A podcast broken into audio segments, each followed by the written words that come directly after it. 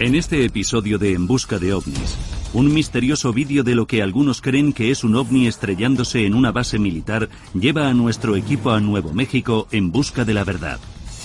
Estamos siendo visitados por una forma de inteligencia tecnológicamente muy avanzada. ¿Quiénes son y por qué están aquí? No puedo responder esas preguntas. Pero su búsqueda de respuestas los conduce a una pregunta más importante.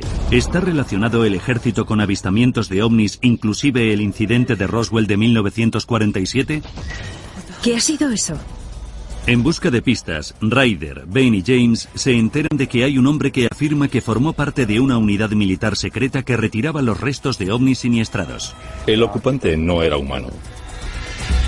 En una carrera para investigar estas alegaciones, el equipo busca respuestas en Roswell, donde realiza un hallazgo increíble. Parece que se mueve. Ryder para Ben y James. Acabo de ver algo. ¿Qué es eso? Fijaos, fijaos. Mirad esto. Madre mía. Fijaos en esto. Eso no es una nave terrestre. ¿Has visto eso?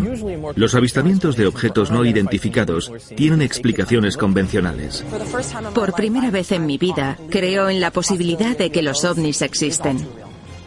Buscar pruebas es lo más importante para mí porque vivo para ello, es lo que siempre he soñado hacer. Dios mío.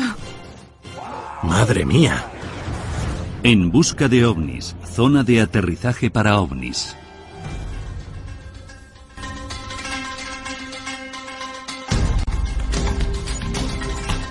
Chicos, estoy emocionado por el viaje a Nuevo México. Yo también, porque en la zona hay muchos avistamientos de ovnis.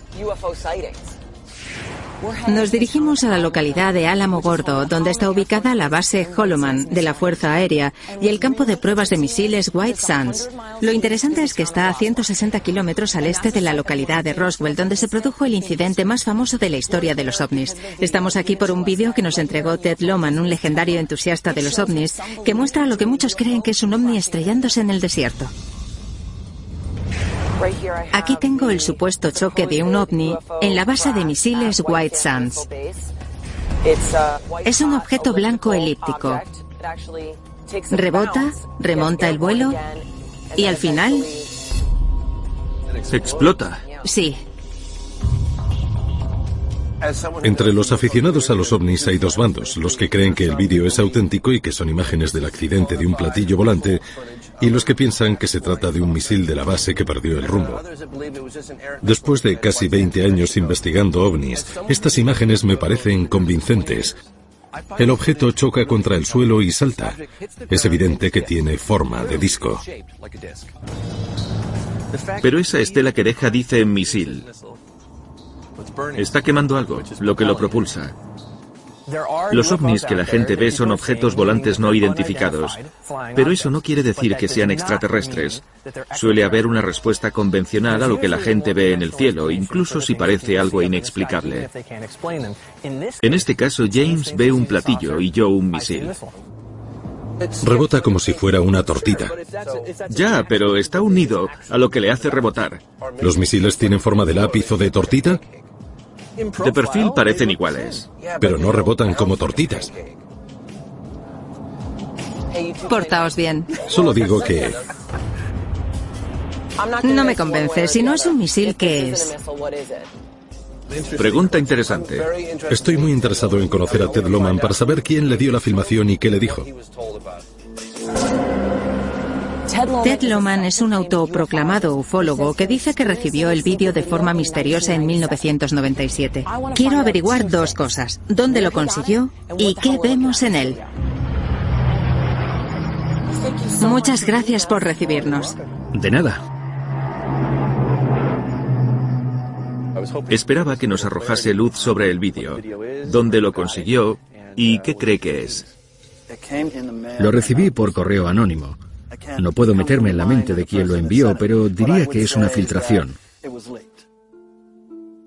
Si lo ves, está grabado en un ángulo de unos 30 grados y la cámara está siempre a una distancia focal media. Como si estuviera sobre un trípode. Tuvieron que colocarla sobre un trípode y en ángulo. Para mí, es una cinta provocadora porque se ve algo nunca visto antes.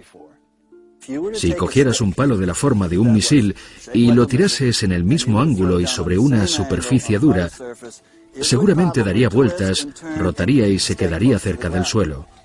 Si tuvieras un disco y lo tirases con fuerza al suelo, se chocaría y rebotaría en el mismo ángulo en que hizo impacto. Sí, es un proyectil. Mostradme un vídeo de uno lanzado desde White Sands.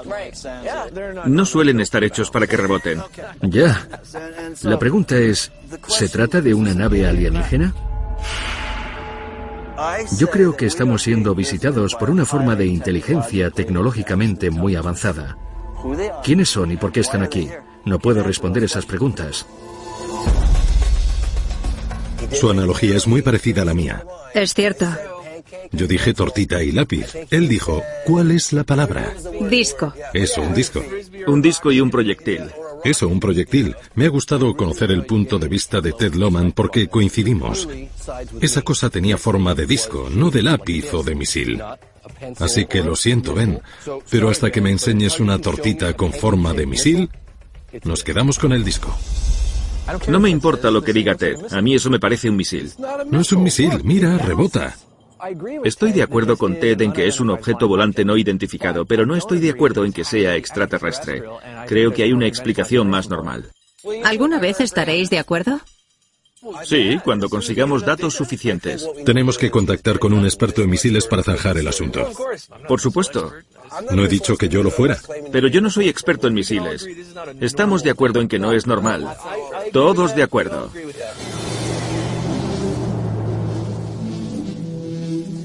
Para zanjar el debate de una vez, Ben y yo acordamos reunirnos con un teniente retirado que probó misiles en White Sands.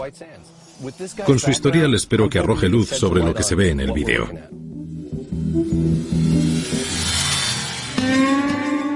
Mientras Ben y yo lo vemos, Ryder buscará una atalaya que domine el valle donde, según parece, la gente ve ovnis. Necesitamos respuestas acerca de esto. Sí. Vale. Es nuestro debate amistoso. Sí. Llega y choca una vez. ¿De qué se trata?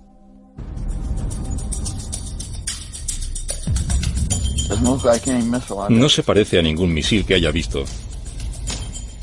Nunca he visto un misil así. En todos sus años en la Fuerza Aérea de los Estados Unidos nunca había visto nada igual. No. El teniente coronel Matson probó misiles para el ejército. Si dice que no es un misil, no lo es. Nunca he visto un proyectil llegar así y rebotar. Señala lo mismo que yo decía. Llega y salta como una piedra, lo cual indica que no tiene la forma de un misil convencional. Acaba de confirmármelo. ¿Qué cree del fenómeno de los objetos volantes no identificados de la zona? OVNIs. Creo en ellos porque los he visto volar. ¿De verdad? Sí. Vaya. ¿Qué aspecto tienen? ¿Qué le ocurrió? Regresábamos de una misión en el sureste asiático y el radar saltó. Gritamos, ¿estáis dándos la mano? Quiere decir que había otro avión en la formación. La respuesta fue negativa, éramos los únicos. Entonces ascendimos virando a la derecha y después dimos la vuelta. Miramos y había dos lunas llenas, una al lado de la otra. La derecha rotó unos 90 grados, adoptó forma de disco y se fue. El teniente coronel Matson está diciéndonos que vio un platillo volante. Es increíble. Pensé, no sé lo que es, pero seguro que no es nuestro. Así que fue como si el objeto hiciera esto y después lo vio de costado y se fue. Desapareció en cuestión de segundos. Como teniente coronel me dice que cree que los platillos volantes existen. Sí. James se ha creído toda la historia, pero me pregunto si la visión del teniente no será errónea. Es obvio que como cree que vio una nave alienígena en el cielo, quizá eso haya influido en su análisis del vídeo.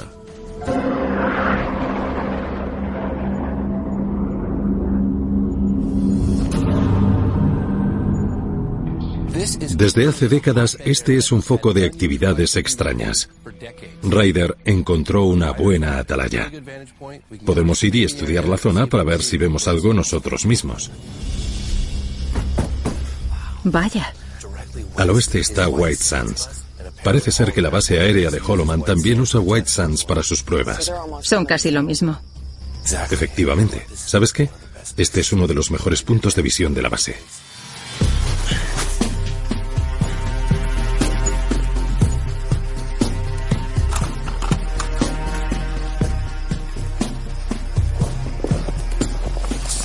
Bueno, chicos, esta noche nos dedicaremos exclusivamente a grabar cualquier actividad extraña mirando las bases. De acuerdo. Holoman está por allí. Y White Sands ocupa todo este terreno. Tiene kilómetros de largo.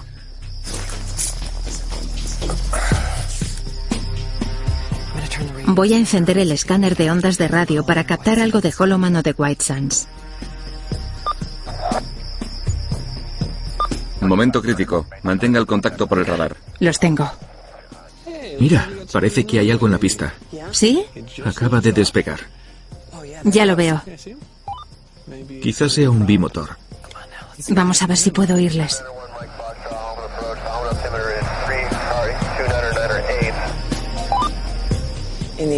Está volando, sin duda parece un avión.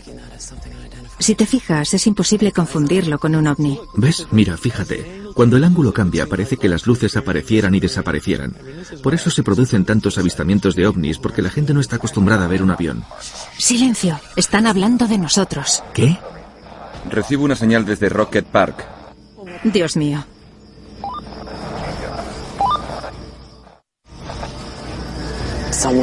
Alguien ha dicho que ha visto algo aquí y que después se cortó la señal.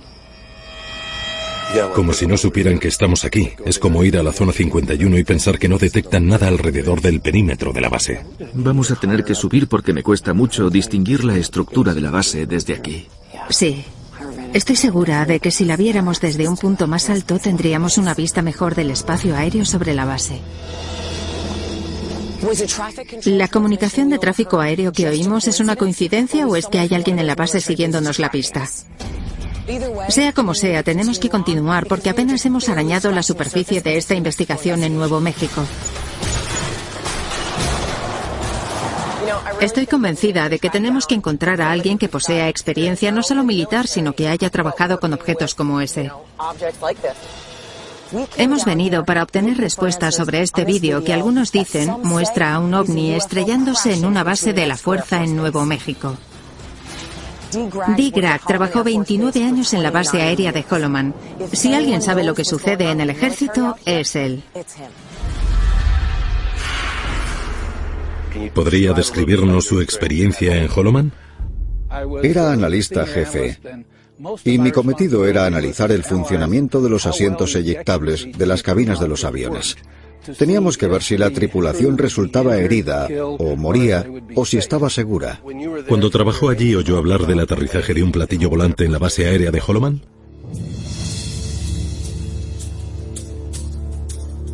El único que conozco se produjo en febrero de 1955. El presidente Eisenhower voló desde Washington y aterrizó en la pista norte-sur de Holoman. Había dos platillos, uno a unos 60 metros, justo delante del avión presidencial Air Force One. El otro se quedó a 90 metros. Uno de ellos desplegó una rampa. Eisenhower subió y le dio la mano a alguien, después entró y permaneció 45 minutos dentro. ¿Sabe que lo que dice suena auténtica locura? ¿En serio? Sí, no tengo intención de ofenderle con mis palabras. Nunca me ofendo. No quiero atacarle. Yo creo firmemente en la existencia de ovnis. Solo digo que es un poco inverosímil. ¿Me entiende, verdad? Nadie va a hacerme creer que el gobierno permitió que el líder del mundo libre entrara como si nada y sin protección en una nave alienígena que según todos los indicios y las descripciones de otras personas desprendía radiación. No tiene sentido. ¿Puede decirnos dónde está la base aérea de Holoman? Está al sur de donde estamos nosotros. Dee nos contó que hoy en día todavía hay gente que afirma haber visto objetos extraños cerca de Holloman y White Sands. Es una gran noticia porque es justo lo que buscamos.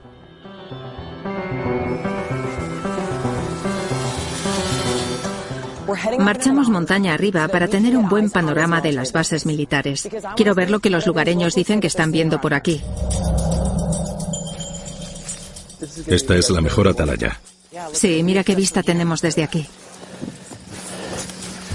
Las cosas que hacemos para conseguir un buen mirador. Está empinándose mucho.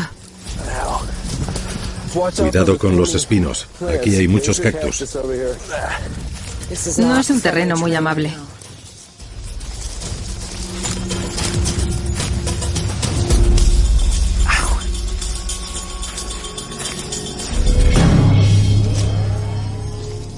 Hay un claro a la izquierda. Esto está bien, es una buena atalaya. Fíjate en la vista. Voy a instalar el telescopio con la cámara de vídeo. Vamos a familiarizarnos con los cielos de Holloman. Ben, ¿tienes la cámara? Sí. James, será mejor que te dé el escáner de frecuencias de radio para que escuches cualquier conversación de la base. Holloman está justo delante, ¿verdad? Sí. Es la zona grande y oscura. Yo me quedaré aquí. Si queréis podéis subir. De acuerdo.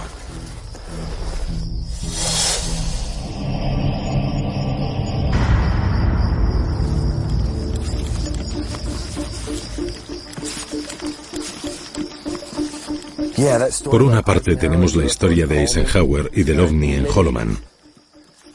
Por otra, un hombre que a mediados de los 80 trabajó en los archivos de la Fuerza Aérea, que afirma haber visto las imágenes grabadas en la base aérea de Holloman, que muestran el aterrizaje de un platillo volante. Por extraño que parezca, lo más curioso es que aquel hombre que describió la filmación murió junto a su esposa en un accidente de tráfico. Es decir, que la única persona que vio las imágenes está muerta. Asombroso. Por aquí no vamos a poder avanzar más. Hay un precipicio.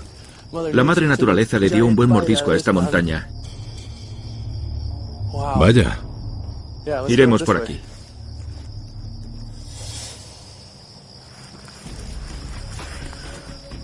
Está muy nublado. No es el mejor cielo para observar. No he visto nada que se parezca a un vuelo extraño. La base está tranquila. Ryder para Benny James. Adelante. Solo quería saber cómo estabais y contaros que tengo visión directa de la pista de aterrizaje de Holloman. He reconocido la zona con el telescopio y no he visto nada anormal. Recibido, Ryder. Nosotros estamos a medio camino de una atalaya mejor que la anterior. Recibido. Contadme qué veis desde allí. De acuerdo, después te llamamos. Corto y cambio. Recibido.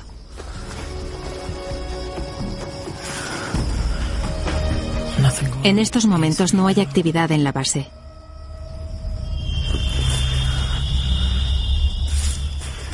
¿Qué ha sido eso? ¿Qué es eso? Vámonos. Ryder para Benny James. Acabo de ver algo. Se mueve por la colina de aquí. Voy a buscar un lugar para verlo. Baja por la colina. Ryder, ven. Cambio. Ryder. Ryder, ten cuidado. Maldita sea. ¿Dónde estás, Ryder? Ryder, aquí Ben y James. ¿Estás bien? Cambio. Esto no pinta bien. ¿Se ha caído? No lo sé. Ryder, ven, cambio. Hola. Estaba intentando seguir lo que vi y conseguir un buen punto de visión, pero desapareció detrás de esta montaña al sur de nosotros. Lo perdí de vista y casi me despeño por una cornisa. ¿Qué aspecto tenía a cambio? Era una luz resplandeciente naranja. Al principio pensé que era un avión. Volví a mirar y aquello se movía demasiado rápido para ser un avión. Por desgracia no tuve tiempo para usar el telescopio, así que se me ocurrió seguirlo para verlo mejor. Pero no tuve suerte. Y por desgracia, ya no está. La montaña bloquea la visión del sur. Tardaríamos horas en subir. No va a poder ser esta noche. Cambio. No te preocupes, me quedaré aquí quitándome espinas y púas de cactus de todo el cuerpo. Recibido.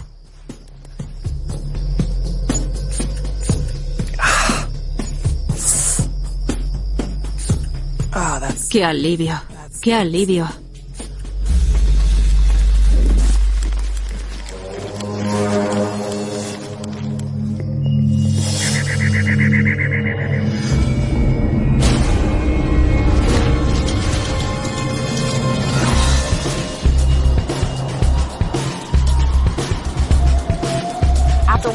Después de lo que vi anoche, comienzo a creerme la relación entre los ovnis y las bases militares de aquí. Por eso nos encaminamos a Roswell, para hablar con un militar retirado que dice tener conocimiento de primera mano de esta relación.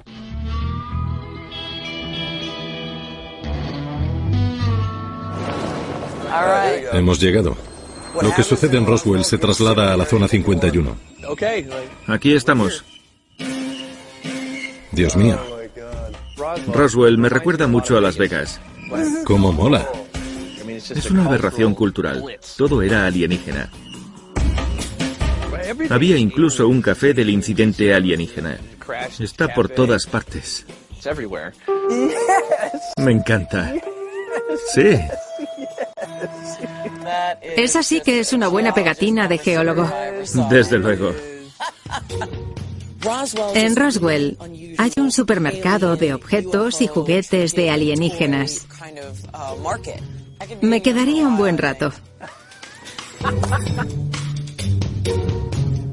Chicos, deberíamos llevar estos sombreros. Vámonos. Este es bueno. Buscado por los ciudadanos de Roswell por mostrarse desnudo en público. Los ovnis y el asesinato de Marilyn Monroe.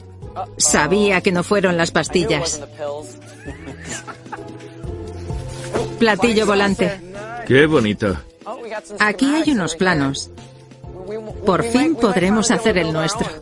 Sí, el reactor principal de fusión. ¿Es lo que buscamos? Sí, porque hay un reactor de fusión. La nave deja una huella radiactiva. Estaba divirtiéndome más de lo que debía. Queremos ser absorbidos por el rayo de luz. Sea amable con la sonda. ¡Qué rápido! Ya. No sé si ha sido mi mejor posado. Podría haber quedado mejor. Necesito más motivación, un director. ¿Puedo pedir que nos orienten? ¿Has subido de verdad? El rayo me succionó. Es obvio que la tradición de los ovnis ha dejado una huella profunda en la cultura popular de Roswell. Estos son los puntos de los impactos. Hay varias teorías al respecto, como que los rayos abatieron las naves. Un rayo partió una nave en dos. También se dice que había dos naves. Estaban siguiéndolas por el radar cuando una chocó contra otra. La colisión dejó un campo de escombros. ¿Este es el campo de escombros y este el lugar del siniestro? Este es el campo. Entendido. Venían por aquí. En este mapa se distingue mejor. Estos son los lugares oficiales. El pasado mes de marzo el gobierno erigió un poste indicador que dice, esta es una zona protegida por su interés histórico. ¿De veras qué cree que es? Lo más probable es que fueran extraterrestres porque tienen buenos motivos para venir. Es obvio que Roswell ha aprovechado el incidente. Compramos unos objetos alienígenas, pero tras eso se esconde un asunto mucho más serio, y estoy interesado en llegar al fondo del mismo. Hay un hombre llamado Clifford Stone, un sargento que vive en Roswell. Según parece, participó en la retirada de varios platillos volantes estrellados y de algunos cuerpos de extraterrestres. Vamos a conocer a Clifford Stone. Estoy deseándolo, porque este hombre posee un historial militar y ha trabajado en un equipo de recuperación de restos. Por tanto, para saber el tipo de investigación de restos físicos que tenemos que realizar, me gustaría contar con su punto de vista.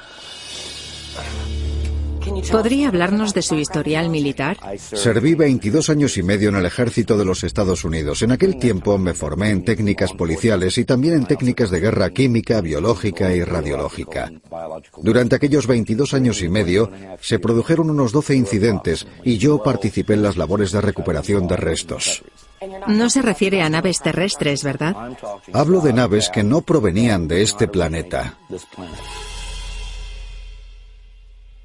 La primera vez que intervine en una operación de ese tipo, me dijeron que llevara mi instrumental radiológico porque una aeronave soviética se había estrellado y podría contener un dispositivo atómico. Cuando llegó al lugar del siniestro, ¿qué aspecto tenía? Solo veía las luces de las linternas. Intenté averiguar dónde estaba la nave y un hombre al que llamaba el coronel se acercó y me dijo, has sido seleccionado para que te acerques. ¿Había alguien más en la nave? Había guardias armados alrededor, pero no hacían nada más. Tendría un diámetro de unos nueve metros. Parecía metálica y era de color gris pálido. Miré y cuando vi aquello pregunté, Señor, ¿qué es esto? Esto no es una aeronave soviética. Él respondió, no nos pagan por hacer preguntas, sino para cumplir nuestra misión. Me dijeron que fuera a la nave. ¿Solo? Sí. Cuando llegué a la zona quemada por el impacto, que estaba a un lado, había una escotilla en forma de riñón abierta. El ocupante yacía fuera. Parecía muerto. Al momento, me di cuenta de que no era un ser humano. ¿Obtuvo alguna confirmación de aquello? Eso no lo confirman. Esto parece afectarle mucho. ¿Qué siente al volver a contarlo? Me alivia.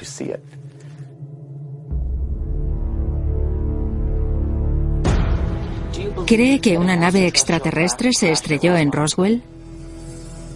No, señora. Sé que una nave extraterrestre se estrelló aquí en Roswell. Estoy convencido.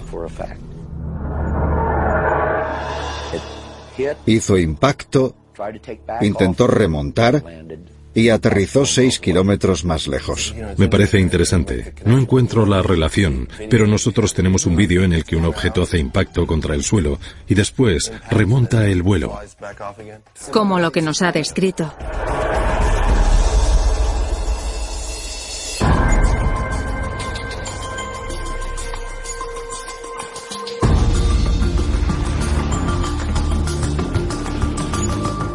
Suponiendo que Clifford Stone diga la verdad, debe de haber algún vestigio de aquellas operaciones de recuperación de restos, bien del impacto o de la recuperación, porque fue una operación considerable. Como geólogo, ¿puedes reconocer una zona y saber en qué lugares es más probable que haya restos? Sabes dónde la naturaleza tiende a reunir cosas. Ahora vamos a conocer al geólogo Frank Kimbler, que ha visitado la zona del presunto siniestro de Roswell, donde realizó un estudio geológico y ha obtenido lo que cree que puede ser la primera prueba científica de restos de naves extraterrestres.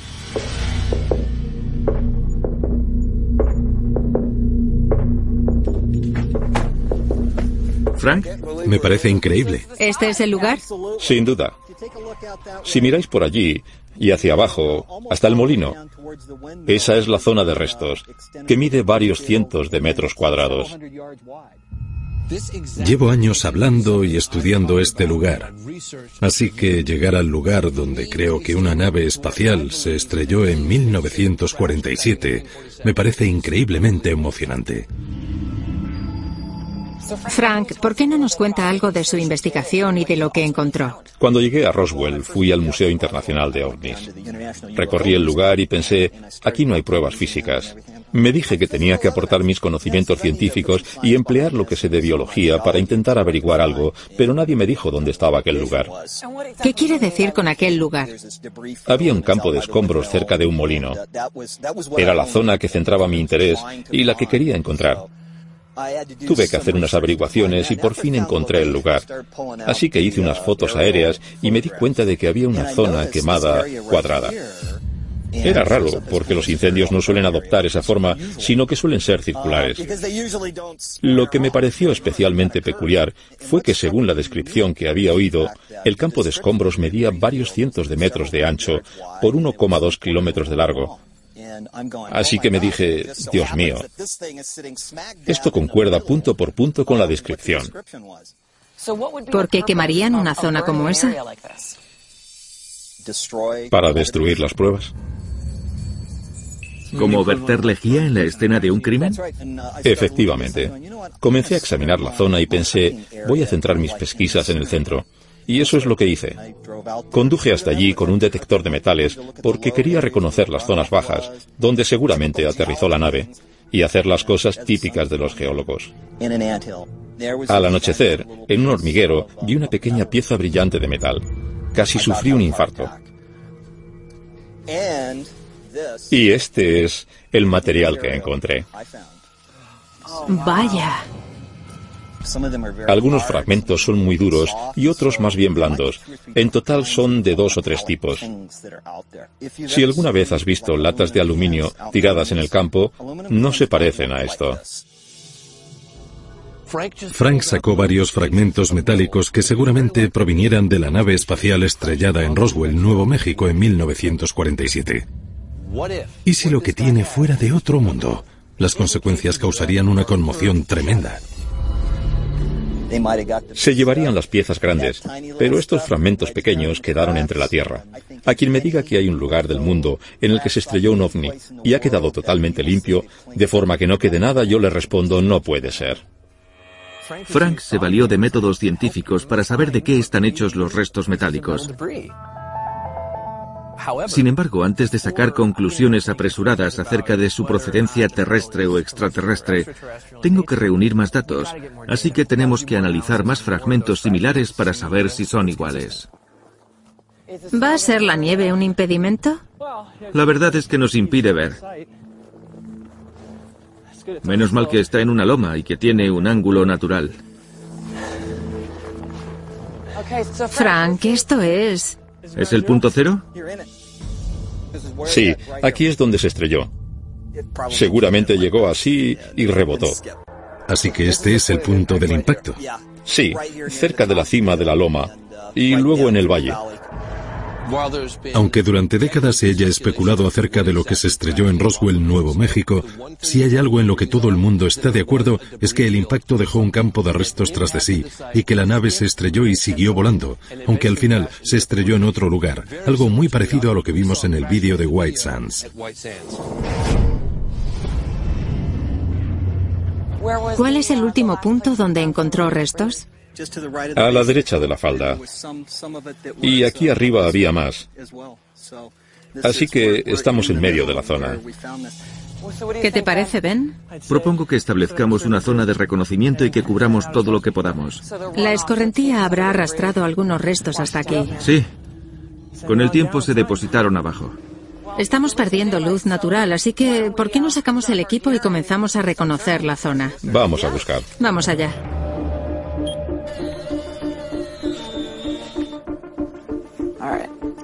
Vamos a buscar metal porque no sabemos de qué están hechos los fragmentos.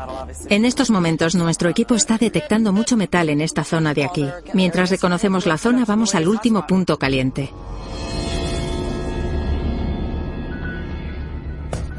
¿Cómo vas, James?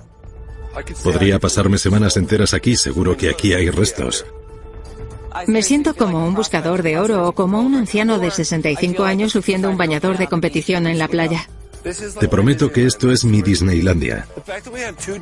Tener a dos geólogos ayudándonos y que Frank ya haya encontrado restos me parece apasionante.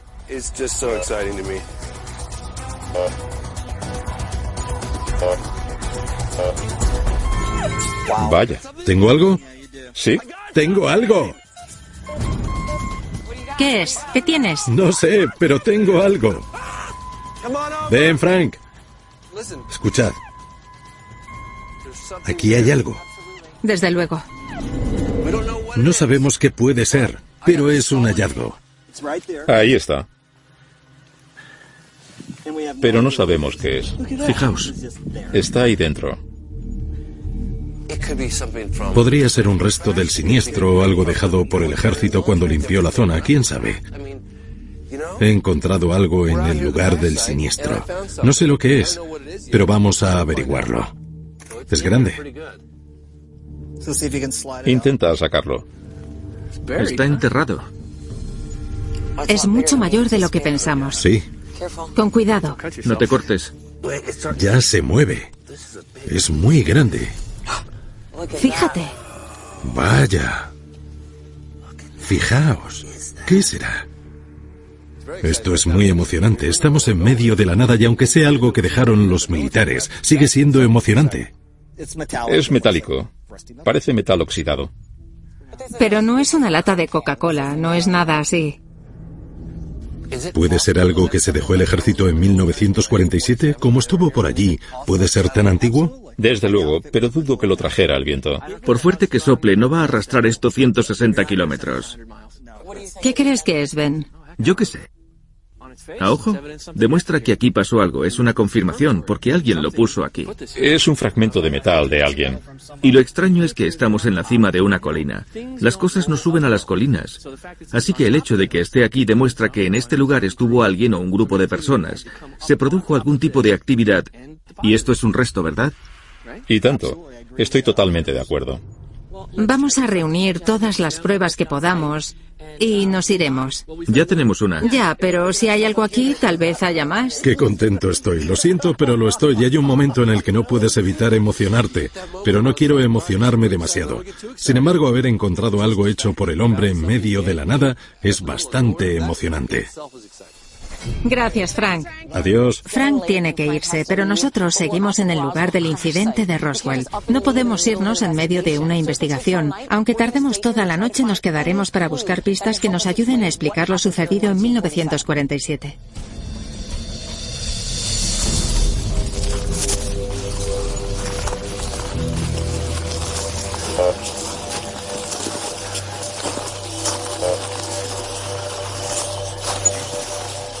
Como geólogo, ¿dónde crees que hay más posibilidades de encontrar restos? La naturaleza los arrastra al punto más bajo. Es decir, aquí abajo. Sí. En este saliente y por todo el valle. Vamos a bajar.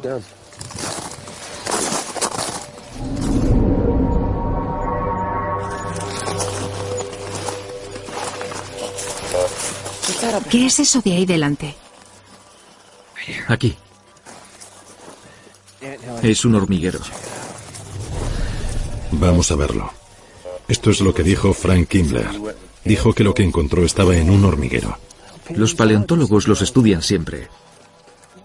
Vamos a sacar esta pieza curvada. ¿Es un palo? Es un fragmento de hueso. A esto me refería. Las hormigas recogen objetos ligeros y los traen aquí. ¿Para qué lo usan? Para erigir sus montículos. En vez de usar guijarros pesados, usan huesos o fragmentos de metales ligeros. Esto es genial. Sería estupendo tamizar la tierra. ¿Saco el colador? Sí. Este es el mejor lugar, ¿no? Que las hormigas trabajen por nosotros. Ahí hay dos. Genial. Muy bien. El terreno está helado. Solo vamos a obtener lo que haya en la superficie. Buscad algo metálico. James, sostén esto. Voy a barrer toda la zona con el detector de metales. Vale. Vosotros seguid con esto. División de trabajo. Divide y vencerás. Eso es. ¿Qué es eso? Esa pieza de ahí.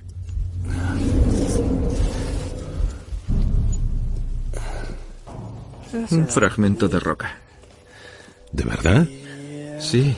Ya sé lo que quieres decir. Tiene lustre. Sí. Me parece material geológico porque hay varios minerales parecidos. Aquí hay algo. Sí.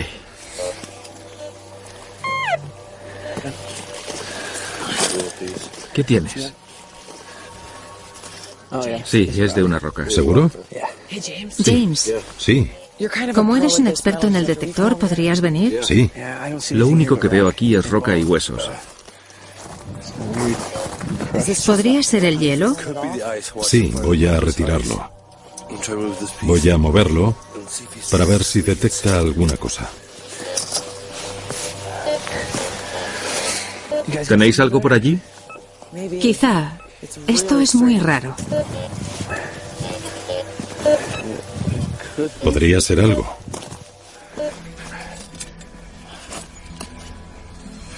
Vaya, fijaos en eso. Miradlo bien, chicos. ¿Qué? Mirad, Madre mía. fijaos, es metal. Madre mía. Fijaos, no está oxidado como las otras piezas. Fijaos, Dios mío. he encontrado algo. Es increíble. Hemos encontrado algo. Ya, es un tipo de objeto diferente del de los otros. Desde luego, ¿verdad? Sí, qué bien. Lleva mucho tiempo en el suelo. Vamos. Qué suspense. Vamos. ¿Qué te parece? No sé, hasta ahora una pieza de metal. ¿A qué profundidad está? Voy a ver. Dios mío. Dios mío. Es un botón militar. Fijaos, fijaos. Mirad esto. Vaya. Madre mía, ¿es de la Fuerza Aérea? Tiene alas arriba. Tiene cuatro estrellas. Es un símbolo identificable. Esto casa con lo que nos han contado, que aquí vinieron soldados. A gatas. Peinaron a gatas toda esta zona, así que es fácil que algunos perdieran botones. Claro, ¿de qué otra forma se te caería un botón? No si solo paseas. Si pasearas no se caería un botón. Me pone los pelos de punta. Porque demuestra que aquí estuvo el ejército. Parece de un abrigo. De una chaqueta. Sí, Tiene un símbolo que podemos identificar. por eso estoy emocionado. Podemos localizar el regimiento. Sí, porque cada uno tiene su insignia. Vaya. No soy experta en botones, pero parece militar. Sí, parece de la Fuerza Aérea. Sí, nunca sabes qué puedes encontrar. Estoy alucinado. Nunca subestimes una investigación nocturna.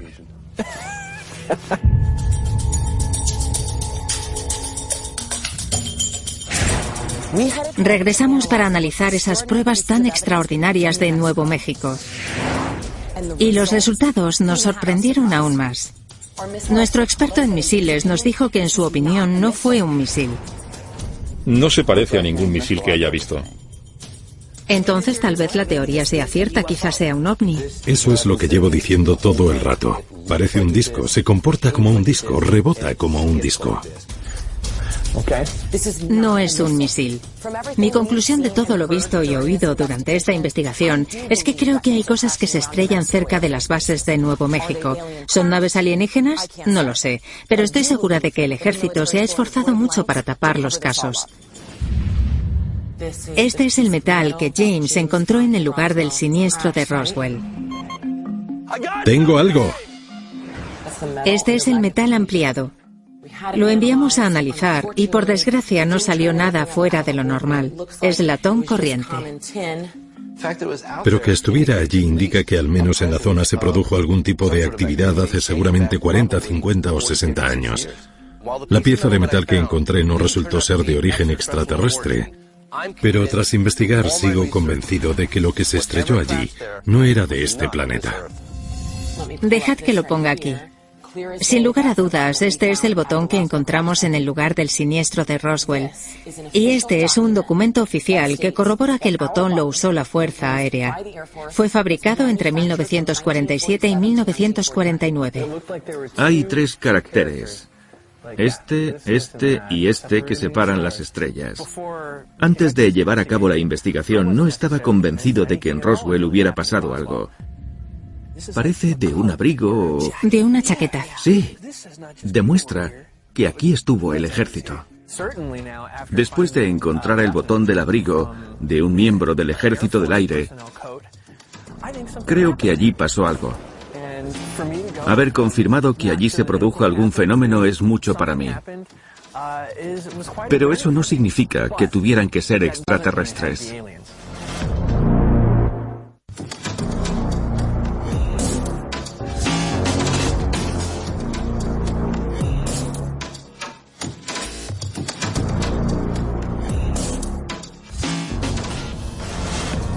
Este episodio de En Busca de OVNIs. Sí, mira cómo brillan en el cielo. Hace más de un siglo que se producen avistamientos de objetos extraños en el cielo del centro de Texas. Las estoy viendo. ¿Qué son? No lo sé. Pero en enero de 2008, un avistamiento masivo en las praderas del centro de Texas puso a dos ciudades en vilo. La realidad del fenómeno es innegable. Decenas de personas afirmaron haber visto luces moviéndose en el cielo. Algunas incluso describieron un objeto de 1,6 kilómetros de longitud con luces brillantes y palpitantes. James, era tan grande que un avión podría aterrizar encima. Era gigantesco. Seguro que no era ni un avión que conozcamos ni una bengala. Decididos a encontrar una explicación, Ryder, Ben y James viajan al estado de la estrella solitaria para investigar el avistamiento. Era casi como un platillo en el cielo. ¿Fue una ilusión óptica, quizá un avión? Vaya pasada. ¿O fue algo de otro mundo? Solo sé que lo vi. Lo que fuera, no lo sé. Eso parece un jodido platillo volante.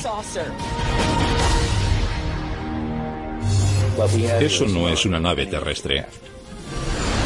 ¿Has visto eso? Los avistamientos de objetos no identificados tienen explicaciones convencionales. Por primera vez en mi vida, creo en la posibilidad de que los ovnis existen. Buscar pruebas es lo más importante para mí porque vivo para ello, es lo que siempre soñaba hacer. Dios mío. Madre mía. En busca de ovnis, avistamientos en Texas.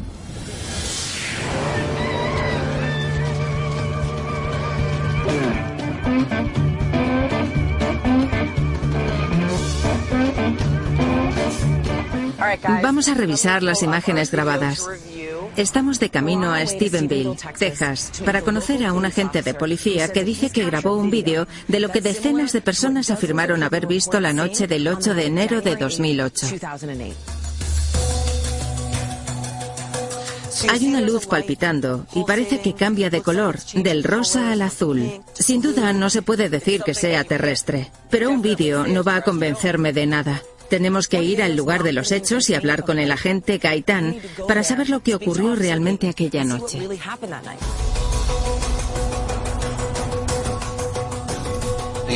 ¿El objeto era una nave con luces o luces sin nave? El vídeo me tiene un poco perplejo.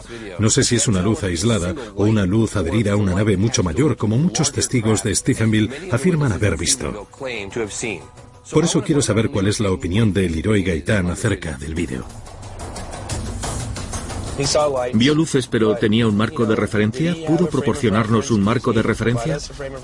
En este momento, si pudiéramos obtener más información acerca de lo que vio, tendríamos un buen punto de partida. Me interesa mucho hablar con el agente para saber lo que cree que vio con sus propios ojos comparado con las imágenes, porque estas imágenes son muy ambiguas. No tengo ni idea del ángulo de visión, la altura a la que piensa que estaba y la distancia focal de la cámara, y todo eso es muy importante para saber qué objeto era. Estoy deseando interrogarlo. Voy a ser el poli malo, así que necesito un poli bueno. Será James. ¿Y tú? Seré otro poli malo.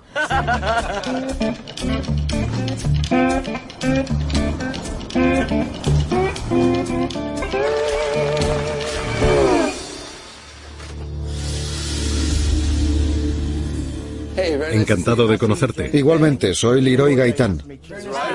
Erin Ryder. Encantado. Leroy, ¿podría decirnos lo que vio? No sé lo que fue. Había estado trabajando en Stephenville y cuando regresaba a casa se produjo un aviso de emergencia. Como estaba cerca decidí presentarme allí. Bajé del coche y me apoyé en el capó. Vi un objeto en el cielo yendo hacia el suroeste. Era algo extraño, mucho mayor que una tormenta y además tenía luces que palpitaban. Se me ocurrió la descabellada idea de grabarlo con la cámara del salpicadero del coche. Pasé unos minutos manipulando la cámara hasta que pude hacer zoom sobre el objeto. Era como una bola de energía que palpitaba Tenía luces azuladas fluorescentes. Era redondo, pero no sabía lo que era. ¿A qué velocidad volaba? Estaba en el cielo, pero se movía. Podría haber sido un planeta o un satélite. Si lo hubiera visto antes lo habría identificado. Pero miré y miré y fui incapaz de saber qué era.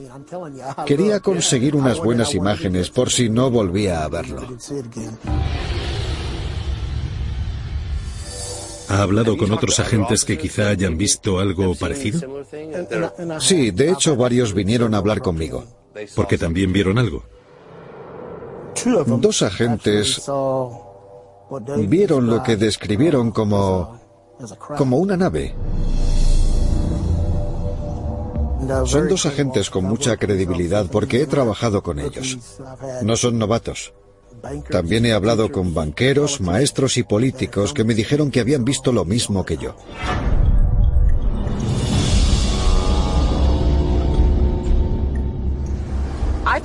Leroy me pareció muy interesante.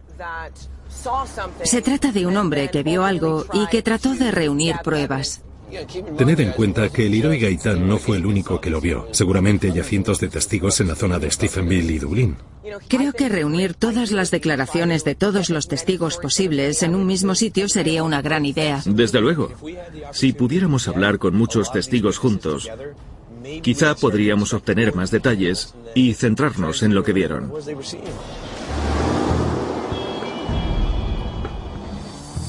En Dublín hicimos correr la voz de que queríamos hablar con la gente que vio este objeto. Por suerte, en los pueblos las noticias se difunden rápidamente. Nunca había organizado un consejo abierto, así que no las tengo todas conmigo. No sé qué se puede esperar. Pero cuanta más información obtengamos, más fácil será determinar lo que la gente vio. Gracias por venir. Ha habido una gran respuesta, así que nos alegramos de que todos hayan podido venir para compartir sus experiencias con nosotros. Estamos aquí para llegar al fondo de lo ocurrido. Me llamo Erin Ryder, pero me llaman Ryder. Yo me llamo Ben McGee. Yo soy James Fox y me muero por escuchar lo que tienen que decir. Que levanten las manos los que hayan visto alguna vez algo inexplicable en el cielo.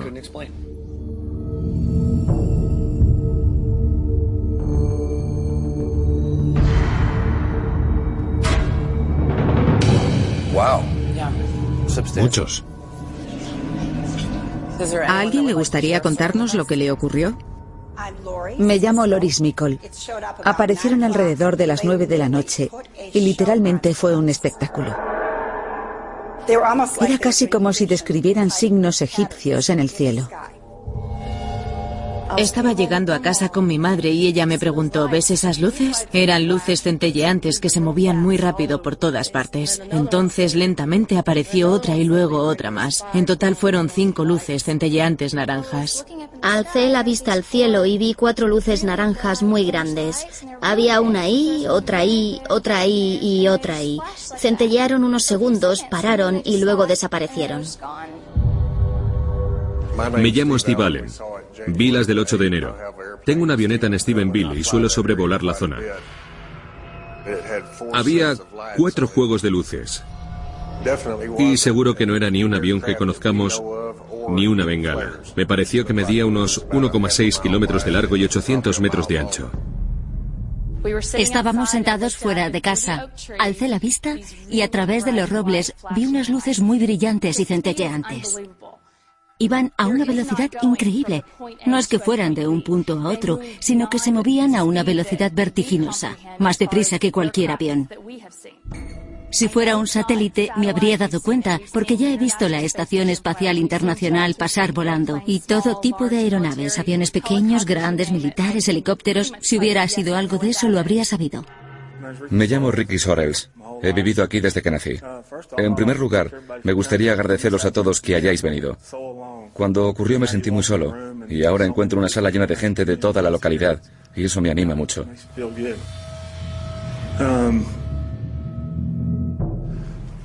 Bueno, miré y vi una cosa enorme. Estaba a unos 90 metros sobre mí. Miré a mi izquierda para saber a qué distancia estaba y no vi el final. No sabía qué pensar de aquello, porque no daba crédito. Nunca me habían enseñado nada así, y me ha costado mucho asumirlo. Me llamo Casey Simmons. Serían las 9 menos 25 de la noche. Todavía me altero un poco cuando lo cuento. Por algún motivo estaba abriendo la puerta de casa y cuando me volví y miré el pueblo a través de las copas de los árboles, de pronto a mi izquierda vi unos destellos. Uno, dos, tres. Llegaron en este orden. Grabé parte de ello en vídeo. Durante la reunión un hombre llamado Casey se levantó y dijo que tenía imágenes que quería mostrarnos allí mismo. Me pareció muy emocionante. Todo ocurrió muy rápido. Fue cuando bajé las escaleras y vi algo por el rabillo del ojo. Tenía la cámara. Vaya, ¿qué es eso? Es increíble. Estaban justo encima de la casa y las grabé. El vídeo de Casey es muy raro. ¿Hicieron ruido? No. Una línea de ocho luces. Su avistamiento fue muy parecido a los de otras personas. ¿Le resulta familiar? ¿Sí? Sí, esto me dice que este lugar es un foco de actividad de ovnis y que esta gente quiere respuestas.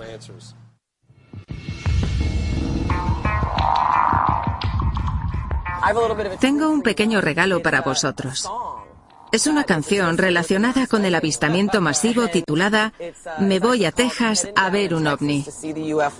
Es de Danny y Harlin. ¿En serio? ¿Asistió Danny al consejo abierto? Vinieron los dos. Creo que podría ser el tema musical de nuestra investigación en Texas. ¿Listos?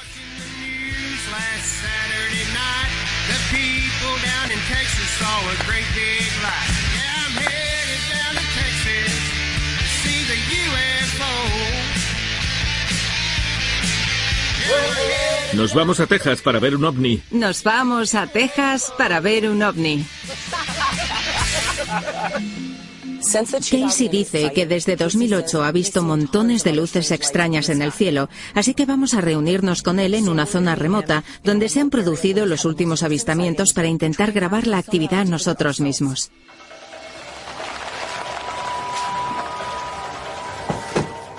Hola. Hola, Casey. Gracias por traernos aquí. Aquel vídeo es muy intrigante y es solo uno de los muchos que tienes. Sí.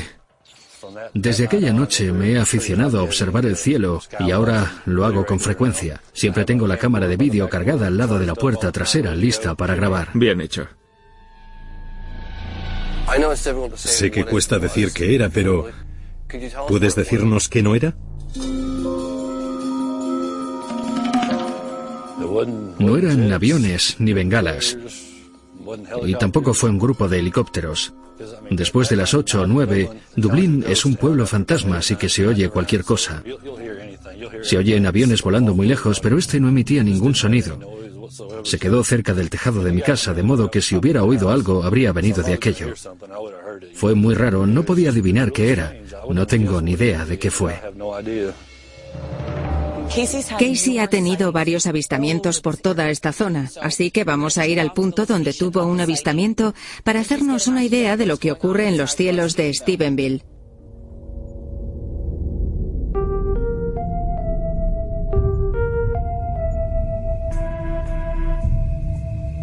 James, puedes abrir la funda. Voy.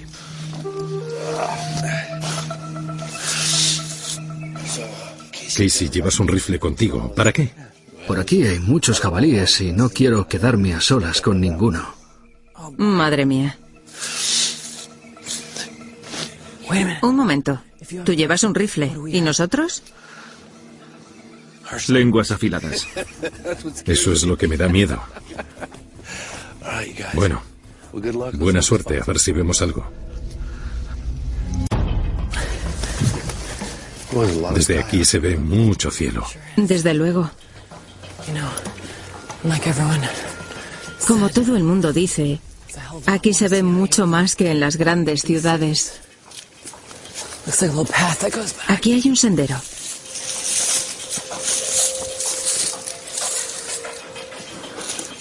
¿Es aquí donde dicen que vieron los ovnis? Esta es una zona de muchos avistamientos. Deberíamos atravesar la espesura para tener una vista amplia y limpia de los cielos. Sí. Esto da miedo. No sé si ahora mismo quiero ver un ovni. ¿Verdad? Parece que aquí hay un giro.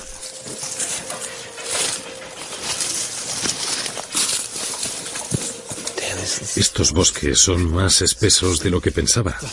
En serio. Pensé que sería distinto. ¿Dónde está el claro? Ahora mismo estoy totalmente desorientado. Yo estoy hecha un lío.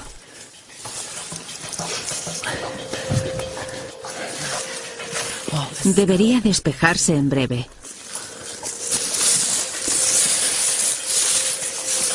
¿Cuándo fue la última vez que estuviste buscando ovnis en un bosque oscuro?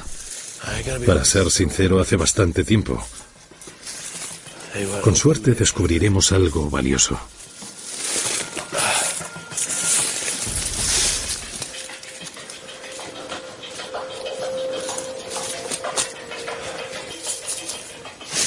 James, te prometo que como veamos un jabalí antes que un ovni, me voy a cabrear.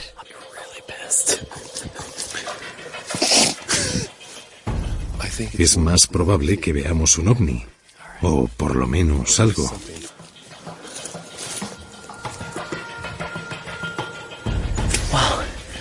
La verdad es que aún no he visto nada en el cielo. Ya, yo tampoco. Solo un manto de nubes es muy tupido. ¿A qué altura estarán las nubes?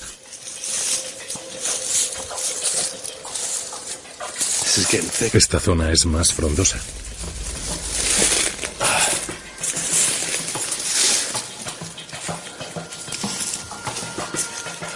Espero que la gente agradezca que estemos aquí. Para mantener los cielos seguros. Efectivamente.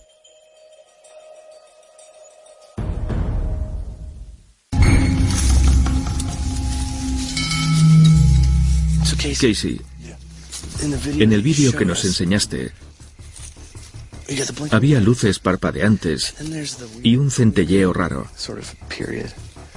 ¿Las imágenes se parecen a lo que viste con tus propios ojos?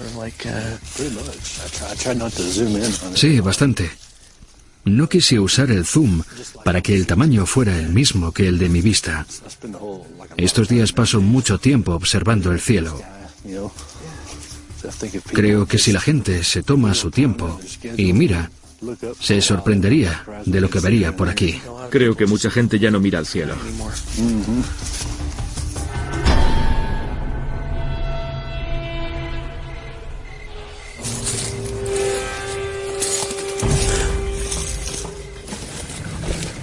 Es noche cerrada.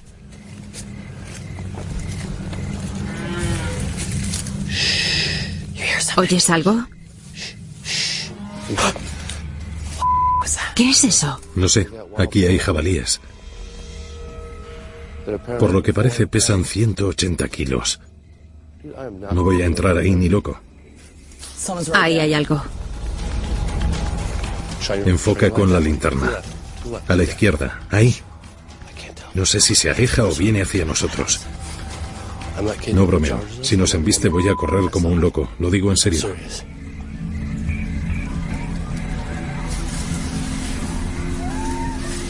Está ahí, al otro lado de los arbustos. Si es un animal con crías, nos embestirá.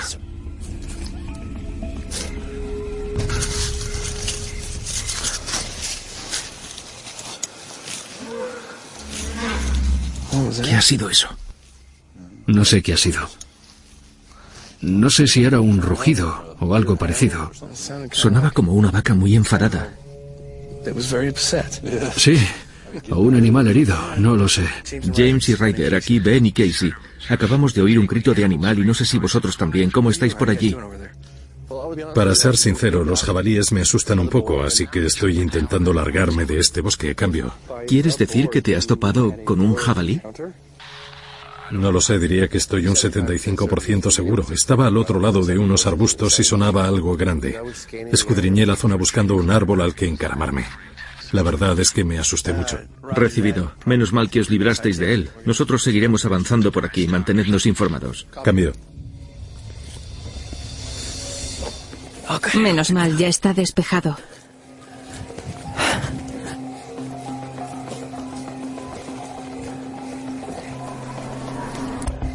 ¿No te parece que se ve una luz en el horizonte? ¿Qué es eso? Parpadea. Mira, mira, mira, ¿lo ves? Parpadea. Voy a agacharme. Vamos a ver qué tenemos aquí. Es pero te dijo que no es un planeta. Son tres puntos en línea recta. Es muy raro. Ryder llamando a Benny Casey. Ryder, aquí Benny Casey, adelante. ¿Dónde estáis? Al sureste de tu posición. Con nuestra pequeña cámara y nuestros prismáticos vemos un objeto realmente extraño. Parecía tener forma de círculo completo o de esfera, una forma oblonga. Es increíble. Vamos a encontrarnos con vosotros para ver lo que estáis viendo. ¿Una que se divide en tres y luego vuelve a ser una? Se parece mucho a lo que contabas antes. Sí. Encontré el claro. Estamos aquí. Veíamos cómo se encendía y se apagaba de forma rara, como si resplandeciera. Me parecía terrestre, pero poseía muchas propiedades que no tiene una luz normal. Vamos a preguntar a nuestro experto. Casey, ¿qué te parece a ti? ¿Se parece a algún objeto que hayas visto en tus avistamientos o no? Sí, tanto en el color como en la forma. Hasta ahora nuestra investigación solo ha oscurecido más el misterio. Nuestro próximo paso será conocer a un experto militar para hablar con él sobre el avistamiento masivo. Vamos a conocer a un coronel que ha afirmado de forma rotunda que los ovnis existen. Estoy encantado porque la oportunidad de conocer a alguien de su rango que tenga una opinión tan audaz sobre los ovnis no se presenta todos los días. No olvidéis que los ovnis son cualquier objeto no identificado que cruce nuestro espacio aéreo. Antes de que su existencia fuera reconocida por el ejército del aire, los cazas invisibles se consideraban ovnis. Estoy deseando conocer a ese hombre. Parece de los tuyos, James. Creo que vais a haceros íntimos.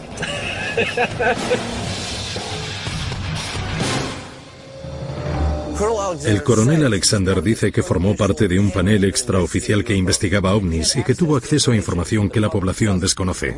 Por eso queremos conocer su punto de vista.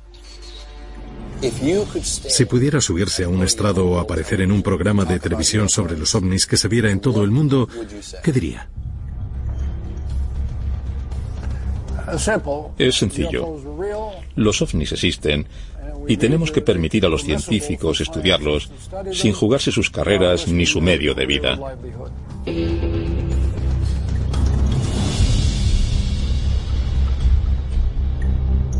Me parece una afirmación muy osada viniendo de alguien en su posición. No sé si será osada, pero es correcta.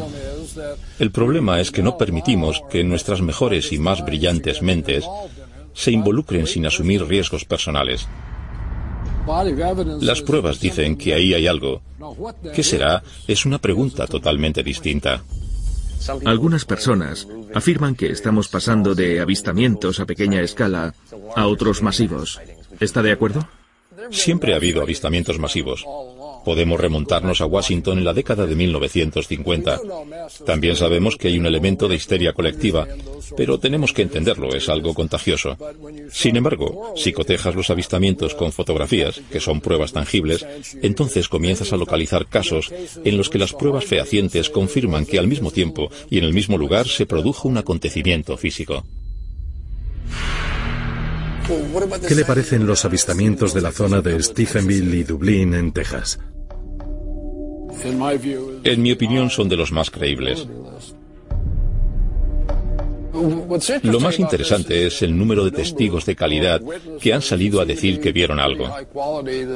Hablamos de casi dos kilómetros de longitud. Vieron una estructura y una vez más era algo muy grande. ¿En su opinión tenemos algo así? No. Y es innegable que está pasando algo.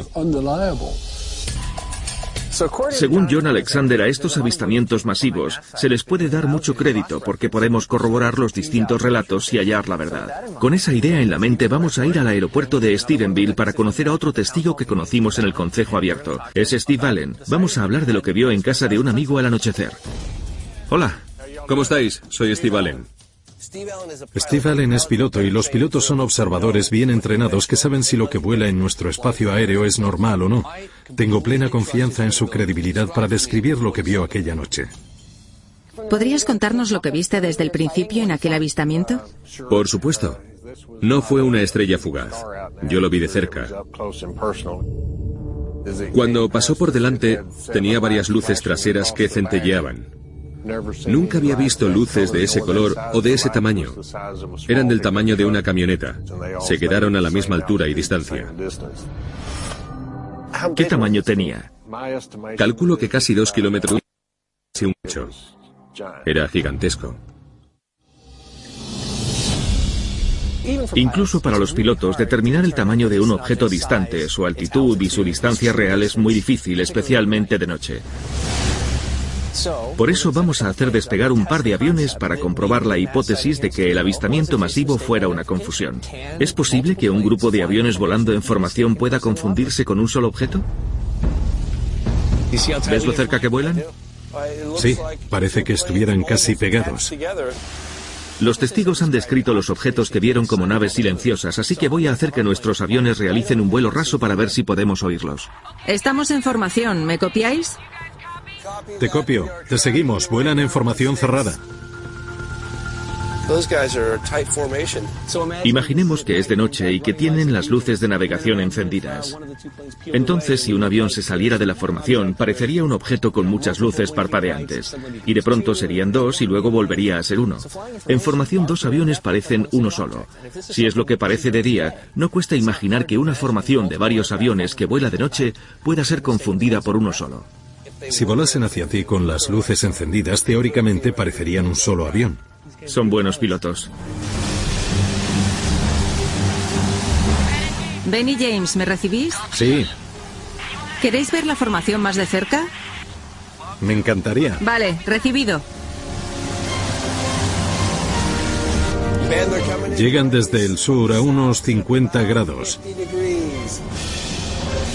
¿A qué altitud estás, Ryder? 1200 metros. Están a 1200 metros del suelo. Escucha el volumen del ruido que hacen. Sin embargo, Steve Allen dijo que no oía nada a pesar de lo cerca que estaba a cambio. Recibido. ¿Se nos oye alto y claro? Sí, muy alto, corto. A 1200 metros de altura los aviones hacen mucho ruido, es un sonido inconfundible. Por lo tanto, aunque hemos demostrado que una formación de varios aviones puede confundirse por uno solo, es imposible que un avión vuele raso sobre ti en silencio. Muy bien, Ryder, misión cumplida. ¿Por qué no aterrizas? Corto. Vale, aterrizamos.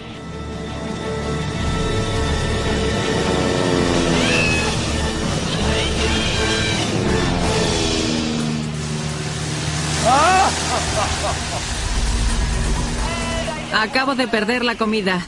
Vaya pasada, corto. Parece ser que hoy has tomado una dosis extra de vitamina G. Tomando tierra. Recibido. Ryder ha aterrizado. Incluso después de nuestra prueba aérea tenemos muchas preguntas.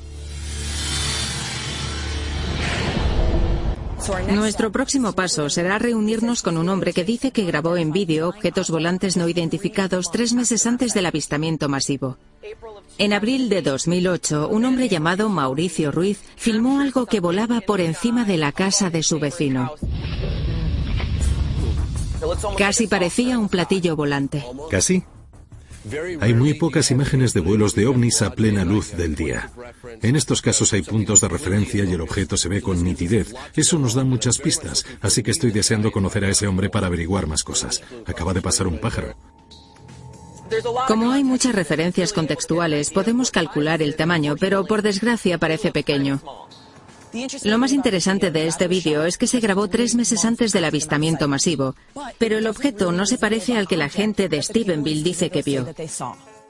¿Hubo otros testigos? Dice que hasta ahora no ha aparecido ninguno. Me gustaría saber qué tamaño cree que tenía.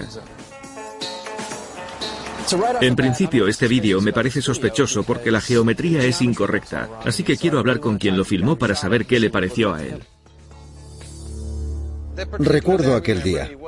Había niebla. Nunca había visto un objeto como ese. Me pilló desprevenido. No pude identificarlo. De repente algo llegó y fui a por mi cámara.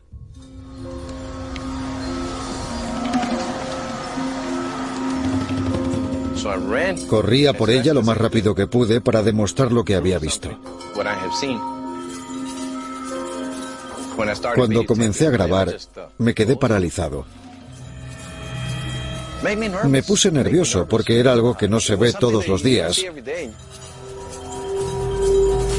Ni siquiera supe de qué material estaba hecho. Después, cuando estaba grabándolo, comenzó a moverse lentamente hasta que se desvaneció. ¿Fue alejándose lentamente hasta desaparecer? Sí, nunca se movió deprisa, se mantuvo siempre a la misma velocidad. ¿Fue como si desapareciera entre las nubes? Se desvaneció de mi vista. Me parece que es posible que se tratara de una pequeña nave dirigida por control remoto que alguien estuviera volando por el barrio. Sinceramente, ¿qué crees que es lo que grabaste? En el vídeo se ve un objeto volante suspendido en el aire en silencio. Sé que alguien tenía que estar detrás de aquello, pero no sé si era un humano o un alienígena. Es un hombre serio, un padre de familia que asiste a la iglesia. Cree que grabó un auténtico ovni.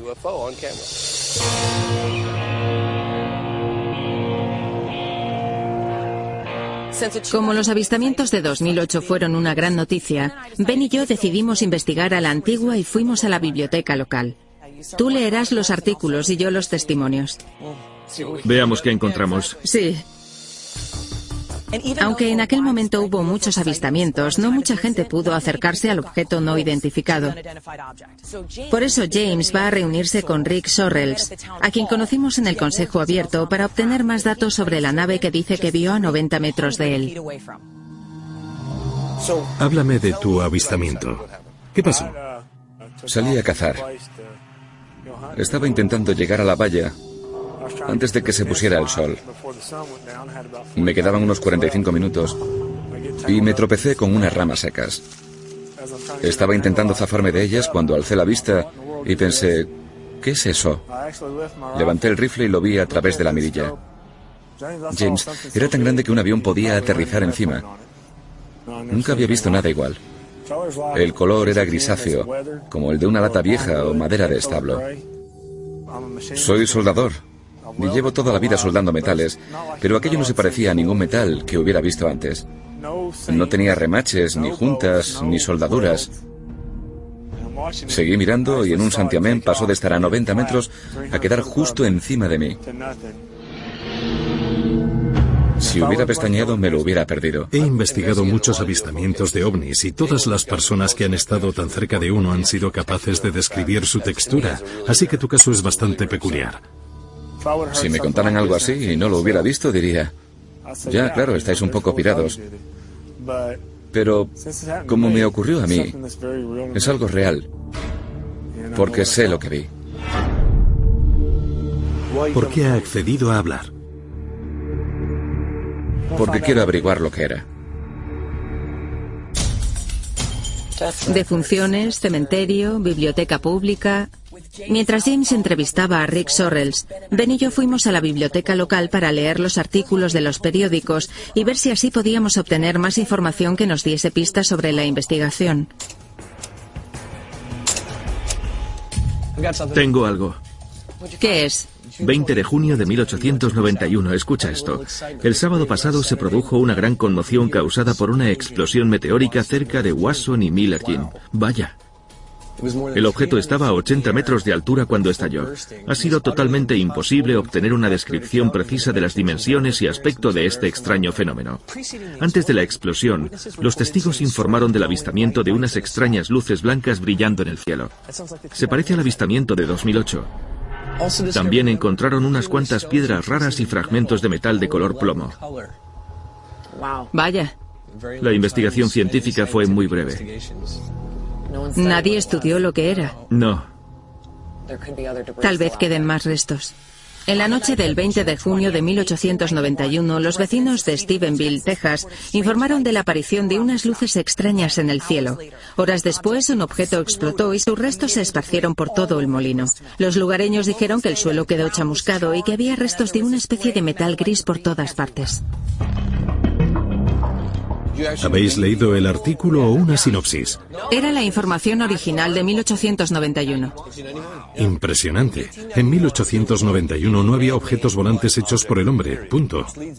Eso me hace creer que lo que vieron y contaron podría haber sido un objeto extraterrestre. Me gustaría visitar aquel lugar. Sin duda se trata del accidente aéreo más antiguo que haya estudiado en una investigación. Una pregunta, Ben. Si algo se estrelló de verdad, ¿es posible que 100 años después queden restos? Buscamos restos muy específicos. Ha pasado mucho tiempo, pero quedarán fragmentos metálicos. Además, en el artículo se menciona un incendio en la zona. Así que podemos buscar indicios de tierra quemada y depresiones topográficas que indiquen que se produjo un impacto.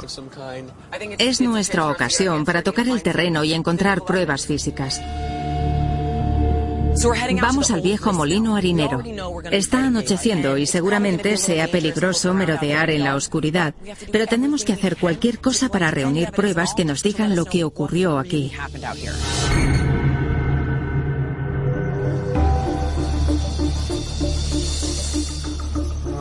Esto parece una depresión topográfica. ¿Qué estamos buscando? Podemos buscar pruebas que corroboren los elementos de la historia, como fragmentos metálicos o depósitos de ceniza que indiquen que hubo un incendio en la zona. James, ¿por qué no empiezas en el molino? Realiza un reconocimiento de la superficie con el detector de metales. De acuerdo. Comienza allí y ven hacia nosotros. Vamos a pasar la noche. Allá vamos.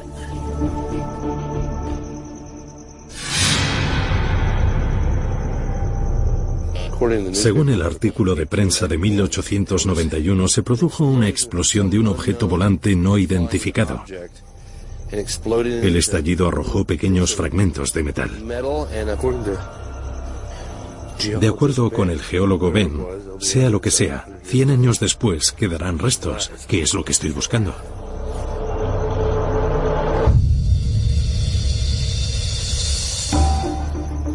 Si quieres comenzar la medición de radiaciones, yo buscaré los mejores sitios para extraer muestras del terreno. La medición de radiaciones sirve para detectar indicios de un reactor nuclear en la zona. Muy bien. Estoy configurando la zona de exploración. La máquina está analizando los alrededores y con los datos que obtenga marcaré una zona de referencia para saber en qué puntos tengo que extraer las muestras.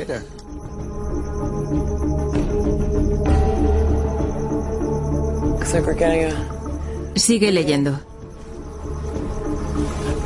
Voy a clavar un banderín para señalar el lugar exacto. Es una noche preciosa. El cielo está totalmente despejado.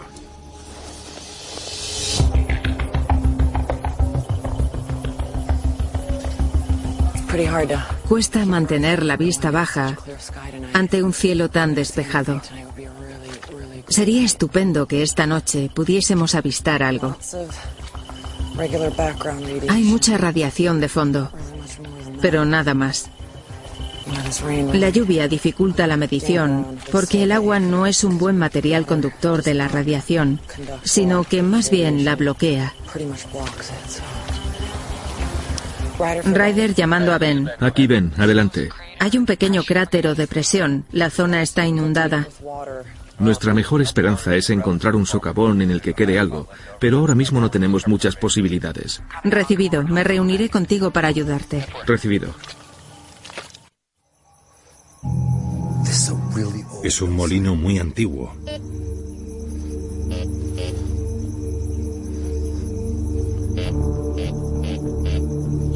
Estoy recibiendo muchas señales.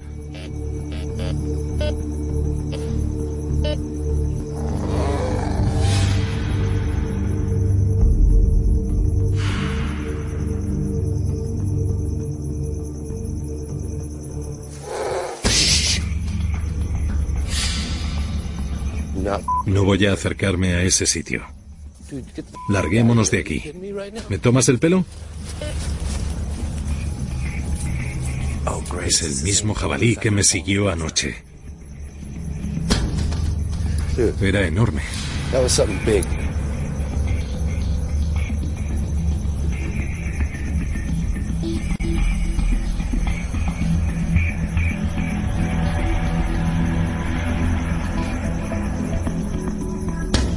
No voy a acercarme a esa zona. Porque hay algo.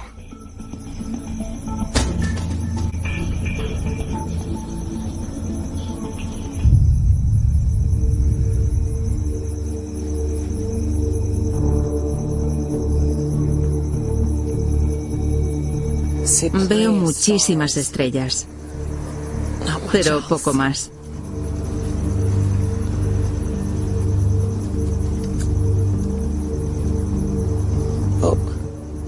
Es increíble lo que puedes descubrir con un ligero movimiento de las manos.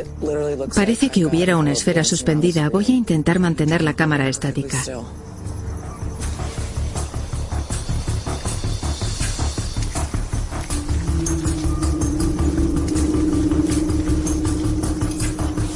Qué extraño. Oye, Ben. Dime. ¿Qué pasa? Ven aquí. ¿Qué diablos es eso? ¿Lo ves? Sí.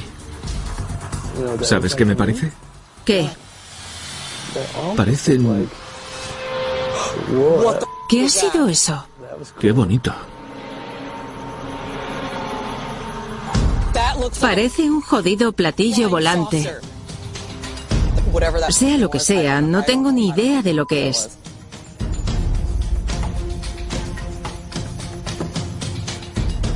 Tendré que volver a ver las imágenes. Voy a ser diligente y reuniré todas las pruebas que pueda, pero... Estás entusiasmada. No, no estoy entusiasmada en absoluto. Yo también me emocioné.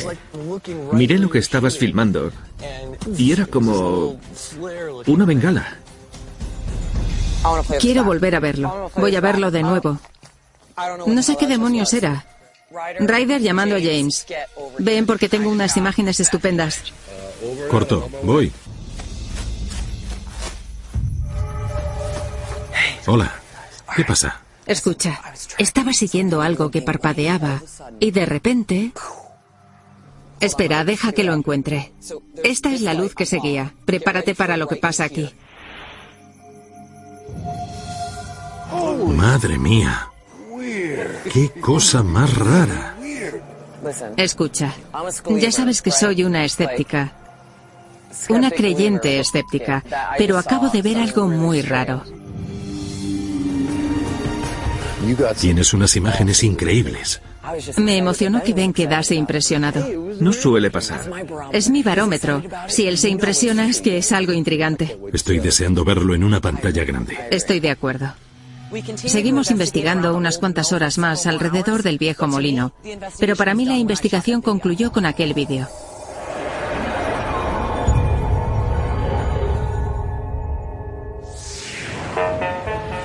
Regresamos y reexaminamos las pruebas centrándonos en dos hechos asombrosos. Hemos hablado con muchos testigos, organizamos un consejo abierto y parece que en efecto vieron algo. Tenía cuatro juegos de luces. Iban a una velocidad increíble. Está claro que aquella noche en el cielo de Dublín se produjo algo inexplicable. Después de reunirnos con Leroy Gaitán, Steve Allen y Ricky Sorrells, estoy convencido que el avistamiento de Texas de 2008 fue un ovni genuino. Ven, pon mi vídeo. Acercaste la imagen al máximo, ¿verdad? No al máximo. Es que recuerdo que había una calle y que estaba iluminada. Las luces estaban aquí. Tras estudiar todos los indicios que hemos visto en Texas, creo que estas imágenes pueden obedecer a causas más convencionales. No estoy convencido de que se trate de nada extraterrestre. Ahí fuera me emocioné. Me pareció que había filmado algo increíble. Ahora todavía me cuesta dilucidar qué era. Parece un jodido platillo volante. Por primera vez en mi vida estoy tentada a admitir que creo en la existencia de ovnis.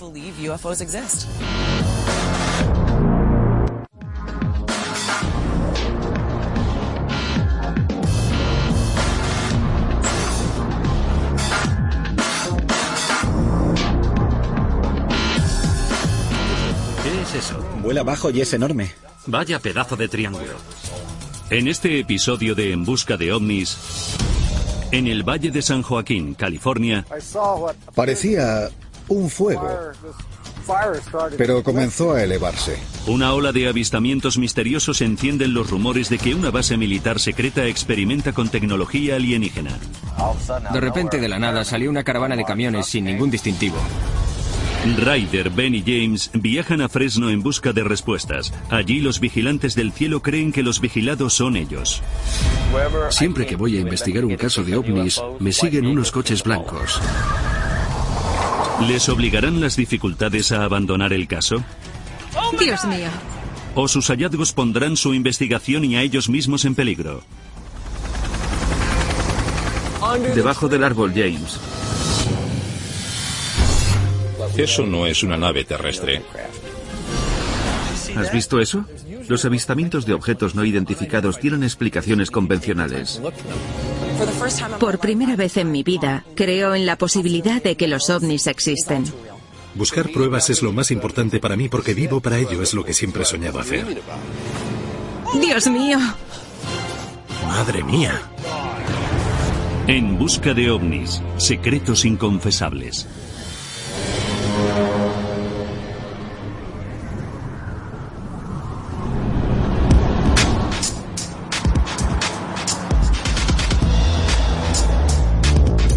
Estamos de camino a Fresno para investigar una ola de avistamientos de triángulos.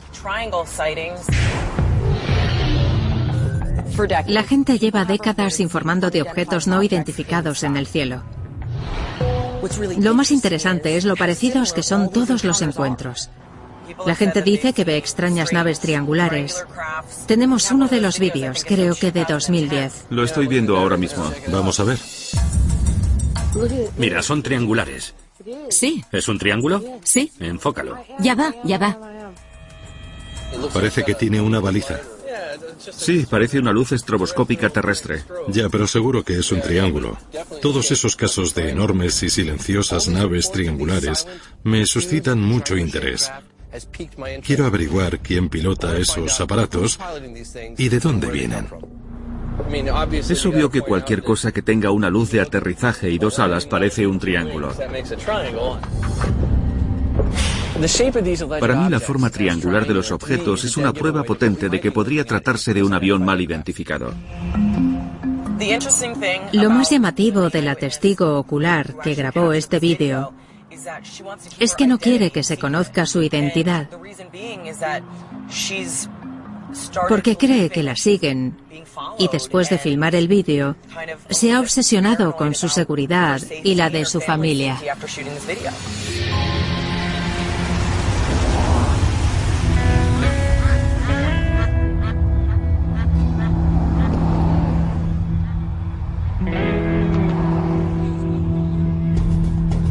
Nuestra primera parada es para ver a una testigo que llamaremos Sara. Tendremos que ocultar su identidad porque dice que desde que colgó el vídeo en la red la vigilan.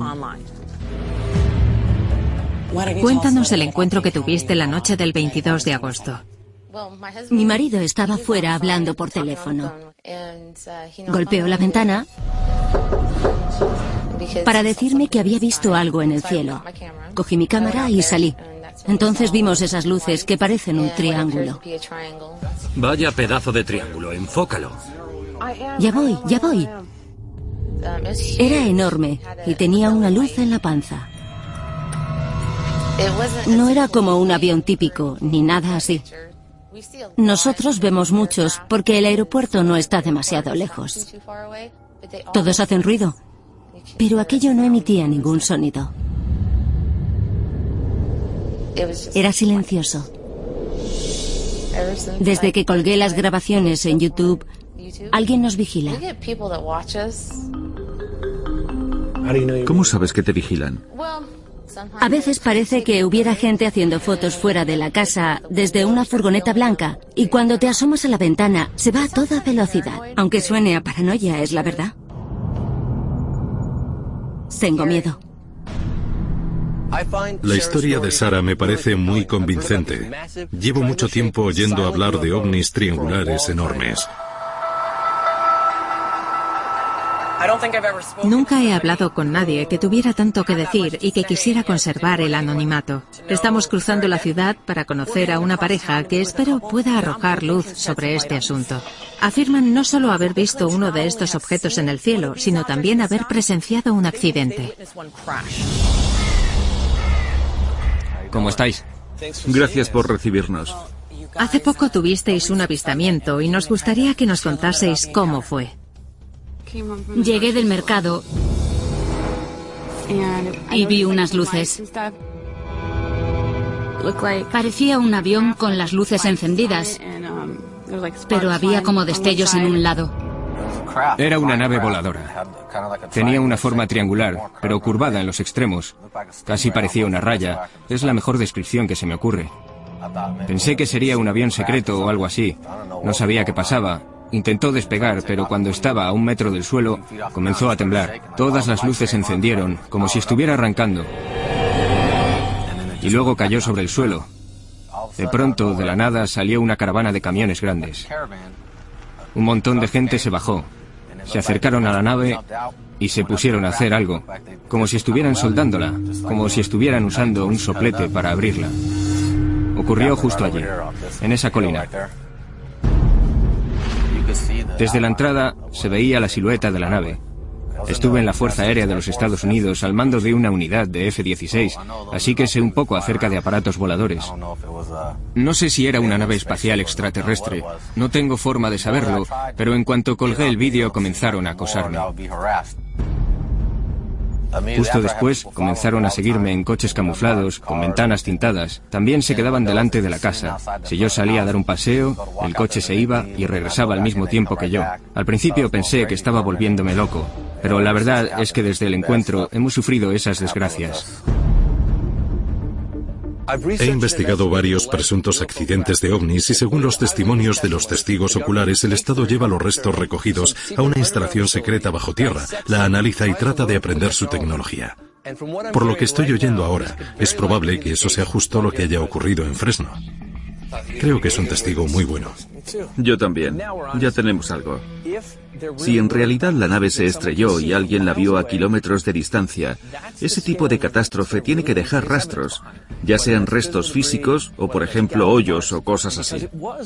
Como ocurrió hace tiempo y además la zona en la que ocurrió es bastante amplia, vamos a usar unos aparatos nuevos para reconocer el terreno.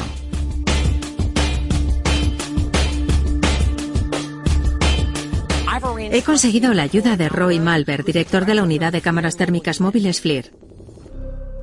Estoy como un niño en una tienda de golosinas. Aquí hay una zona de cámaras termográficas con rotación horizontal, vertical y lateral y un alcance de más de 16 kilómetros. A través de algunos testigos oculares he localizado la ladera donde creen que la nave se posó o se estrelló. La rotación horizontal sirve para detectar perturbaciones geológicas o de otro tipo en el terreno. Estas cámaras térmicas nos ayudarán porque si algo se estrelló en esa zona, el objeto debió remover las capas superiores del terreno. Cuando la Tierra es removida así, se torna menos compacta y un suelo así de poroso retiene más calor y aparecerá más caliente que los de su alrededor en las cámaras térmicas.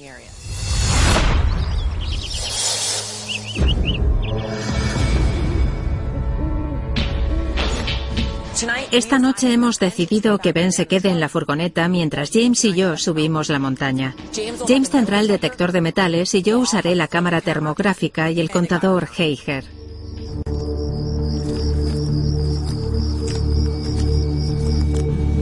Hola Ben, aquí James. ¿Me recibes? Sí, te recibo. Estás detrás del punto de encuentro. Cuando subas intenta hacerlo en dirección noreste. Recibido.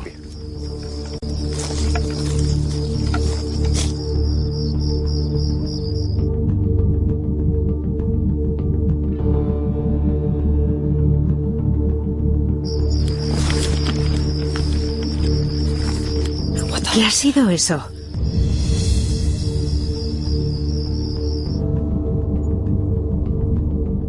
Ryder, Ryder, soy Ben, ¿me recibes? Espera, Ben, creo que he encontrado algo. Recibido, a la espera.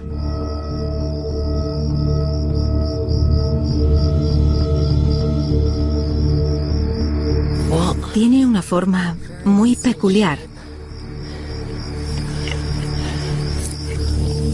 Vamos a ver. Ryder para Ben, he encontrado algo. Lo creas o no, lo veo. Sea lo que sea, es muy frío. Es un mordedor de perro. Muy raro.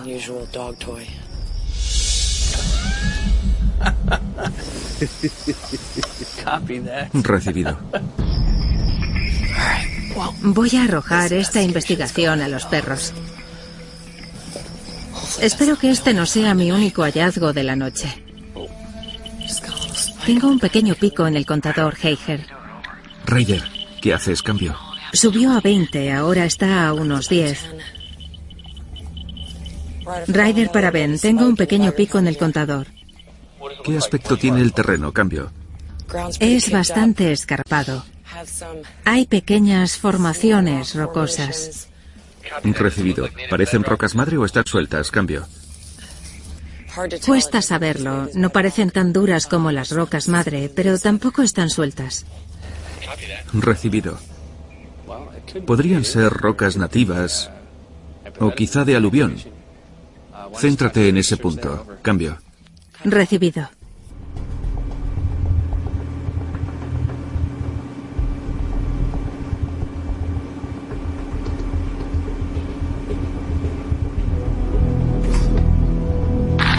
Soy como el detective de la serie Magnum.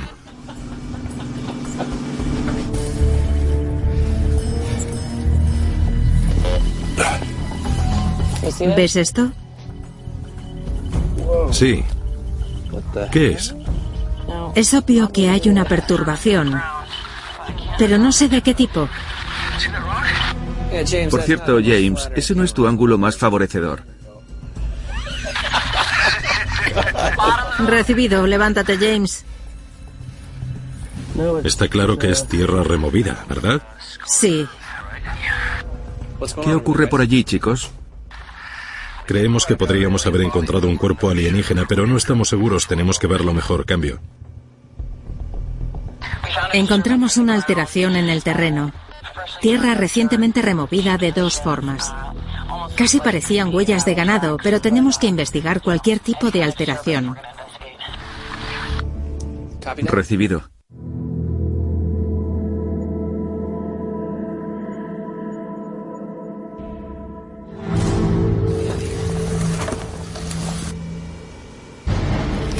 Ryder para James, tengo algo aquí.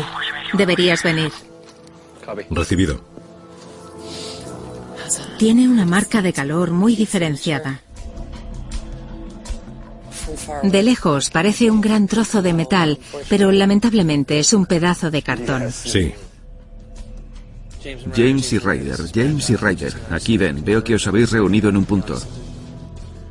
Hemos visto el trozo de cartón más increíble que te imagines. Cambio.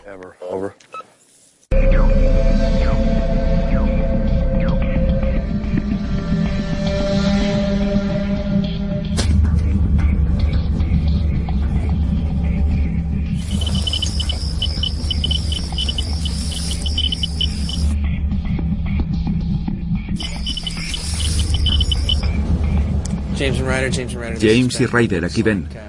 Parece que ladera arriba hay una marca de calor distinta del resto. ¿Veis algo sobre el terreno?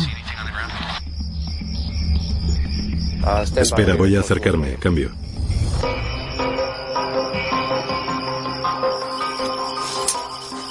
Maldita sea.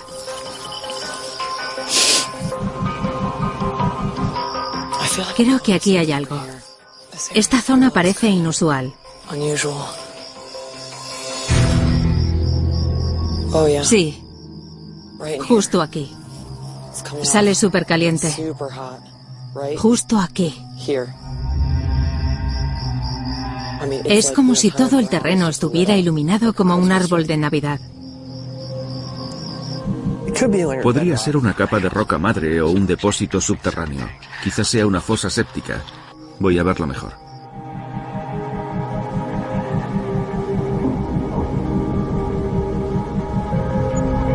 Ryder y James. Ryder y James, esperad, no os mováis, cambio. ¿Qué es esto? Ha aparecido un vehículo en el alto. Antes estaba parado, pero ahora parece que os sigue.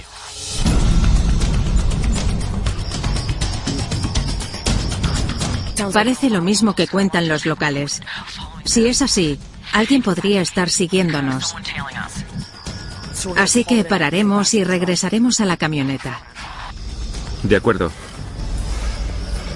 Diría que nos sigue el mismo vehículo que nuestros testigos nos contaron que les seguían.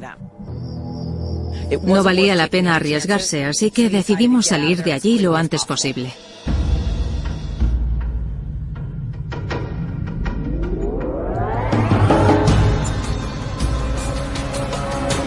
He dado con un investigador de ovnis que cree que tuvo experiencias parecidas en la misma zona. Podría ser capaz de contarnos más sobre lo que aquel vehículo hacía anoche.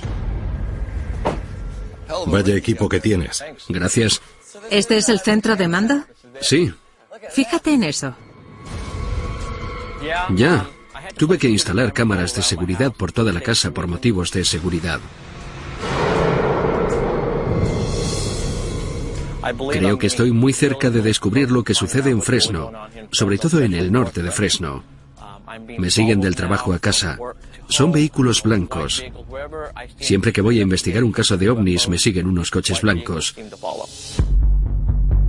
Por eso me alegro de que estéis en Fresno y que deis publicidad a esto porque me quitará un gran peso de encima. Jeffrey es la tercera persona que nos dice que cree que le vigilan. Yo estoy convencida de que anoche nos siguieron. Más que nunca creo que tenemos que averiguar qué pasa aquí. Sonreíd, os están grabando.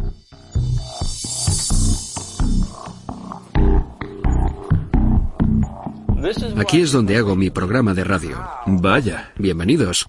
Monté el estudio porque, debido a todas las actividades paranormales que se producen aquí en Fresno, incluyendo los ovnis, mucha gente quería saber qué pasaba. Así que comencé el programa para informar a todos.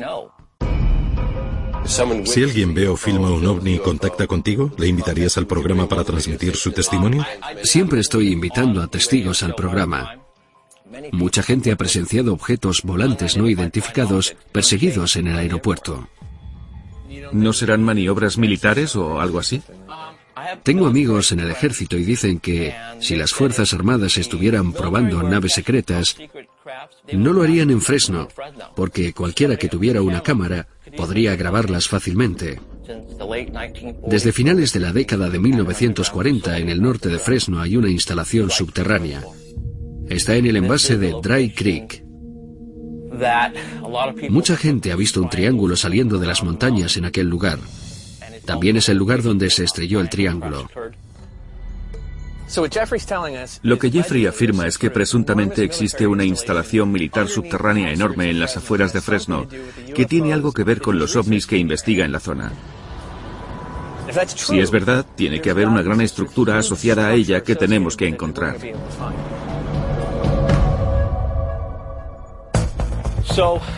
Esta es la zona sobre la que quiero llamar vuestra atención. Esta loma está por encima de las casas. Así que desde el valle no se ve nada. Es un lugar perfecto para ocultar algo si estás trabajando. ¿Y los túneles subterráneos?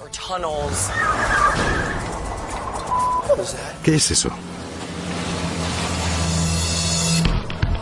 Ha estado aparcada en la esquina todo este tiempo. ¿No podría ser una coincidencia? Me alegra que lo hayáis visto. Sí, me alegro mucho. Desde ahora iré de incógnito. Jeffrey no deja de hablar de los vehículos blancos que están por todas partes. Sinceramente, después de ver la furgoneta blanca, creo que tal vez haya algo. Cuidado, esto está muy empinado. Voy a bajar al puente. ¿A qué distancia está esa sierra? Quizá unos 16 kilómetros. Jeffrey nos está llevando a una sierra donde cree que hay una especie de instalación militar ultrasecreta que alberga tecnología alienígena. He oído hablar del Área 51 y de cosas que hay en Utah, pero nunca había oído hablar de instalaciones subterráneas en Fresno, así que siento mucha curiosidad por comprobarlo. Jeffrey, ¿a dónde nos llevas? Si arriba hay una instalación militar, debe de haber alguna señal. Una carretera, un túnel, una alambrada, algo. Creo que este es un buen lugar para continuar separados. Vale. Si subís unos 90 metros veréis un pico, el lugar perfecto para una cámara. Entonces subiremos e instalaremos una cámara de vigilancia. Os avisaremos. ¿Vale? Los habitantes de la zona han informado de avistamientos de naves extrañas que salen y entran volando de estas montañas. Vamos a subir a un alto para instalar una cámara y grabar imágenes del fenómeno.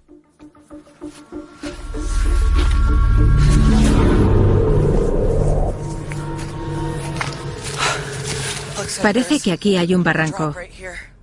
Tenemos que dar la vuelta. Sí, no creo que debamos saltar. ¿Te apetece pasar con rappel? ¿Por qué no? Vamos a hacerlo antes de perder demasiada luz natural.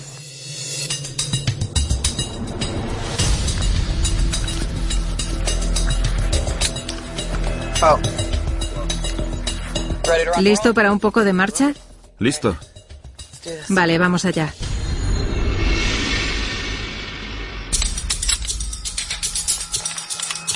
Ya está.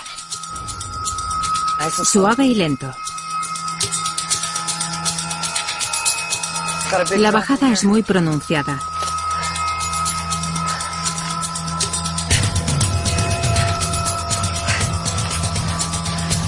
Hay un montón de pequeñas grietas. Dios mío. ¿Estás bien? Sí. Es una bonita noche para caer a mi desgracia. Cuidado, ya está. Tengo que ir por aquí. Pasado. Ya. Me parece que si vamos por aquí, podremos bordear el saliente y llegar al otro lado. Ryder, aquí James. ¿Me recibes cambio? Hola James, acabamos de descender y vamos a bordear un barranco para llegar a la atalaya e instalar la cámara. Fantástico, así que llegaréis al fondo del asunto pase lo que pase, corto. Vamos allá. No tenemos tiempo que perder.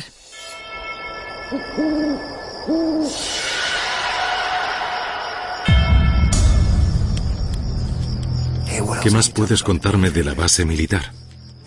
Unas personas que conozco me confesaron que cerca de la Montaña Negra había una instalación subterránea. ¿Son militares? Sí. Una vez les dije que había oído algunos rumores y mencioné la Montaña Negra. Me miraron un poco atónitos. Y uno de ellos dijo, no puedo hablar de eso. Entonces supe que tenía razón.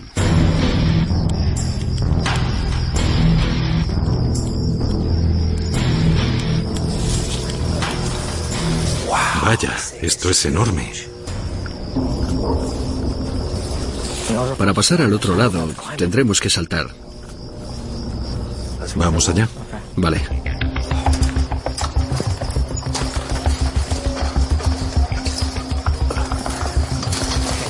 Tómate tu tiempo. No tengas prisa. Ya está, ya estamos dentro. Buen trabajo.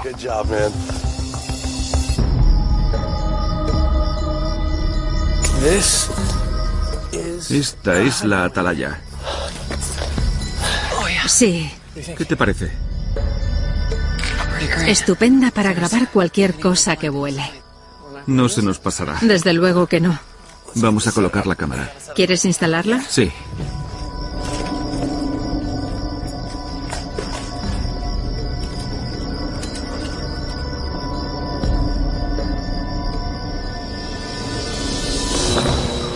Esto baja entre 90 y 160 metros.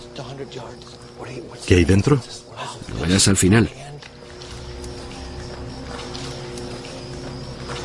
Esto da miedo. Ya. Si aquí hubiera una instalación subterránea, tendrían que comenzar a construir en alguna parte.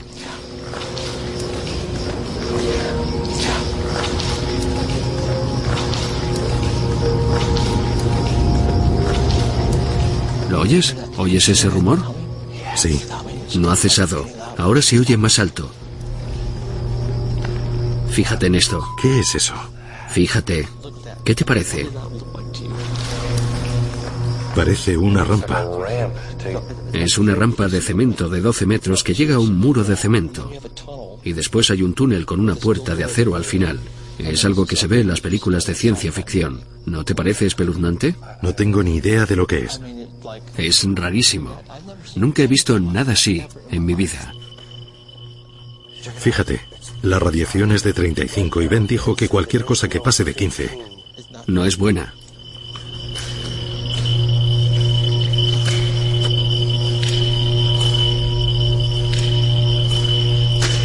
Al final hay una puerta de acero. Ya, está encajada con cemento. ¿Has oído eso? ¿Qué es eso?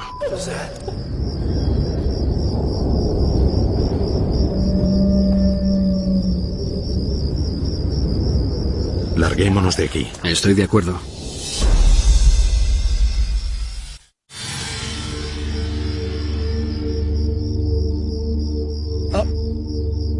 Hay algo volando. Ya lo veo. Dos luces. Una no tiene estela. Eso nos indicará la altitud. Mucha gente no sabe que la atmósfera no está más fría arriba. Vamos a dejar la cámara aquí y regresemos. Tenemos un largo trecho que bajar. Vale. ¿Está bien colocada la cámara? Sí. Vendremos a por ella mañana por la mañana.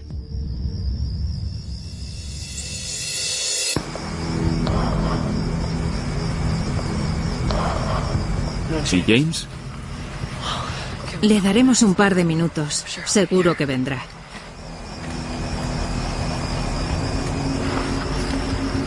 James, James y Jeffrey, James y Jeffrey. Aquí Ben y Ryder en el punto de encuentro en el puente. ¿Me recibís?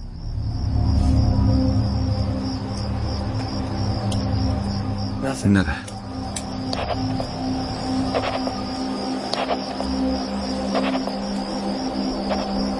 Preocupante, ¿no crees? Sí.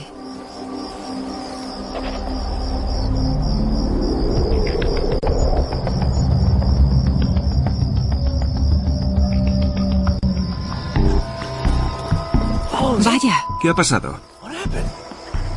Bajamos por un túnel largo y oscuro en el que no había cobertura de radio. Llegamos al final y el contador Heiger saltó a 35. Sí. Entre 35 y 40. Al final del túnel había una enorme puerta de acero revestida con agua filtrándose por todas partes formando canalillos. Era espeluznante. Algo así. No tiene ningún sentido en Fresno. ¿Qué habéis hecho vosotros? No hemos visto nada extraordinario, solo algunos aviones comerciales. Hemos dejado la cámara allí y ya veremos qué graba en las próximas dos horas. Hemos hallado pruebas de una instalación subterránea, pero la única pregunta es, ¿se trata de la base de la que todo el mundo habla en Fresno? Tenemos que averiguarlo.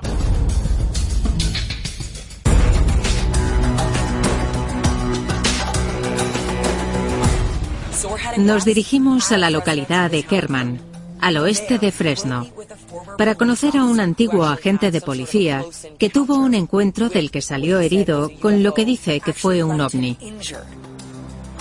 Queremos saber cómo se hirió y si el objeto era similar a los triángulos de los avistamientos. ¿Qué le ocurrió el 13 de mayo de 1978?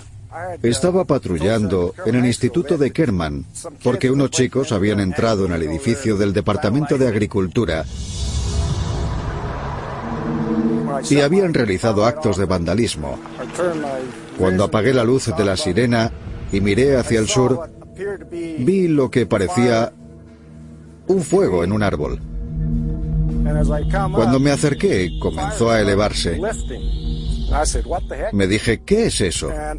Se alzó entre 30 y 60 metros y después paró.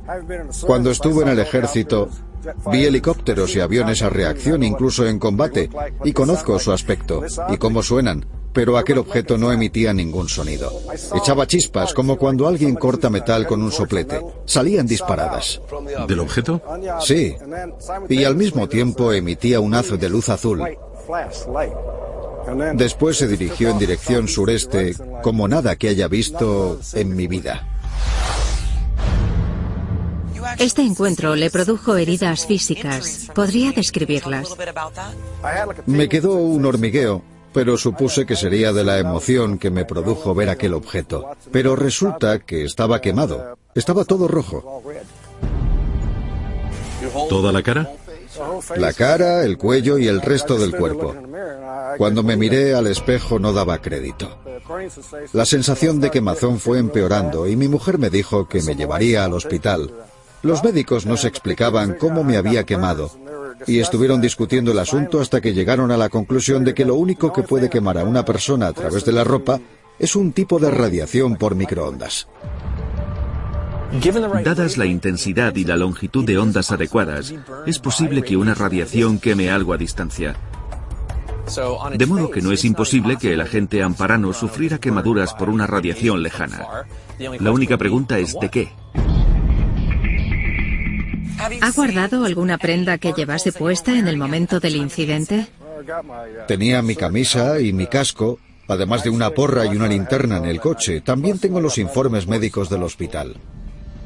Queremos llevar esos objetos a un laboratorio para analizarlos y ver si hay algún resto de radiación o algún residuo no identificado. También queremos analizar las fibras para saber si fueron sometidas a un calor intenso.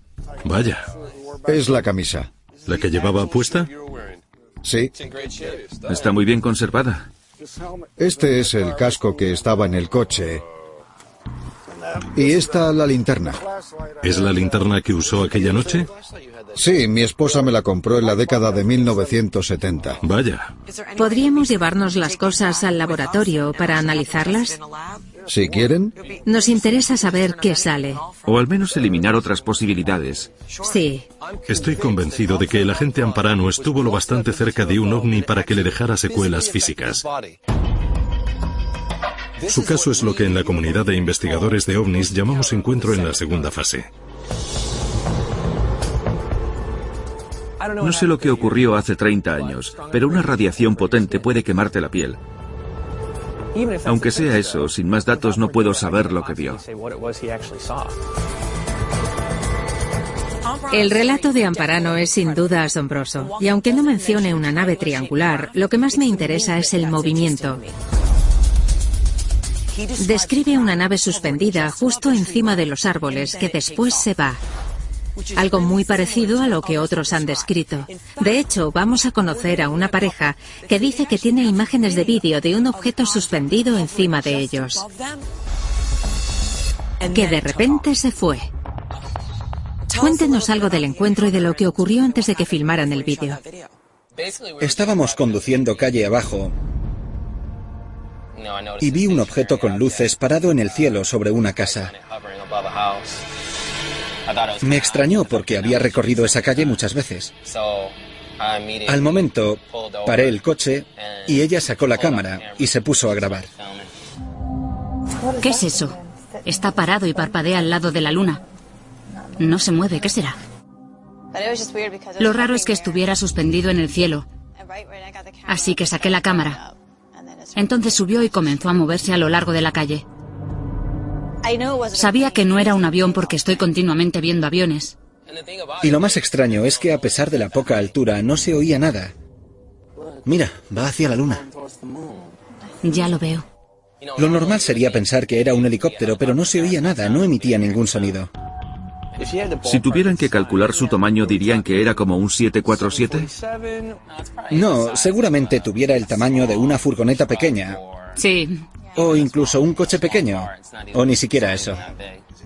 Si alguien les dijera que lo que vieron fue un avión convencional o un bombardero silencioso, ¿cómo responderían? ¿Qué dirían?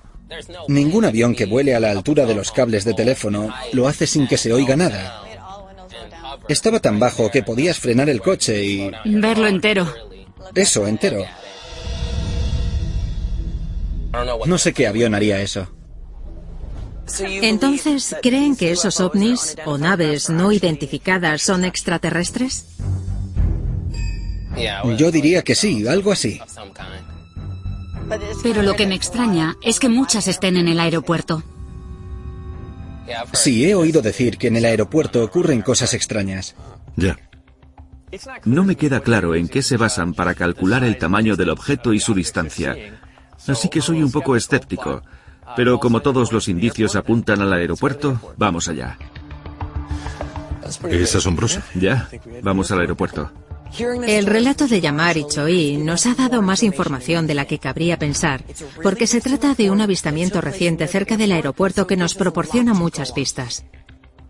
Después de estudiar la posible dirección del túnel que James encontró anoche y sumar eso a los testimonios de los testigos de ovnis, hemos hallado un punto de concentración de avistamientos no solo en las montañas, sino también alrededor del aeropuerto. Lo que necesitamos ahora es saber si se trata de simples identificaciones erróneas de aviones o algo más misterioso.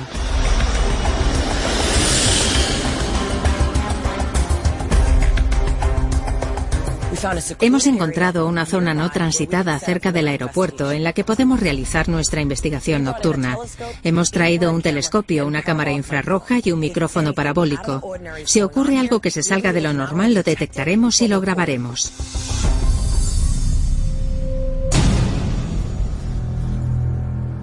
Vaya, ¿qué es eso? Es la Estación Espacial Internacional. Se mueve de izquierda a derecha. ¿Qué ves? La Estación Espacial Internacional, ¿la ves? No puedes perdértela, reluce como una estrella. Es el objeto orbital más grande de la historia. ¿A qué velocidad se mueve? Orbita la Tierra a una velocidad de 8 kilómetros por segundo. ¿Cuánta gente hay dentro? Creo que ahora mismo hay seis personas. Es casi tan ancha como un campo de fútbol y posee unos paneles solares enormes con forma de alas. Por eso brilla tanto, ya que refleja el sol de la otra cara del planeta. No sé vosotros, pero yo estoy deseando acercarme lo más posible al aeropuerto y echar un buen vistazo a todo por si detecto alguna actividad extraña. De acuerdo, voy a sacar el micrófono parabólico y vigilaré todo lo que haya en el cielo para ver qué sonidos recojo. Yo observé el cielo con el telescopio. Atenta a las advertencias, están ahí por algo. Buena suerte. Ten cuidado. Le daremos una semana de plazo.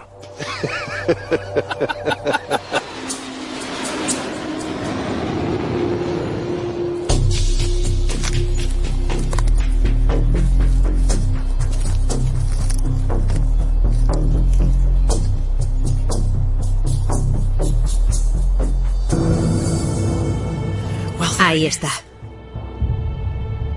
Ryder para Benny James, ¿me recibís? Te recibo. Estoy al lado de la alambrada de seguridad del aeropuerto. Estoy intentando acercarme lo más posible sin meterme en líos.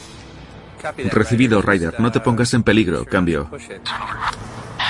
Voy a apagar el walkie-talkie un rato. Si dentro de una hora no habéis sabido nada de mí, no llaméis a la Guardia Nacional. Recibido, Ryder. Actúa con sigilo corto.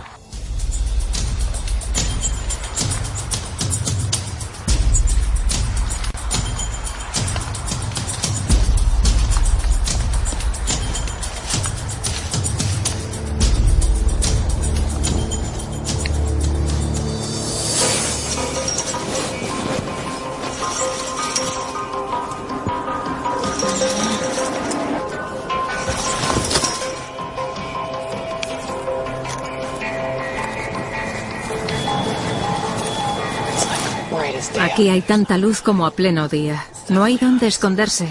Está claro que no debería andar por aquí. Sin duda, esto no parece un aeropuerto municipal normal.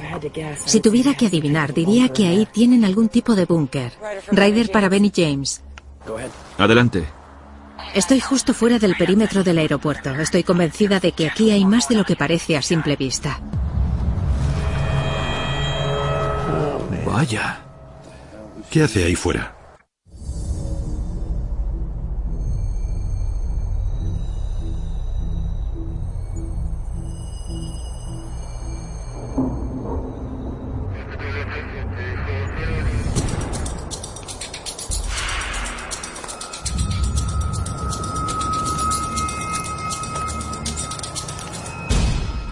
Dios mío, aquí hay alguien.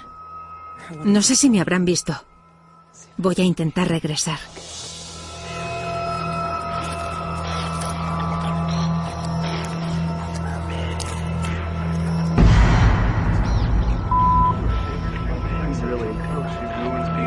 Está muy cerca de donde está todo el mundo. ¿Oyes esa aceleración? Sí que la oigo. Viene de algún lugar cercano a la posición de Ryder.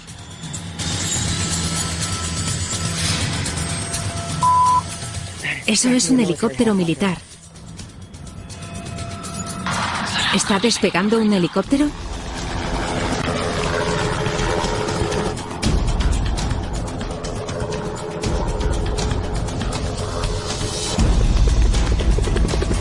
Sí. Ahí está, vuela muy bajo. Helicóptero militar. Vaya, hombre. Eso es un reflector. Debajo del árbol, James. En serio, debajo del árbol. Viene hacia nosotros. Sí, debajo del árbol, James.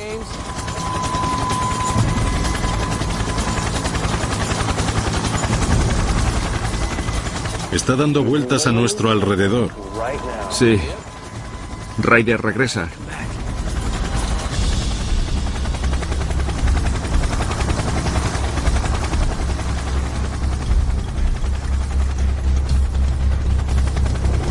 Estoy atrapada, voy a tener que darme prisa.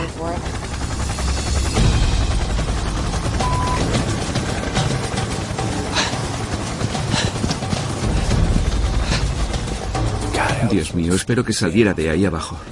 Ryder, somos Ben y James. ¿Dónde estás? Cambio. Chicos, chicos. Cielo santo, ¿dónde has estado?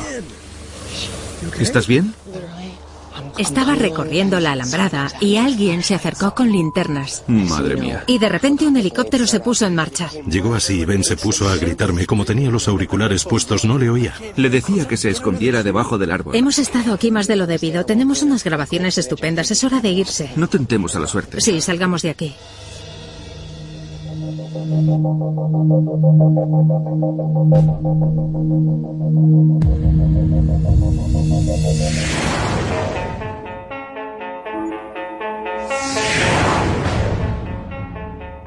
En la oficina comenzamos a estudiar en profundidad los hallazgos de Fresno. He estado investigando y resulta que los túneles que encontraste están conectados a una central hidroeléctrica de las cercanías. No puedo evitar pensar que también puedan ser el acceso a una base subterránea si es que la hay. Es muy raro. Aquí tenemos una furgoneta blanca de aspecto sospechoso justo donde estábamos investigando. No cuadra. Desde luego. Fíjate en esto. Busqué la matrícula y no he encontrado nada concluyente. Vaya, mira eso. Es muy, muy raro. ¿Y tanto?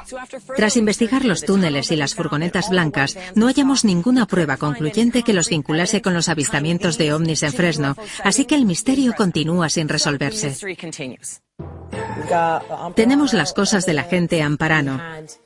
Nos entregó unas cosas que llevaba y las analizamos, pero lamentablemente los resultados no arrojan nada anormal. De todas formas, teniendo en cuenta los informes de las quemaduras, está claro que allí pasó algo. Echaba chispas como cuando alguien corta metal con un soplete. Típico encuentro en la segunda fase. Lo creo de verdad. Su testimonio me parece completamente sólido. Me merece toda la credibilidad. Cosas así son las que hacen que investigue ovnis. Tras investigaciones ulteriores hemos averiguado que Fresno es la sede de la Unidad 144 de la Sección Aérea de la Guardia Nacional. Eso explicaría la actividad militar. Sin embargo, estoy convencido de que en Fresno hay ovnis de verdad. ¿Qué es eso?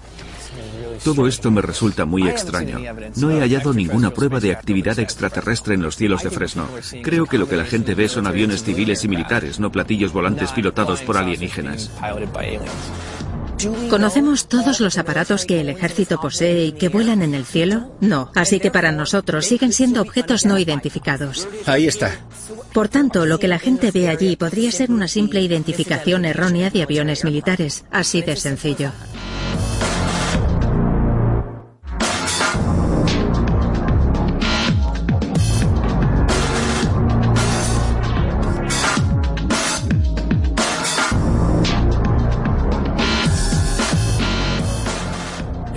Episodio de En Busca de OVNIs. Te digo que eso no es ningún avión. Esa cosa se ha movido 160 kilómetros en un segundo. Un intrigante vídeo de un objeto desconocido conduce a Ryder, Ben y James a las rocosas de Colorado para saber más acerca de este misterio. Sabemos que aquel día todos vimos lo mismo. No creo que aquello fuera en absoluto de este planeta. Pero una investigación da un giro cuando el equipo descubre que algunos lugareños creen que estos objetos están relacionados con unas extrañas y espeluznantes mutilaciones. Un rayo succionó al animal en la nave, le hicieron lo que tuvieran que hacerle y lo devolvieron. Lo arrojaron en ese campo. Mientras investiga la posible conexión, el equipo se entera de la existencia de una misteriosa amenaza que podría tener la vista puesta en algo más que los animales. Sus ojos eran tan azules que casi parecían violetas. Quizá también ataque a seres humanos. James, James, ¿me recibes? ¿Qué ocurre, James? Lárgate de aquí. Eso no es una nave terrestre. ¿Has visto eso? Los avistamientos de objetos no identificados tienen explicaciones convencionales. Por primera vez en mi vida, creo en la posibilidad de que los ovnis existen. Buscar pruebas es lo más importante para mí porque vivo para ello, es lo que siempre soñaba hacer. Dios mío. Madre mía. En busca de ovnis, vaqueros alienígenas.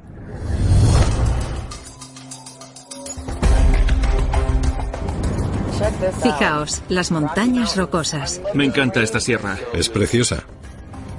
Estamos de camino a Salida, Colorado, al norte del Valle de San Luis. Esta zona es un foco de actividad de ovnis y las noticias de avistamiento se remontan a muchos años. Hay una familia que filmó uno de los vídeos de ovnis más convincentes que he visto en mi vida. Vamos a ver el vídeo de Tim Edwards que nos ha traído a Colorado. Mira, papá, una nave espacial. Vea por los prismáticos. Se ha movido hacia esa parte del cielo. Esa cosa se ha movido 80 o incluso 160 kilómetros en un segundo. Vemos lo que parece una serie de bolas rotando alrededor.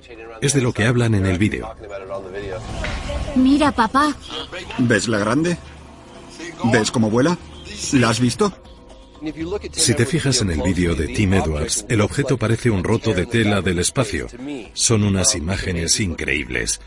Hay puntos de referencia como el tejado. Sí, ese es el ángulo de... Así que es posible distinguir entre el movimiento de la nave y el de la cámara. Ningún avión puede moverse 8 kilómetros en dos segundos.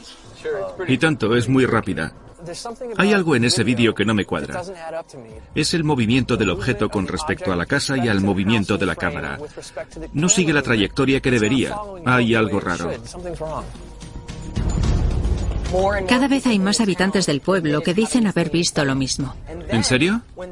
Cuando salió en la prensa fuimos atando cabos y averiguamos que en las mismas fechas personas de cuatro estados más habían visto la misma nave en el cielo.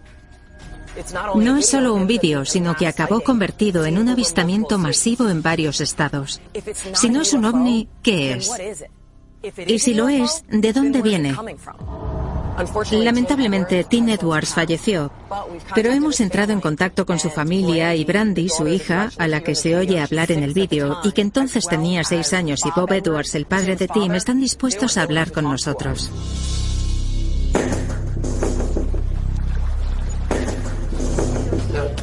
¿Le llamó su hijo cuando... Claro que me llamó. Estuvieron viendo aquello cerca de una hora. ¿Cuántos años tenías entonces? Seis. Tenía seis años, ¿lo recuerdas bien? Sí. Ese día íbamos a salir del camping. Mi padre me dijo que saliera para ver si iba a llover. Salí y cuando estaba mirando al cielo me di cuenta de que había un objeto con forma alargada parado en el cielo. Entré a buscar a mi padre. Tardó unos segundos en darse cuenta de lo que era el objeto. Es una nave espacial o algo así. Te digo que eso no es ningún avión. Entonces lo filmó. Mira cómo vuela, papá. Recuerdo que la nave iba y venía y parecía que estaba creciendo. ¿La has visto? Se ha parado. Saltaba de un sitio a otro y le salían unas bolas de dentro. Si no dejas de mirar, se ve como una bola volando alrededor. Ningún avión puede moverse 8 kilómetros en dos segundos. Iba como una flecha. Iba tan rápido que en un momento pasaba de estar aquí a estar aquí y luego aquí. Como si brillara en un punto y luego reapareciera en otro o se movía. Eso es, era como si apareciera en distintos sitios. Esa cosa se ha movido 80 o incluso 160 kilómetros en un segundo. Contar con estas imágenes y con varios testigos simultáneos es algo único. ¿Están en desacuerdo en alguna cosa que recuerden haber visto? Sabemos que aquel día todos vimos lo mismo. No creo que aquello fuera en absoluto de este planeta.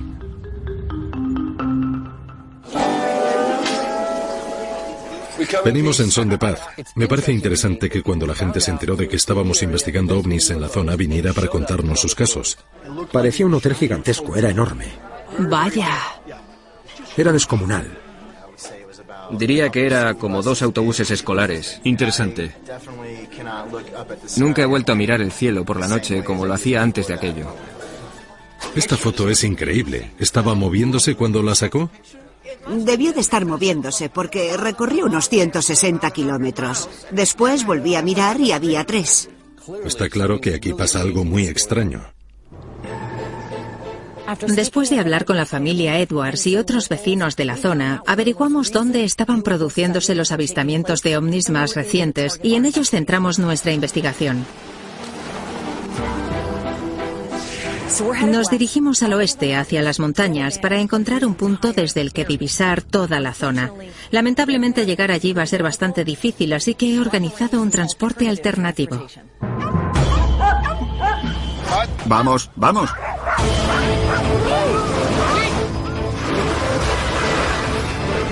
Sí.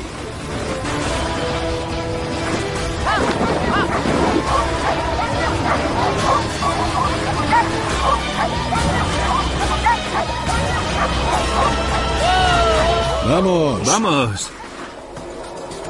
A partir de aquí tendremos que seguir a pie. Nunca he caminado sobre un terreno así.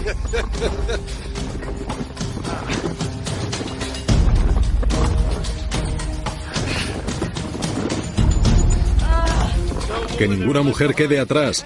Odio pisar la nieve.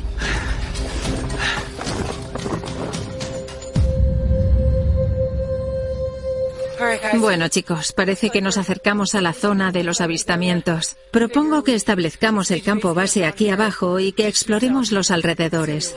Todo el mundo dice que vamos a ver algo, más nos vale.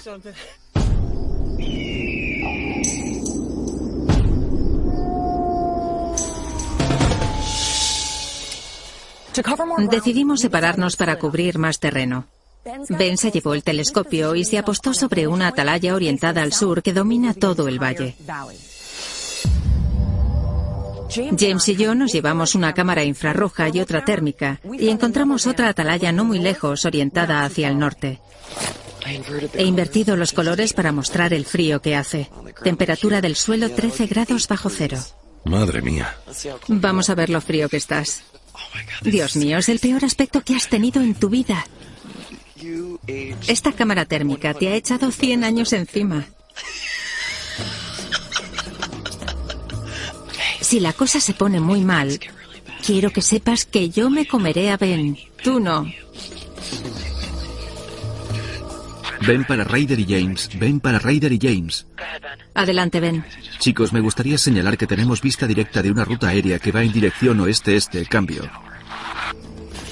Hay movimiento a vuestra derecha y también por aquí, pero lo que la gente describe no es un avión normal. Dice que vio unas esferas enormes del tamaño de hoteles. Nada como los aviones normales que estamos viendo ahora mismo. Voy a colocar esto sobre el trípode para que las lecturas sean más estables. ¿Qué te parece? Voy a ver a Ben para saber cómo le va. Me parece bien. Mantente en contacto. De acuerdo. Dios mío. ¿Dónde están esas luces extrañas de las que habla todo el mundo? Hola, James. Sin novedad hasta ahora. Estoy calibrando el telescopio. Fíjate en esa luna que se ve entre los árboles. Hace viento, se nota cómo se mueve el aire. Vaya. No parece que sea algo real. ¡Qué pasada!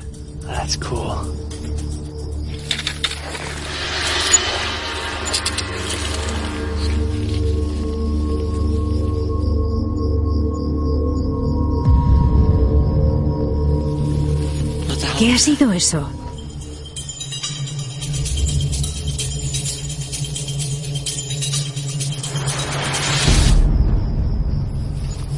Vaya. Ryder para Benny James.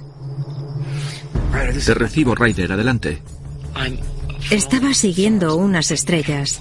Tenía la cámara orientada hacia arriba, la bajé y vi un gran destello luminoso blanco, pero desapareció. ¿Hacia dónde estaba orientada? Justo debajo del cinturón de Orión. Recibido.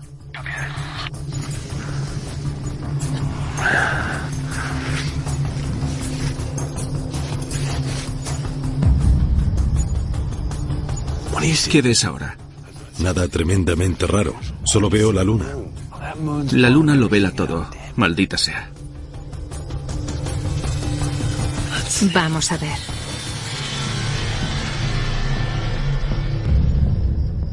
Seguimos rastreando los cielos hasta que quedó claro que fuera lo que fuera aquello, había desaparecido. Sé que anoche vi algo. Es una pena que la vista del cielo no fuera mejor porque la luna brillaba demasiado.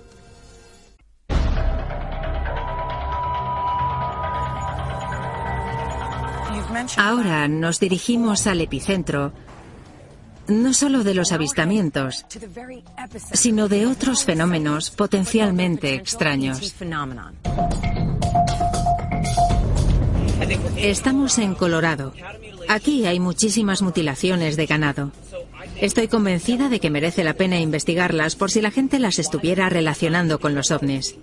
James, sé que eres muy escrupuloso, así que... Mirad, aquí están. ¡Qué asco! ¿Sabes cuánto tiempo llevará muerta esa vaca? Ya le han desgajado toda la quijada. Tiene que haber algún rastro. Dudo que las presuntas mutilaciones de esos animales no hayan sido causadas por depredadores naturales, infecciones o procesos de descomposición. Siento gran curiosidad por saber lo que dicen los rancheros. Entramos en contacto con dos rancheros de la región que recientemente han sufrido mutilaciones de sus cabezas de ganado. Hemos llegado. Este es el final. Buena suerte. Gracias por traerme. Tal vez no regresemos. Gracias. Adiós. Un joven científico en tierra incógnita. Admiro su tenacidad. Ben McGee. Tom Miller. Encantado. Igualmente. He oído decir que hace poco sufrió una mutilación de ganado. Sí, fue hace unos cuatro meses en este campo. Un vecino que pasaba por el camino me llamó y me dijo que había una vaca muerta.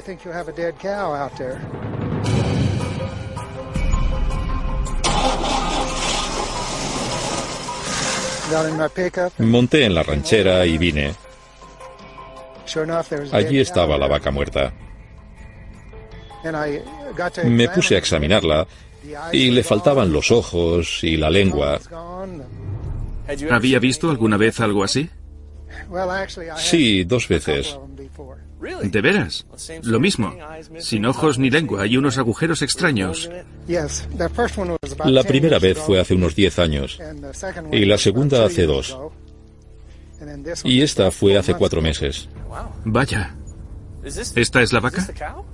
Sí, eso es parte de la piel y eso parte de los huesos. No sabía que lo hubiera conservado. Esta vaca estaba sana porque yo mismo la alimentaba todos los días y de pronto aparece muerta. Si nos acercamos, ¿podría mostrarme el punto exacto donde yacía? ¿Recuerda en qué dirección estaban las patas? ¿Algo así? Sí, la cabeza estaba orientada hacia allí y las piernas estaban orientadas hacia el norte. Le faltaban los ojos, pero lo más impresionante es que no tenía sangre. No quedaba nada. Y tampoco había huellas de nada. Parecía como si la hubieran tirado aquí. ¿Quiere decir que ya estaba muerta antes de acabar aquí? Sí, estoy convencido. ¿En serio? A juzgar por lo visto, no creo que lo ocurrido se deba a causas extraordinarias. Por eso voy a recoger muestras, ya que quiero saber si el análisis químico y radiológico revela indicios de algo inusual.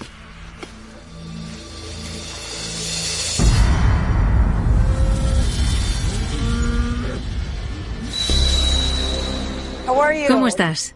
James y yo vamos a ver a Mike Durand. Es un ranchero que afirma haber sufrido varias mutilaciones de ganado en su propiedad. La más reciente tuvo lugar hace unos pocos años. ¿Dónde se produjo el último incidente? Fue aquí abajo, cerca de los árboles. Lo que ocurrió es que aquella mañana salí a alimentar el ganado, pero faltaba una vaca. Salí al campo y subí a la cima de la colina desde la que se ve todo el prado. Desde allí se ve todo, entonces vi a la vaca en el río.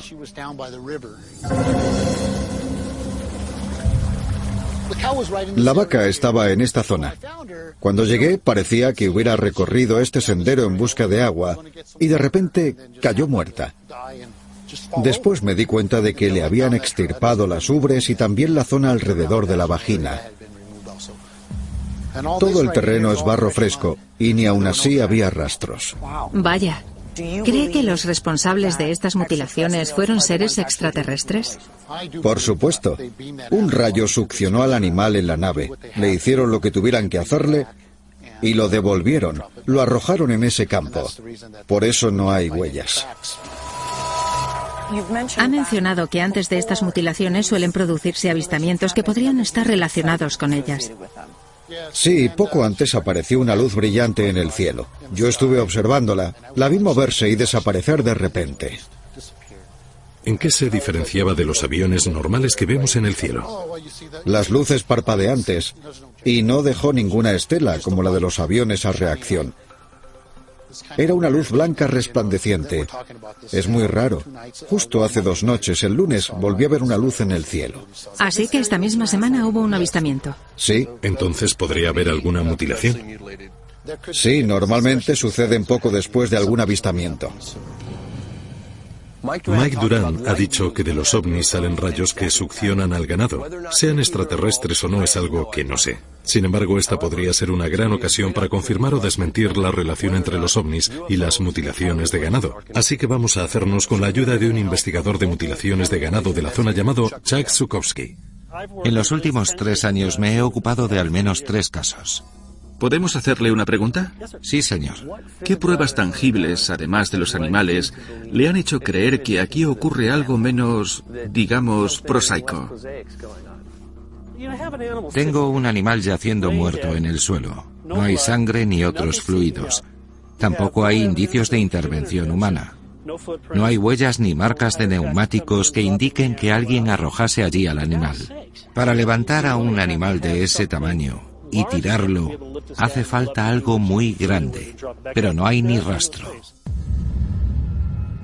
Como investigadores y basándonos en su experiencia, ¿qué tipo de rastros debemos buscar? En primer lugar, deben recoger muestras. Yo haría un corte transversal alrededor de las incisiones para que el laboratorio averigüe sus causas. Deberían hacer un par. Y si tienen agallas deberían examinar las vísceras.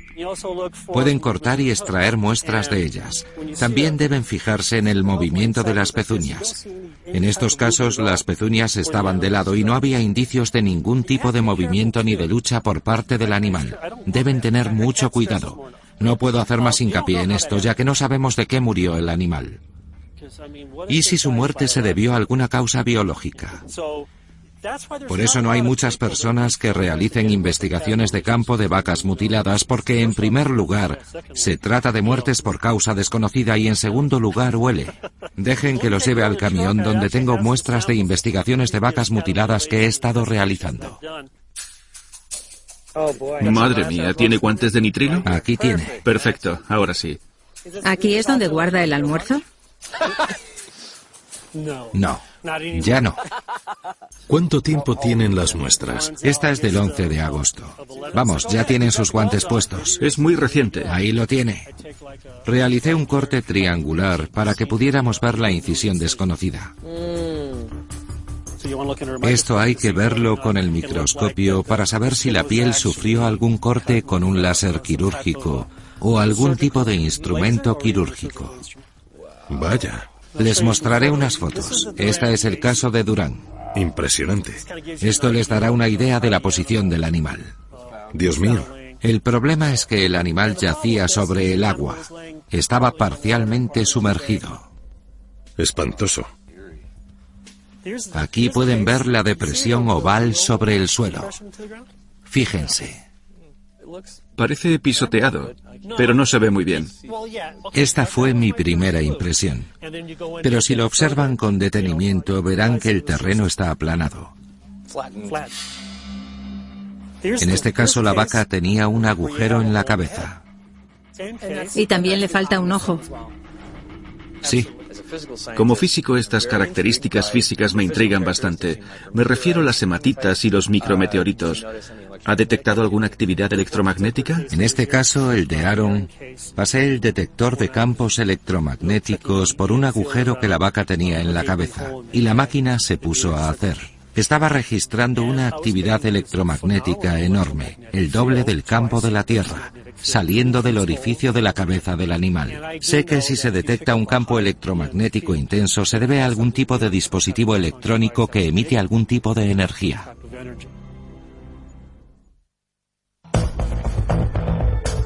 Para indagar aún más, decidimos llevarnos a Chuck con nosotros. James, ¿puedes sostener esto? Juntos examinaremos un cadáver reciente de vaca para saber si la teoría que responsabiliza a los ovnis de las mutilaciones se sostiene.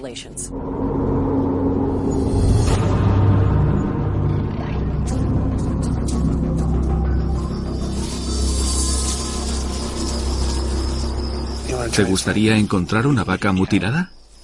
Sí, me encantaría. Vamos, Ryder.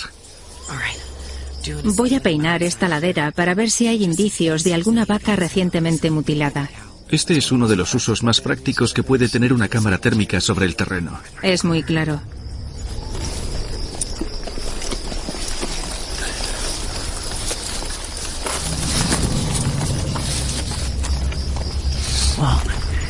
Si nos topamos con una vaca mutilada, al menos el frío la habrá conservado un poco. Ya, pero el frío también la daña, porque la congelación rompe las células y descompone los enlaces químicos. Así que no está muy claro.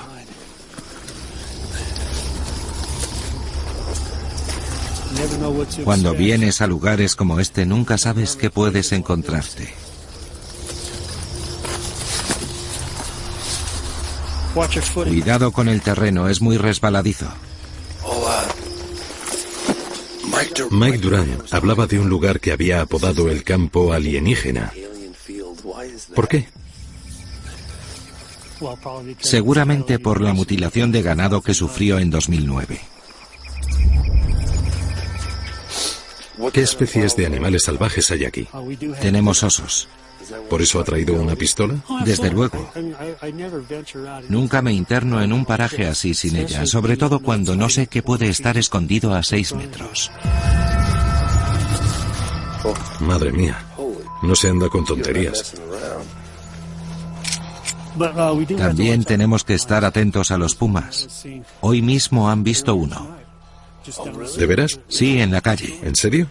Por supuesto. Iremos hacia el arroyo. Es una de las zonas de caza de los pumas, porque allí acuden a beber sus presas. Muy bien.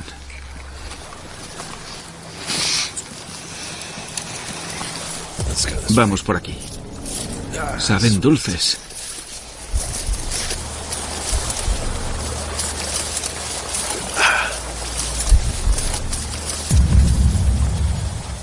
Vaya hombre. Siempre pasa algo. ¿Qué estás mirando? Creo que he oído algo. Tenemos que encontrar otra ruta. Vale.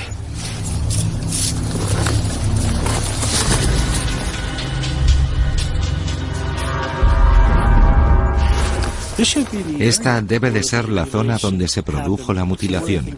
Así que una de las posibilidades que barajé es que al morir, la vaca estuviera en la orilla y que al caer rodase. Entonces busqué... ¿Marcas en la tierra o algo así? Sí, pero no encontré ninguna. Entonces el animal no cayó y bajó rodando. No hallé ningún indicio de que el animal se moviera mientras moría. Pero lo que sí vi fue que una mitad del animal yacía en este riachuelo, mientras que la otra mitad estaba aquí. ¿Dónde acabó la sangre? Buena pregunta. ¿A dónde va la sangre? Como no vi sangre, podría ser que la vaca fuera arrojada aquí. Usted fue el primer profesional que investigó, ¿no es así? Sí, fui el primer investigador que se presentó. ¿Se le ocurrió algo al momento? Desde luego. Cuando comencé a observar las incisiones y las heridas, al momento supe que no habían sido obra de ningún depredador.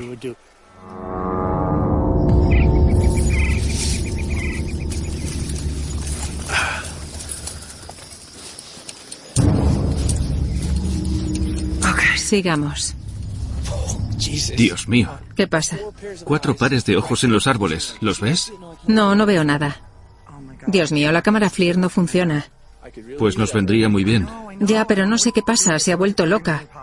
¿Sale algo? No puedo. Dios. Uno, dos, cuatro. Sin duda son cuatro pares de ojos. ¿Qué ves? ¿Y bien? Sí, son vacas. Maldita sea, son vacas. La buena noticia es que si tenemos vacas podrían ser vacas mutiladas. Voy a acercarme a las reses para ver qué hay.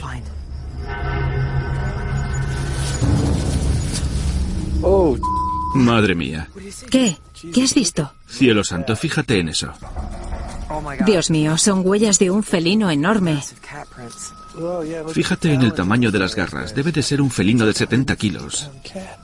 Dios mío, fíjate, ¿por qué indica tanto calor? Porque es reciente. Fíjate, hay dos tamaños. Sí. Hay uno pequeño y luego el grande. Sí. Tal vez sean una madre y sus cachorros, que es el peor de los casos. Circulan por este camino. Demasiado expuestos. Mira, esto fue una emboscada. Pueden saltar desde cualquier sitio porque pueden ocultarse en cualquier lugar. Fíjate en el sendero. Están cortadas. Soy capaz de ponerme en el borde de un volcán, pero no querría que un animal así me acechara. Lo mío son los datos, pero no puedes reunir datos cuando te has convertido en la cena de algo. Avisa a James. Está en el riachuelo. Ryder para James. Te recibo. Adelante, Ryder. Por desgracia, hemos encontrado huellas muy recientes de un puma. Lo más probable es que sepan exactamente dónde estáis. Eso no tiene gracia, James. Además, tú también estás cerca del riachuelo. Ya, pero Chuck está armado. He visto algo con la linterna.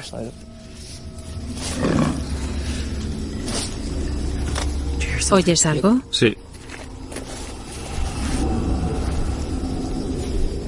Van a bajar por aquí.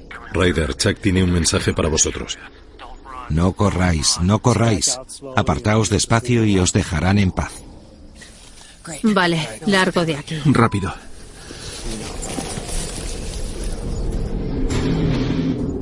Con un puma cerca, continuar resultaba demasiado peligroso, así que tuvimos que irnos. Algunos lugareños no solo creen que los ovnis aparecen en Colorado para abducir a su ganado, sino que también están abduciendo a seres humanos. De hecho, cerca de aquí hay un hombre que afirma haber sufrido varias abducciones y que dice poseer imágenes de una de ellas. Estas son imágenes filmadas por Stan Romanek dentro de su casa de lo que dice que es un ser extraterrestre mirando desde el exterior de su ventana en la superficie. ¿Dices que tiene imágenes de un alienígena? Es lo que nos han dicho y lo que sale en el vídeo.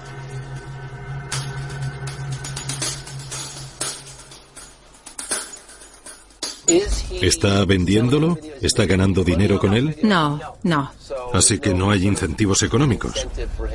Eso es. Crear algo así exigiría mucho tiempo y dinero.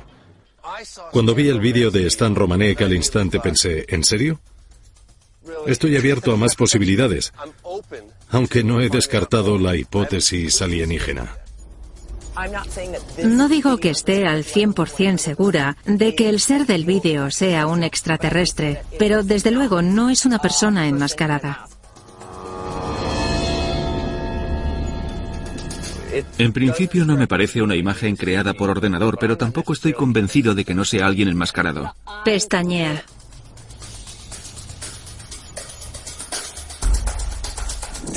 La verdad es que aquel vídeo parecía de alguien que se hubiera enfundado una máscara. La gente dice que pestañea. Tal vez se vea, pero la imagen no está del todo clara.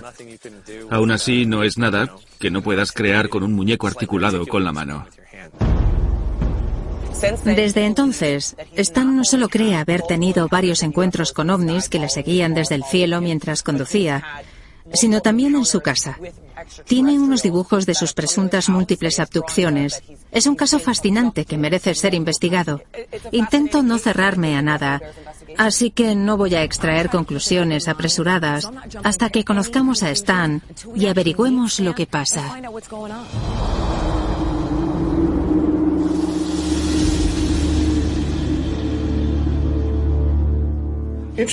Lo más interesante es que antes yo era un firme escéptico, pero ahora soy el símbolo de los fenómenos extraños. Me encantaría hablar sobre las pruebas que posee acerca de los encuentros que ha tenido con extraterrestres. De acuerdo. Era un hermoso día de invierno. A eso de las 11 me acosté y oí un golpe en la puerta.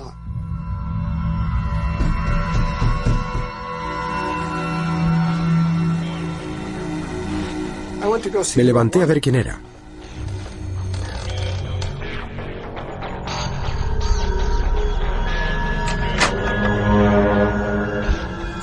Y en la puerta había tres seres, dos varones y una hembra. Tenían unos ojos enormes y rasgados, almendrados, de color azul. Sus ojos eran tan azules que casi parecían violetas. La hembra se acercó y me aferró una muñeca. Sentí un dolor insoportable en la parte baja de la espalda. A la mañana siguiente me desperté convencido de que había sufrido una horrible pesadilla. Pero Noté unos orificios frescos en la espalda. ¿Estas son las fotos? Una foto de la parte baja de la espalda. Cielo santo. Cuando me miré vi que no solo tenía orificios en la espalda, sino que me habían arrancado el pelo de las muñecas y tenía esas heridas. Me quedé alucinado. Casi me vuelvo loco. Me puse a gritar y a temblar. Les pregunto, ¿por qué yo? ¿Y qué queréis de mí? Ellos no... ¿Puede hacerles preguntas? No creo que les importen. Por eso instaló cámaras de vigilancia. Siguieron viniendo. La peor visita fue la del 17 de julio de 2003. Lo interesante es que puedes ver los rayos infrarrojos reflejados en sus retinas. Vaya, fijaos en esa criatura. Parpadeó. Se quedó ahí y entreabrió los ojos. Qué raro que esté agachado. Se agachó porque me vio llegar. ¿Qué hizo usted entonces? Corrí escaleras arriba para buscar a mi mujer porque aquella cosa huyó. ¿Por dónde? Por el jardín trasero. Según parece algo extraño sucede en la casa de Stan Romanek. Es un caso típico de mentiras o de alguien que recibe visitas de extraterrestres. Me cuesta no sospechar que sea un montaje. Así que tenemos que intentar grabar lo que Stan dice que le ocurre.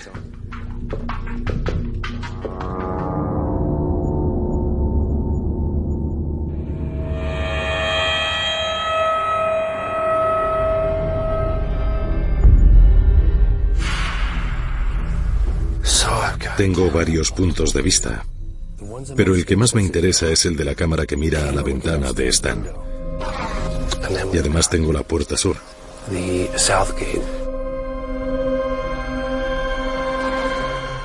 Stan dice que hará todo lo que pueda para ayudarnos a atraer algo.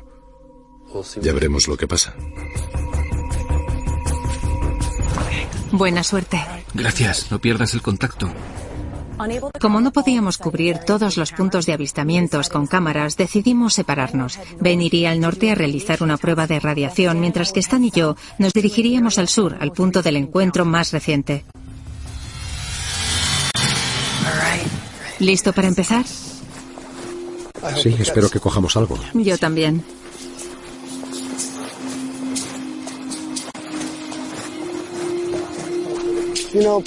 Hay un error frecuente.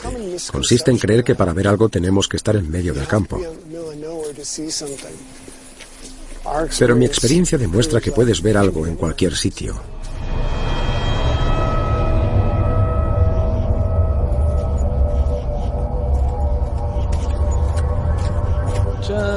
Radiación por debajo de 15. A menos que el suelo reciba una radiación de algún motor de lancha pesquera, una emisión de neutrones o algo así. No espero que pase nada, aunque no puedo descartarlo. No sé si en la casa ocurre algo. Pero presuntamente es el lugar donde se desarrollan los fenómenos.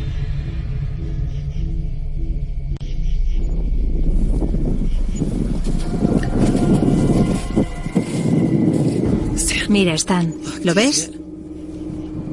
¿Qué demonios es eso? No es un avión. ¿Por qué no? Porque es demasiado grande, es un disco.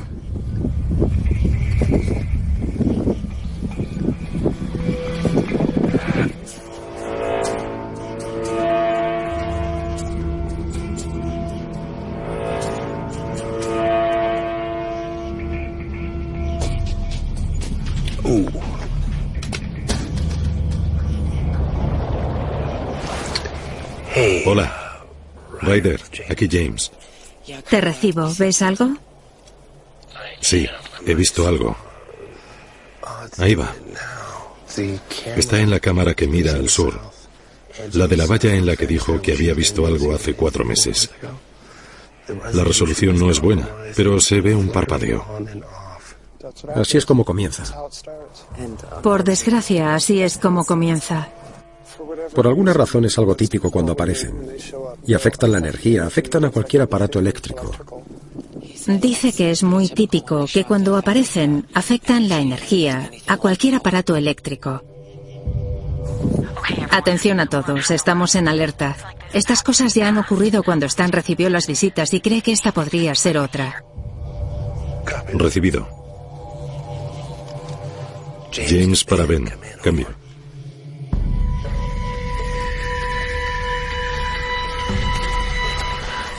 Aquí es donde Stan cree que suceden los fenómenos. Orión, el cazador. Sería estupendo que saliera alguna de esas criaturas.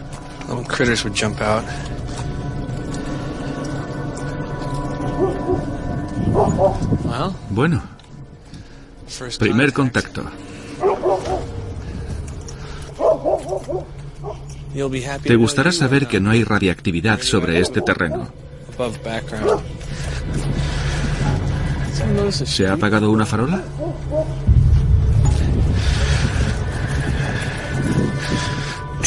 James para Ryder. Adelante, James. He perdido el contacto con Ben.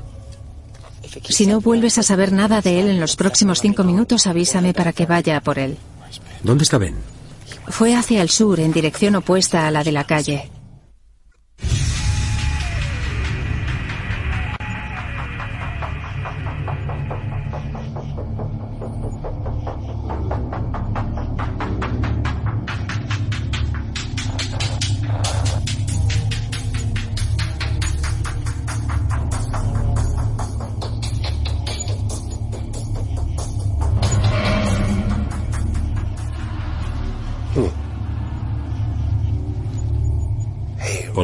Ryder. Aquí James una vez más. Adelante, James. La puerta sur. La dejasteis abierta y ahora está cerrada. ¿Quién lo hizo? Cambio. Bien. No hemos estado allí. Marca todos los códigos de tiempo para que podamos analizar las imágenes, pero no dejes de grabar, no dejes de grabar.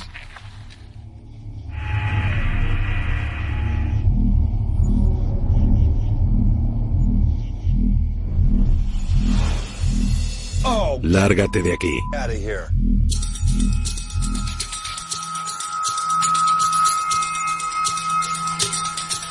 No me creo lo que acaba de pasar. Ryder, Ryder, Ryder.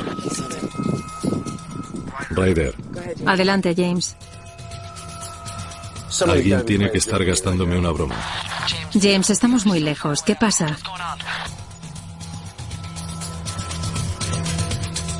Vamos a regresar. Adelante, James. Responde, James. James, James, ¿me recibes? ¿Qué pasa, James? Hay un alienígena mirando por la ventana del despacho. Acaba de aparecer y está fuera en el jardín. No me lo creo. ¿De verdad? ¿Estás seguro? ¿Totalmente seguro? Al 100%. Cambio. ¿Estás seguro de que no es un gato o algo llevado por el viento? Ryder, sé lo que he visto. Seis minutos antes. Algunos se preguntarán qué estoy haciendo aquí. No quiero asustar a James ni burlarme de Stan. Estoy probando cómo sale una máscara en una cámara.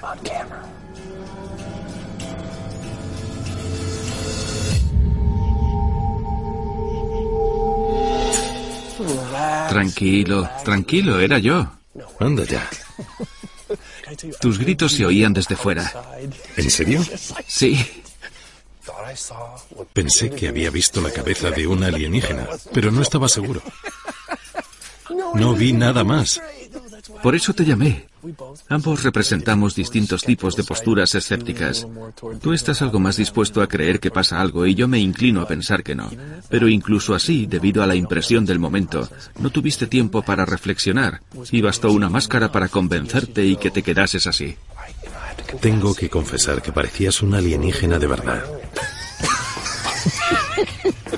A primera vista, la pequeña prueba de Ben se parecía mucho a lo que había visto en el vídeo de Stan Romanek, pero sinceramente no sé qué pensar.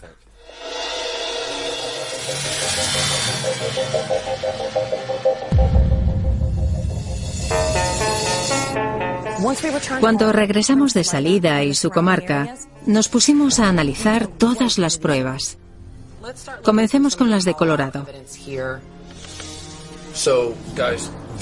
En mi opinión, como alguien que lleva casi 20 años estudiando ovnis, estas son algunas de las mejores imágenes de ovnis que he visto.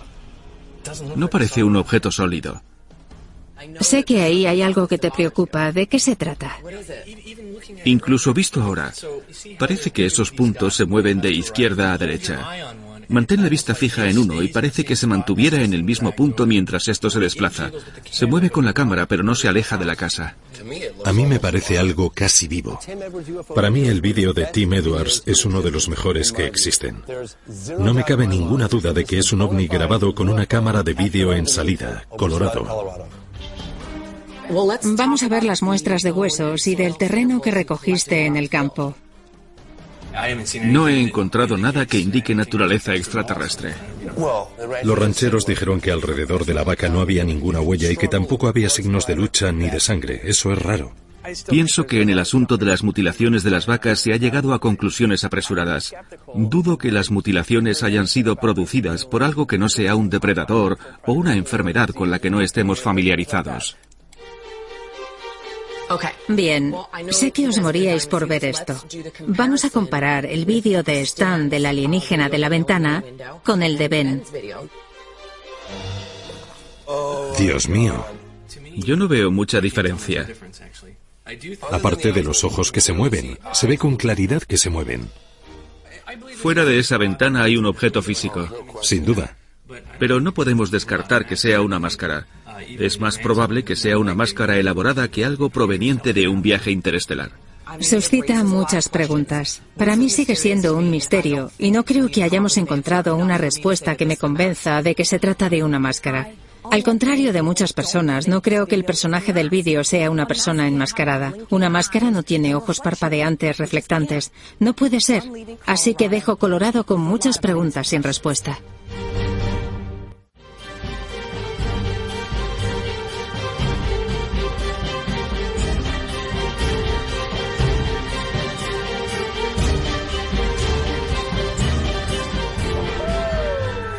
Han regresado. Mira. En este episodio de En Busca de OVNIs, veo una serie de luces.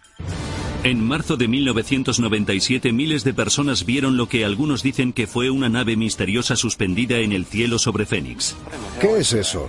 Un vídeo recién descubierto que muestra unas luces similares ha hecho que algunos habitantes de Arizona se pregunten si es una nueva visita. ¿Estáis viendo eso? Siguiendo las pistas, nuestro equipo descubre una posible relación con el que podría ser el encuentro con ovnis más rocambolesco de la historia. Es como la guerra de los mundos y se reúne con un hombre que afirma que fue abducido en las afueras de la ciudad y que pasó días enteros en una nave alienígena. Nunca he vuelto allí solo. En el presunto lugar de la abducción, el equipo corona nuevas cotas para revelar la verdad. ¡Socorro! Pero cuando su investigación se adentra en la noche, el equipo experimenta su propio y pavoroso encuentro. ¡Volved al campamento! Vamos, James. ¿Qué pasa? Eso no es una nave terrestre. ¿Has visto eso? Los avistamientos de objetos no identificados tienen explicaciones convencionales. Por primera vez en mi vida, creo en la posibilidad de que los ovnis existen. Buscar pruebas es lo más importante para mí porque vivo para ello, es lo que siempre he soñado hacer. Dios mío. Madre mía. En busca de ovnis, abducción en Arizona.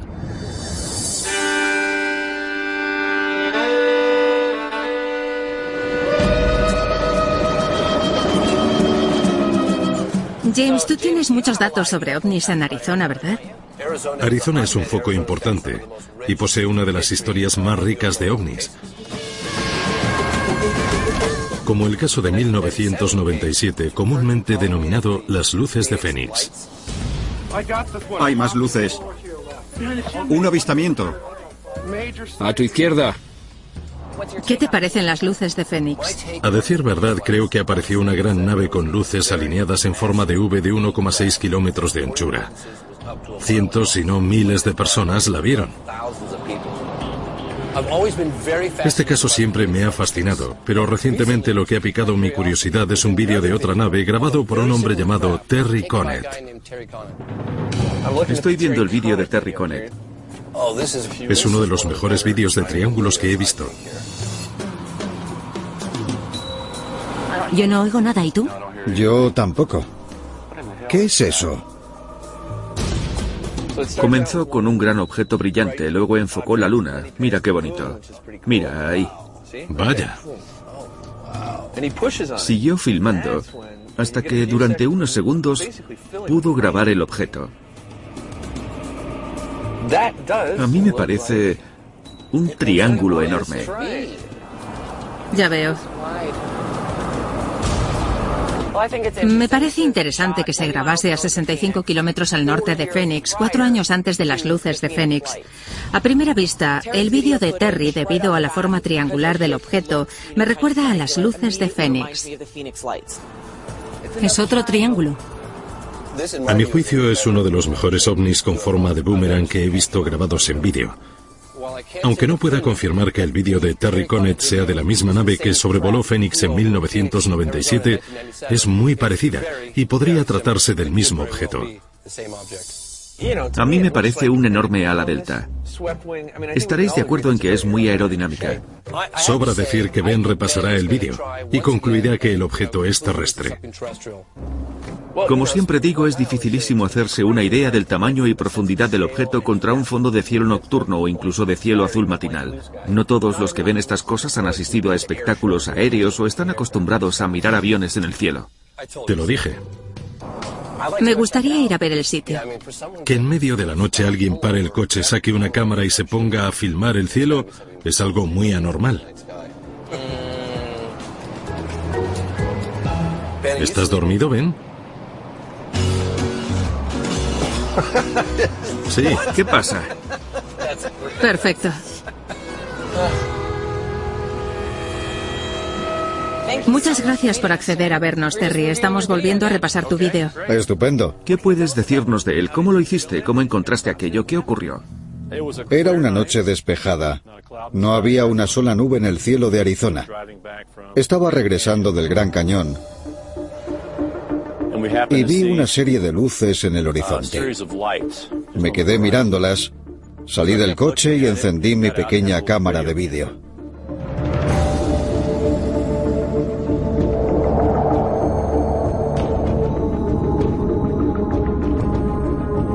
A medida que se acercaban, adquirieron forma de V.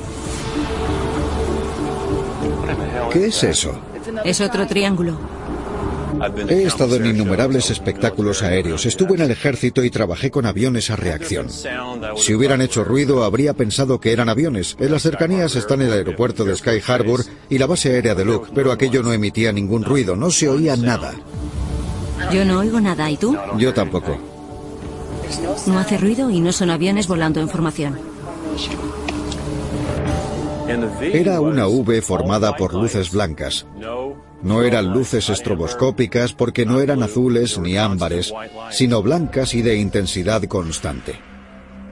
Basándote en tu experiencia en la aviación, ¿crees que podría haber sido lo que llaman vuelo orbital? ¿Aviones muy grandes que vuelan muy alto y que podrían tener forma de V?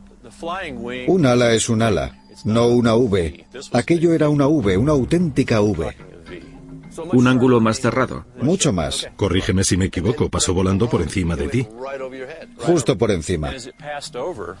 Mientras pasaba, noté que tenía una anchura enorme. Mucho más que cualquier avión que conozcamos. El equivalente a unos 10 B-52 puestos uno junto al otro. Vaya. ¿Cómo lo compararías con las luces de Fénix de 1997? Las luces de Fénix eran muy parecidas a lo que vi. De hecho, fue muy inquietante porque volvió a suscitarme preguntas que me había planteado. ¿Qué era eso? Si era algo militar, si se trataba de un proyecto de alto secreto, lo aceptaría y viviría tranquilo. Pero el problema es que no sabemos qué es. El relato de Terry es muy convincente. Su vídeo es muy persuasivo y apoya la teoría de que en el cielo de Arizona hay unas naves enormes y silenciosas en forma de triángulo o de boomerang. Pero mi pregunta es, ¿quién las pilota? No sé a vosotros chicos, pero Terry me encanta. Seguramente sea uno de mis testigos favoritos de todos los que he entrevistado. Es muy metódico y además dijo que podrían haber sido aviones volando en formación. Pero para ser eso, sus características eran muy raras. Además, no está seguro de que sea extraterrestre. Ben va a convertirse en un creyente. James, yo creo en la verdad. Y la verdad es que nos visitan, amigo. No puedes aceptar la verdad. Estoy de acuerdo con que es un objeto de forma triangular, que es lo que sale en el vídeo, pero eso no quiere decir que tenga que ser extraterrestre. Podría ser un avión experimental militar o comercial, incluso podría ser una formación de luces de bengalas. No tiene por qué venir del espacio. Como científico solo me baso en las pruebas y para recogerlas hay que realizar test. Una explicación podría ser que las luces fueran bengalas militares lanzadas en unas maniobras. Con la ayuda de los paracaidistas Arizona Skyhawks, mi plan es saber si las luces de las bengalas se parecen a lo que la gente dice haber visto. Bueno chicos, creo que tenemos un plan de batalla. Tenemos dos puntos de observación del saltador. Os avisaré por radio cuando vaya a saltar y vosotros continuaréis. Mientras Ryder observa desde el aire, Ben y yo observaremos desde dos puntos sobre la superficie. En mi opinión, esta prueba debería demostrar con nitidez que lo que Terry vio y filmó no se puede confundir con bengalas.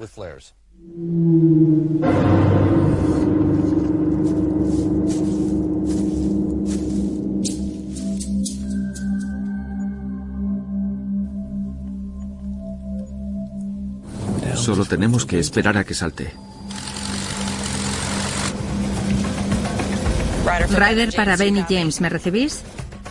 Te recibo. Adelante. Solo quiero que sepáis que el avión está rodando. Recibido. Ve con Dios. Os avisaré cuando estemos volando.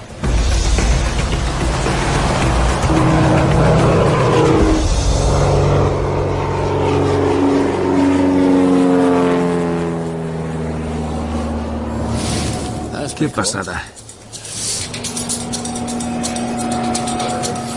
Ya estoy filmando. Los tengo. Me parece increíble que vaya a saltar al vacío en medio de la noche. Estamos a 8 kilómetros del punto de salto. Allá van. Esto va a estar bien. Puertas abiertas, chicos. Recibido, marcha, agárrate bien. ¿Tus últimas palabras? Listo para pasar un buen rato. Un miembro de los Arizona Skyhawks va a saltar desde un avión a 3 kilómetros de altura con bengalas adheridas a sus piernas. Esto debería demostrar con claridad que lo que se vio en Phoenix no puede relacionarse con bengalas. Ahora salta y compórtate como un ovni. Eso haré, señora.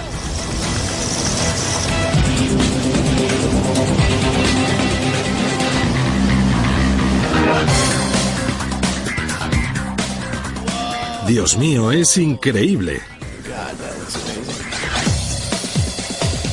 Es lo más alucinante que he visto.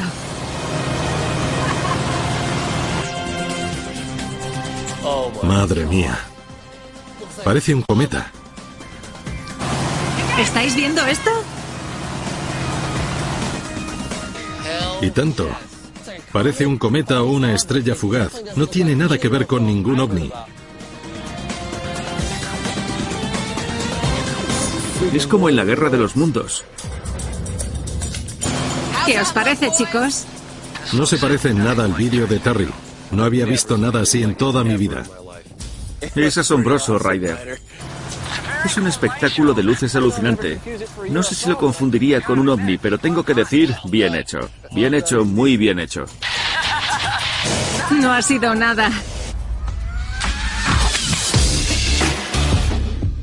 Después del test de anoche estoy convencida de que las luces que la gente vio en el cielo no eran bengalas. En ese caso podrían ser ovnis. Queríamos conocer a Jeff Willis, famoso no solo por todos los vídeos de ovnis que ha filmado, sino especialmente por uno de una nave triangular asombrosamente parecida a la que la gente ve.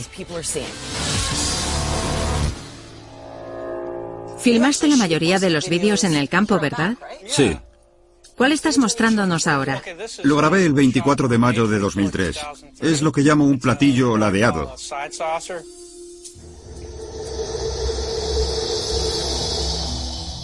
Vaya, impresionante. Este es del 20 de abril de 2006. Lo grabé en este barrio.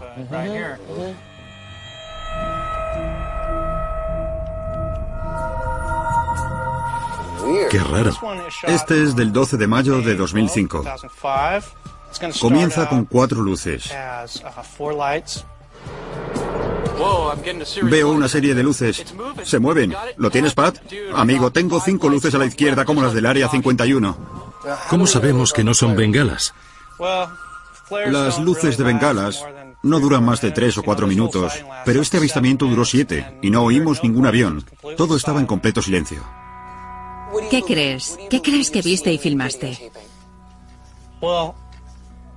Ese es el misterio. No sé lo que vi. Sé que no es normal y estoy seguro que no es del gobierno. Sinceramente, esta es la razón por la que me dedico a esto. Quiero averiguar la verdad de este fenómeno. James se cree todo lo de esos vídeos, pero debido a mi formación y a mi experiencia, yo necesito mucho más para llegar a la conclusión de que se trata de objetos no identificados. Hay muchos objetos perfectamente identificables en el cielo que no estamos acostumbrados a ver porque pasamos la mayor parte del tiempo mirando abajo, no arriba. Jeff nos habló de un avistamiento suyo reciente en la montaña Thunderbird, pájaro de trueno, a 5 kilómetros al norte de la ciudad. Ha accedido a llevarnos allí y a presentarnos a dos investigadores expertos de la zona para que sepamos lo que ocurre en estos cielos. Obviamente, atrapar ovnis no es tarea fácil y para llegar allí tendremos que dar un buen paseo.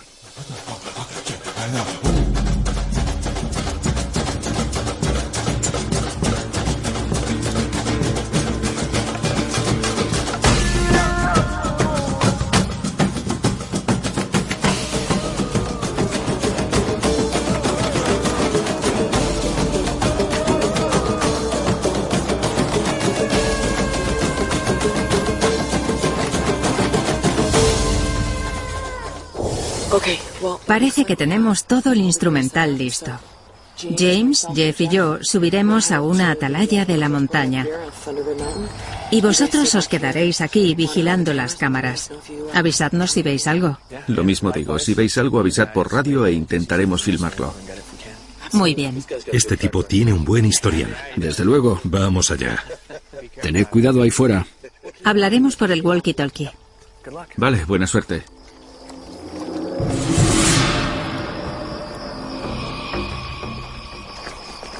Jeff, ¿cuánto tiempo hay que pasar bajo este cielo hasta ver algo?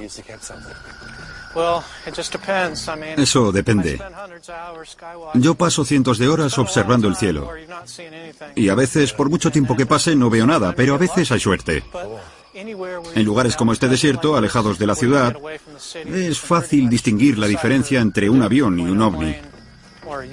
Aunque muchas veces los aviones parecen ovnis hasta que te fijas bien. Es engañoso. A veces los ovnis parecen aviones. Eso es.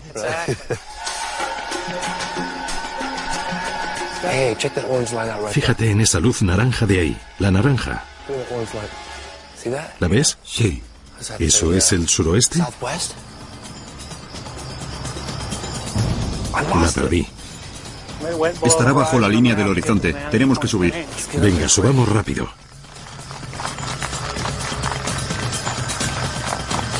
Rápido, vamos a perderla. Hay dos. Vamos, vamos. Ya voy. Vamos. Ya la veo. Ya, fíjate en eso, fíjate. Ya la veo. ¿Qué diablos es eso? Es el Valle del Arco Iris, donde han estado viendo estas cosas. Madre mía, mira las de la derecha. ¿Las ves? Es verdad. Llámalos y diles que den la vuelta. Ven, tenemos algo. Tenemos una esfera roja. Está a 30 grados hacia el este de tu posición bajo la línea del horizonte. Recibido, James. Ven, ¿la ves o no? Fíjate.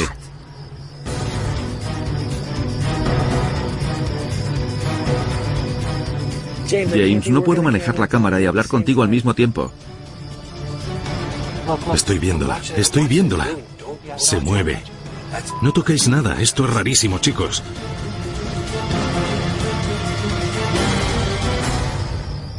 Estáis viendo una linterna china, a cambio.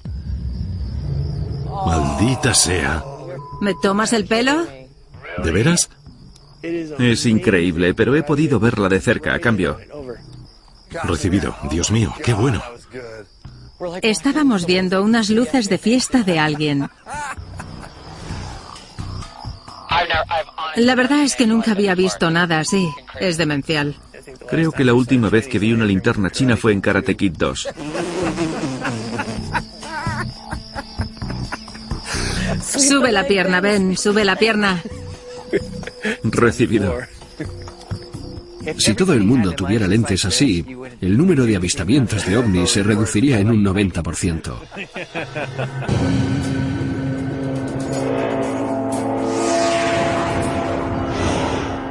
Es una mina de oro con Jeff Willis. Hemos dado en el blanco. Creo que anoche aprendimos una lección muy importante porque demuestra que en la mayoría de los casos, cuando la gente dice que ve ovnis, la explicación tiene que ver con algo terrestre. Nuestro próximo paso es conocer a un hombre tristemente célebre por decir que tuvo un encuentro con extraterrestres. Su historia es bien conocida porque sirvió de argumento a la película de 1993 Fuego en el cielo. Estamos a punto de conocer al señor Walton. Vamos a conocer a un hombre llamado Travis Walton, quien afirma que en 1975 fue abducido por alienígenas mientras talaba árboles en el bosque.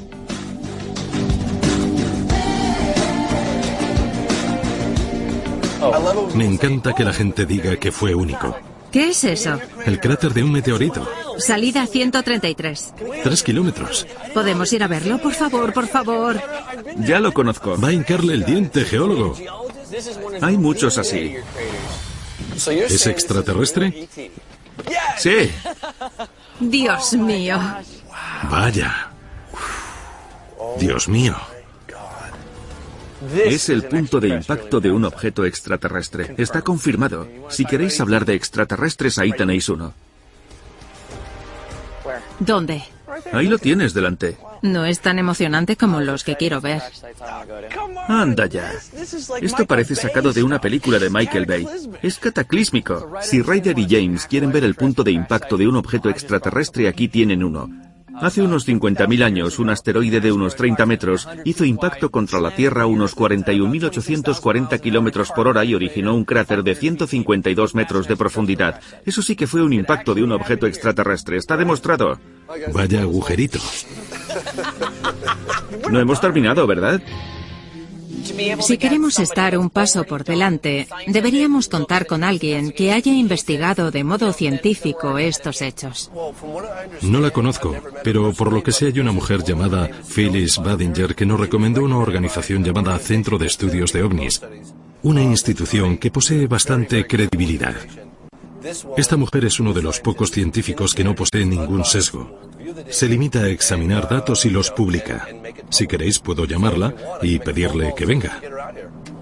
Vale. Claro, me encantaría hablar con alguien que haya examinado esto aplicando ciencia pura para saber qué ha encontrado, qué usó para recopilar datos y qué tipo de análisis realizó. Me parece estupendo.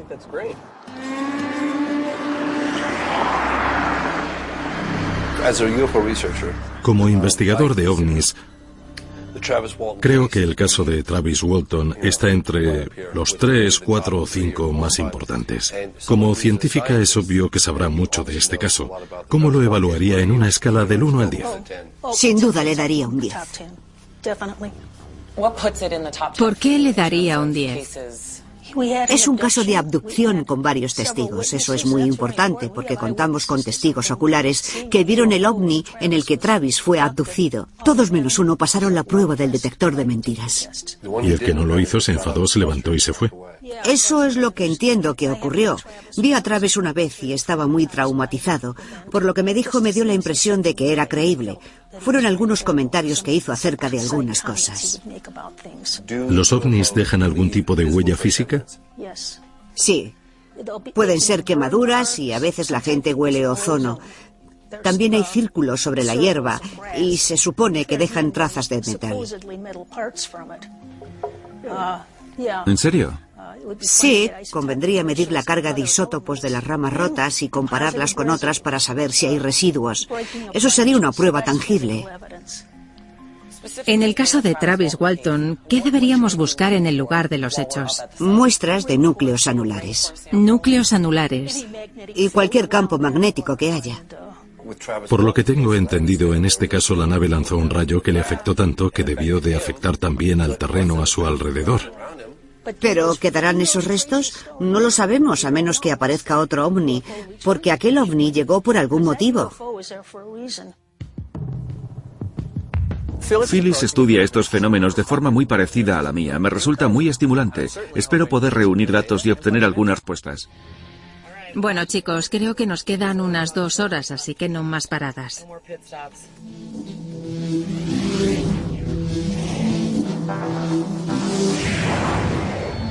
Cuando Ryder conduce, a veces de pronto se le ocurre salir de la carretera para tomar un atajo. ¿Listos para salir de la carretera? James, agárrate a Ben. Está más bacheado de lo que pensaba. Desde luego.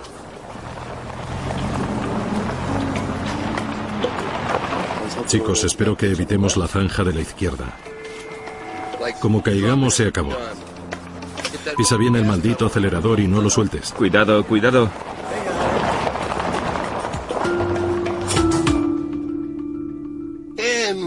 Nos hemos metido en la zanja de la izquierda. Esto tiene tracción a las cuatro ruedas, ¿verdad? No. ¿Me tomas el pelo? ¿Me tomas el pelo? Atrapados en la zanja. Estaba intentando subir. Fue un caos. No pongas la marcha atrás. Había una pequeña posibilidad de que la rueda trasera se levantase e hiciera volcar el vehículo. Ahora tenemos que hallar la forma de que llegue hasta aquí. ¿Por qué no gira y sube por aquí? Porque lo arañaría. La parte izquierda está atascada. Es alquilado. Tenemos seguro a todo riesgo. Como siempre, James y yo tenemos puntos de vista opuestos. Si pudiéramos rellenar esto, crearíamos una rampa. Y pasamos a toda velocidad. No. No te atrevas a decirle a un geólogo qué rocas tiene que usar. James, ven aquí. Me apuesto mil dólares a que te equivocas. 45 minutos después.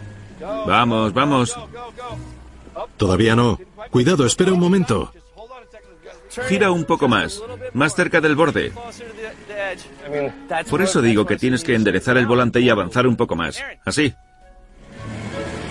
De ahora en adelante, si salimos de la carretera, será con un 4x4. Madre mía. Gracias a Dios. Ha sido increíble. Mirad dónde estábamos. Vamos a por los ovnis. Vamos a conocer a Travis Walton. Nada puede pararnos. Sí. Pero esta vez tomaremos la ruta larga. No quiero llegar rápido a ninguna parte. Pon a esta belleza en marcha y adelante. Dios mío.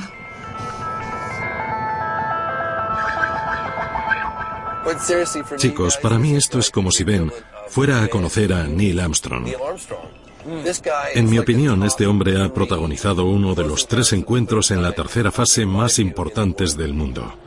El caso de Travis Walton es uno de los mejores incidentes de presunta abducción que existen. Hay siete testigos. La desaparición duró cinco días. Estoy deseando hablar con él.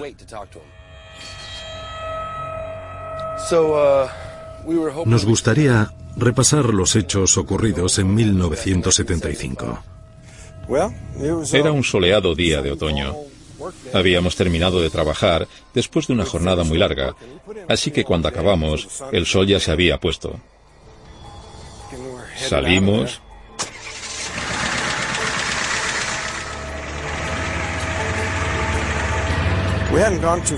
Y cuando todavía no nos habíamos alejado mucho, vimos unos resplandores a través de los árboles. Al principio no me pareció nada alarmante, pero cuanto más miraba, más extraño me parecía. Poco a poco todos quedamos en silencio. Y de repente, ahí estaba. Era inconfundible. Algo totalmente increíble. ¿Qué aspecto tenía? ¿Podría describirla? Parecía dos pasteles unidos por el borde superior con la parte de arriba achatada. Era tan alta como el primer árbol y llegaba hasta el segundo. Algunas partes eran metálicas y otras relucían. Me quedé atónito. Era algo tan potente y al mismo tiempo tan delicado. Paramos. Abrí la puerta de la ranchera y me acerqué pensando que ya se habría ido cuando llegase. Me acerqué mucho. Desde la ranchera, mis compañeros gritaban, lárgate de ahí. De repente, del fondo de la nave salió un rayo de energía. Era potentísimo. Fue como un golpe. Me dio en la cabeza y en el pecho. Mis compañeros comenzaron a gritar, está muerto, lo ha matado, vámonos de aquí. Me dijeron que cayeron presas del pánico y que huyeron. Tenía una sensación de cosquilleo y de entumecimiento al mismo tiempo. Cuando desperté, tenía muchos dolores y comencé a preguntarme dónde estaba. Oía sonidos de movimiento a mi alrededor, así que pensé que serían médicos. Pero cuando puse la vista sobre aquel ser, cuando le miré a la cara, quedé totalmente conmocionado. Parecía algo sacado de una pesadilla. A continuación, desperté en la cuneta de una autopista.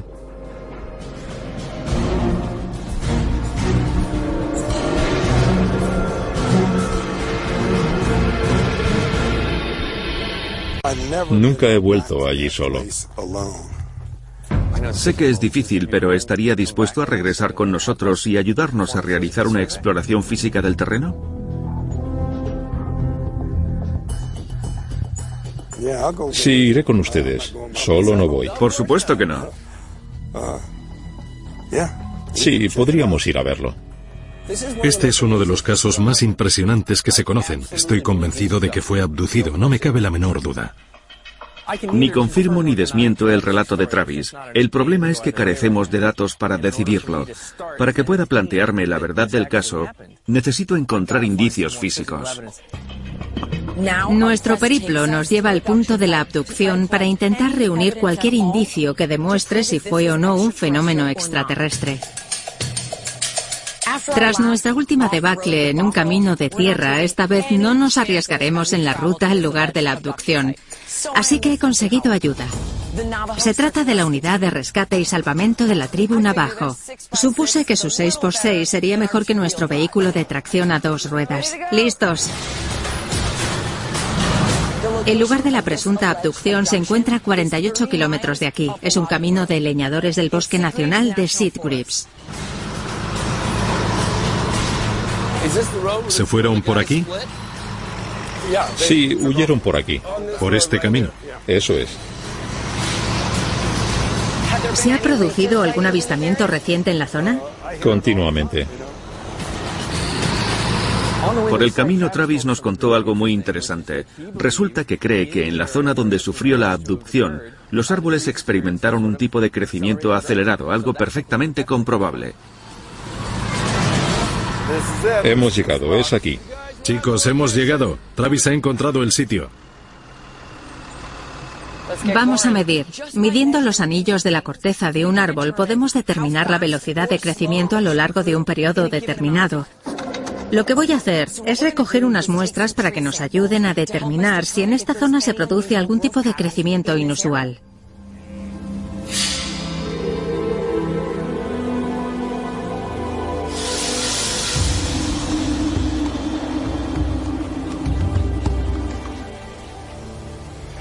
Fue aquí. Estar aquí me parece muy inquietante.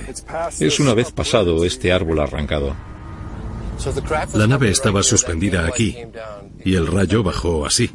En teoría podría haber afectado a toda esta zona. Travis, creo que necesitamos una muestra de médula de corteza de árbol de aquí, justo en el centro del punto de abducción. ¿Qué te parece este? No lo sé, compruébalo.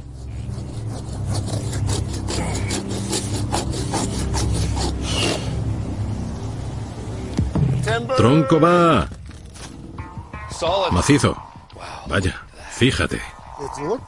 Estuvo creciendo de forma uniforme. Después se aceleró durante 15 años y volvió a la normalidad. Aunque no podamos relacionar esta anormalidad con el encuentro con el ovni, sin duda suscita serias preguntas acerca de lo que puede haber ocasionado el crecimiento acelerado. Voy a realizar un sondeo topográfico de toda la zona circundante para que podamos elegir los mejores lugares de los que extraer muestras. Si hay algún crecimiento acelerado de árboles en la zona, podremos ubicar los árboles afectados y resolver este rompecabezas.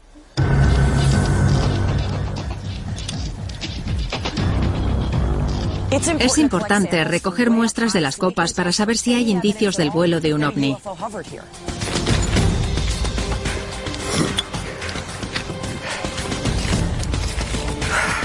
La primera rama.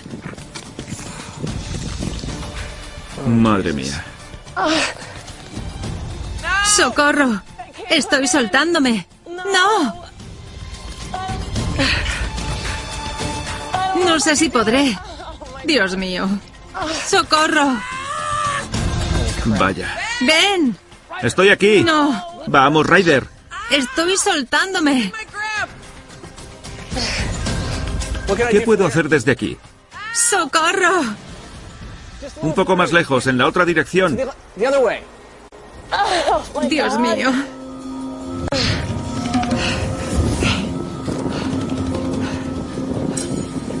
Vale. Ya estoy bien colocada. Suave como la seda. ¡No! Bueno, casi. Tronco va. Dios mío, voy a matarme. Espero que esto parezca muy fácil de hacer. Desde luego. Tronco va. No. Nací en aquel árbol. Se nota, ¿verdad? Dios mío. ¡Socorro! Dios mío. Solo fue un pequeño contratiempo. Te tengo. Buen trabajo. Gracias. Ya está. Me tiemblan las manos. Descansa.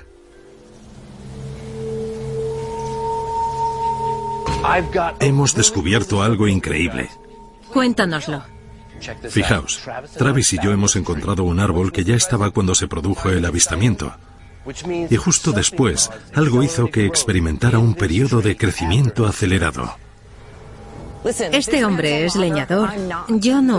Y resulta que cree que esto demuestra su afirmación de que una vez un ovni apareció flotando en el aire sobre el bosque. Tal vez tenga razón. Muchas gracias por su ayuda, Travis. Ha sido toda una aventura.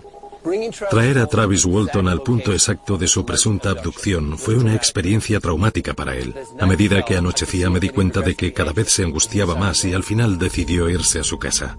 Después de todo el esfuerzo que nos ha costado llegar y de todas las informaciones sobre actividades extrañas en esta zona, irnos ahora sería de idiotas.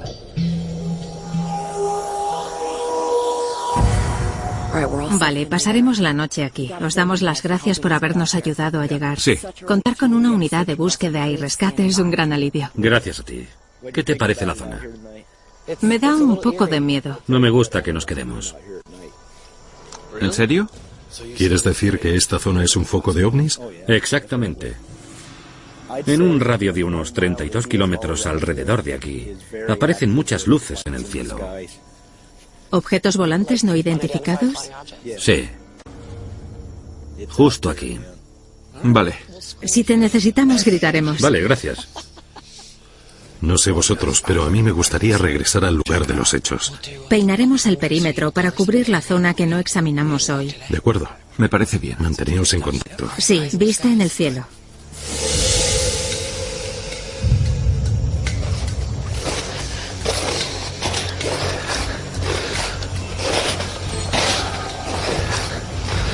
¿Qué te parece la historia de Travis ahora que has estado en el lugar de los hechos? Como siempre son indicios y alegaciones extraordinarios, pero el jurado aún no ha decidido. ¿Y a ti?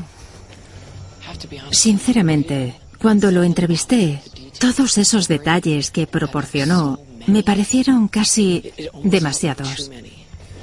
Una orgía de datos. Tanto así que me hizo dudar.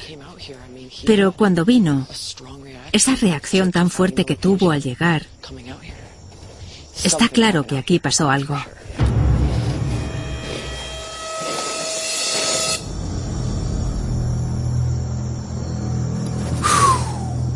Vaya.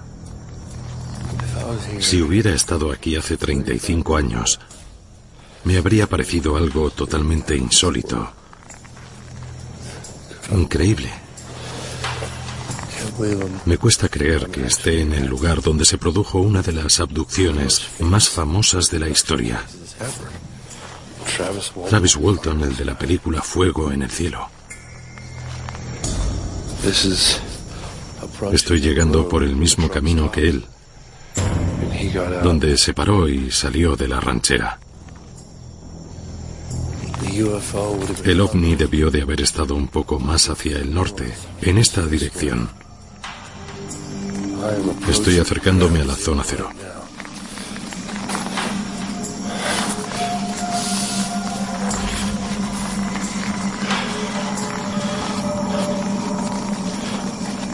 Seguramente sea aquí. Este es el lugar donde el ovni estaba suspendido en el aire. Dijo que había un pequeño claro. El camino está allí abajo.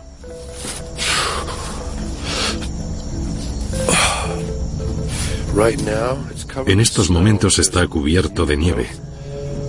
Y en la zona han crecido más árboles. Pero la furgoneta debió de llegar por aquí.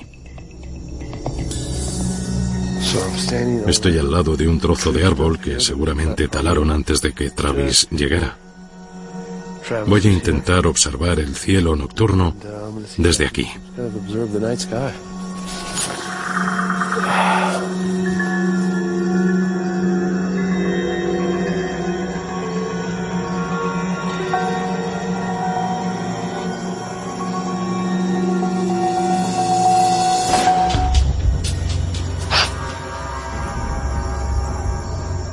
Ryder para James. Te recibo, Ryder. Ya he llegado. Estoy oyendo unos ruidos que parecen disparos.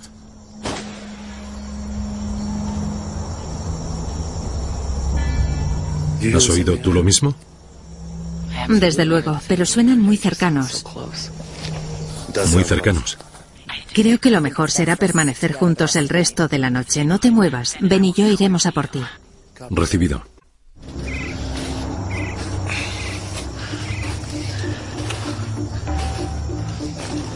Aquí la nieve es profunda, ten cuidado.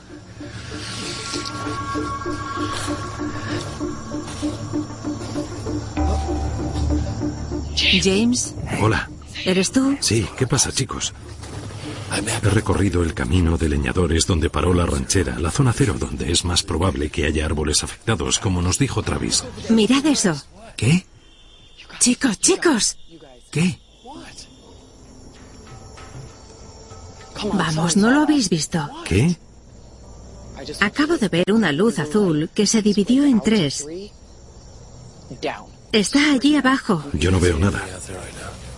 James, pensé que tú me ayudarías. Ya, y hago todo lo que puedo, pero no puedo hacer que aparezca un ovni. No lo sé. La verdad es que ha sido muy raro. ¿Por qué no sacamos el trípode y colocamos la cámara en esa dirección? Ya lo estoy haciendo. Muy bien. Dudo mucho de que lo que vi regrese, pero si lo hace estaré preparada. Vamos a ver si sale algo por allí.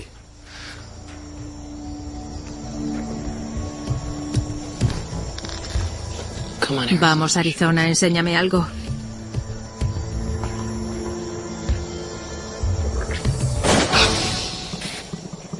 Volved al campamento. Vamos, vamos. Vamos. ¿Qué? Vamos, James. Ya voy. Venga, vamos. ¿Qué está pasando? Búsqueda y rescate nos ordena regresar al campamento. ¿Qué habrá pasado? Hola. Hola. ¿Qué pasa, Eric?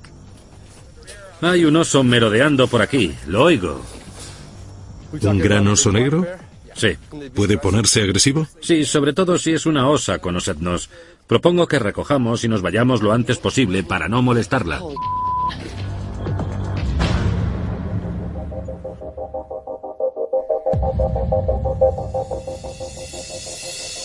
Soy tan bruta que me habría quedado allí. Pero Ben y James no.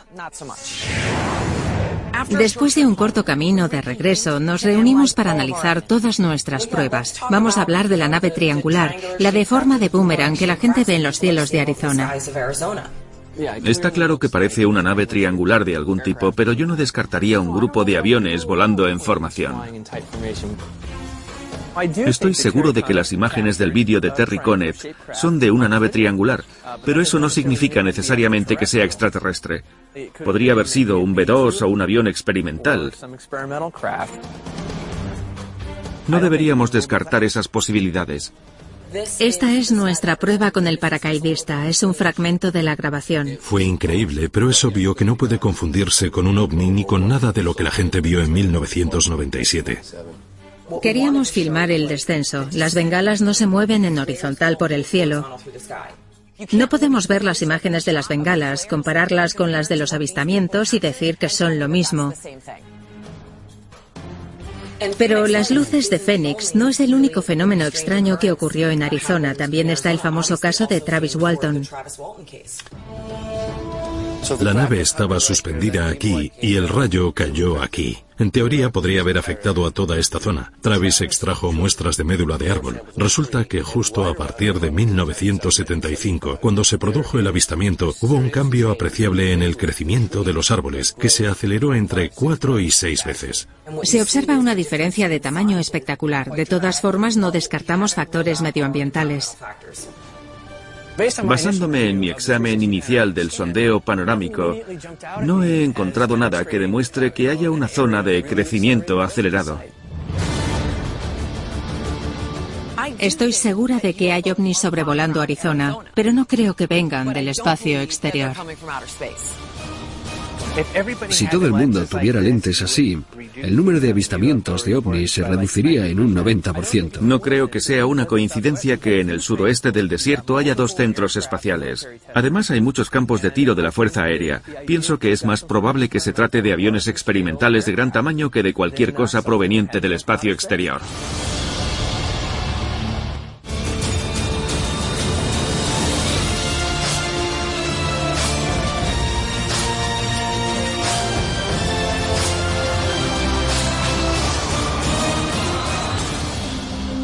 Cuenta atrás. 5, 4, 3, 2. En este episodio de En Busca de OVNIs. Ignición. Los avistamientos de pequeños objetos no identificados cerca de la NASA disparan los rumores de naves espías alienígenas en misiones de inteligencia. Ryder, Ben y James viajan al estado de Florida para investigar y hallar respuestas a la presunta presencia de espías de otros planetas. Tenía unas prestaciones que nunca había visto. Siguiendo la ruta de los avistamientos, el equipo se adentrará en el corazón del Parque Nacional de los Everglades. Pero, ¿les conducirá esta vez la búsqueda de la verdad demasiado lejos? ¿Qué es eso? ¿Has visto algo? Lo estoy mirando. Ahí arriba hay algo. Eso no es una nave terrestre. ¿Has visto eso? Los avistamientos de objetos no identificados tienen explicaciones convencionales. Por primera vez en mi vida, creo en la posibilidad de que los ovnis existen. Buscar pruebas es lo más importante para mí porque vivo para ello, es lo que siempre he soñado hacer. Dios mío. Madre mía. En busca de ovnis, juego de drones.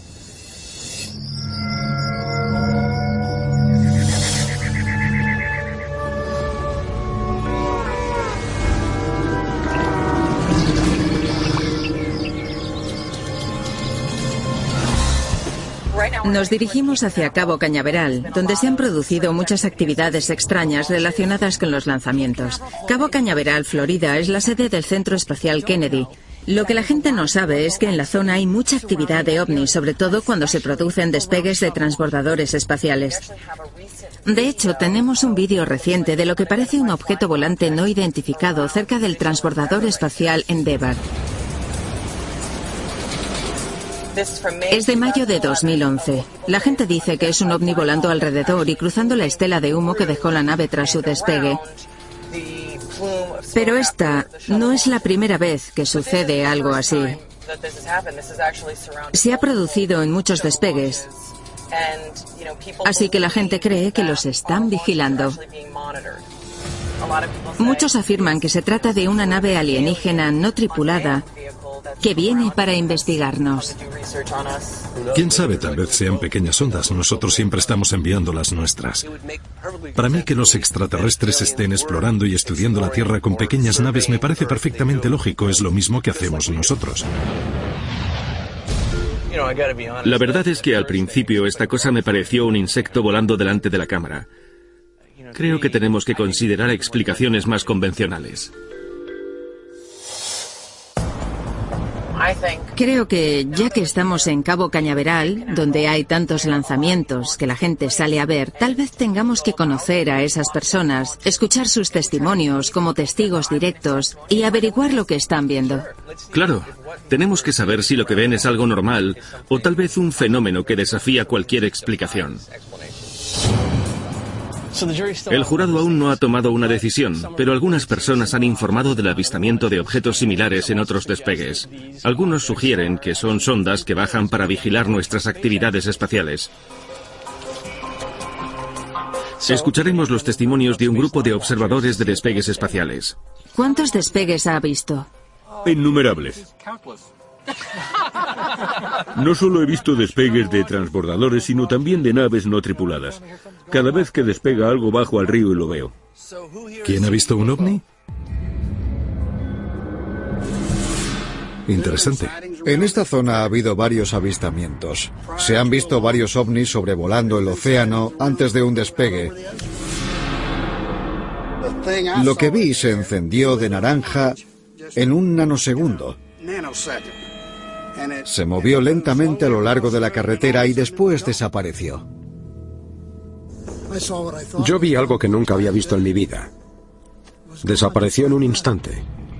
Ya que nos han dicho que han estado viendo objetos extraños volando cerca de la plataforma de lanzamiento, queríamos ir a investigar el lugar. Cabo Cañaveral no es precisamente el lugar al que quieras llegar en coche e investigar a pie de noche, así que necesitamos una buena alternativa, navegar.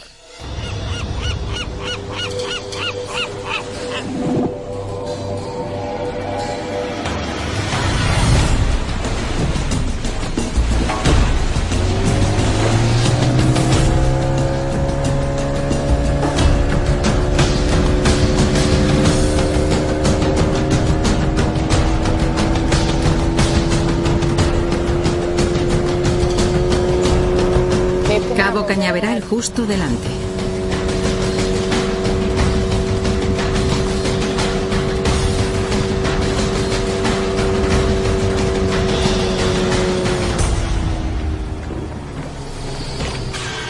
Estamos acercándonos a la plataforma cerca de la que se han producido todos los avistamientos. Amarra.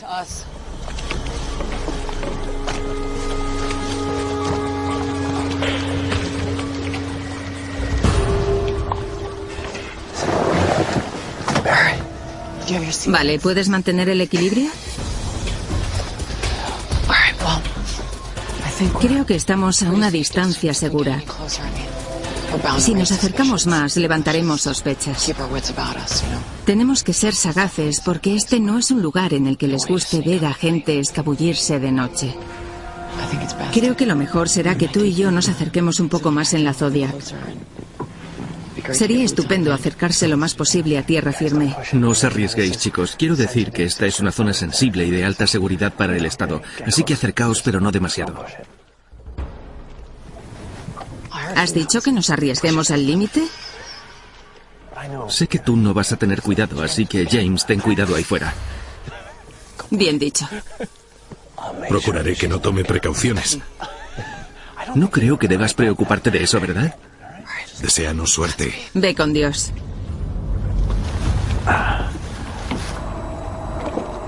No volveré a verlos.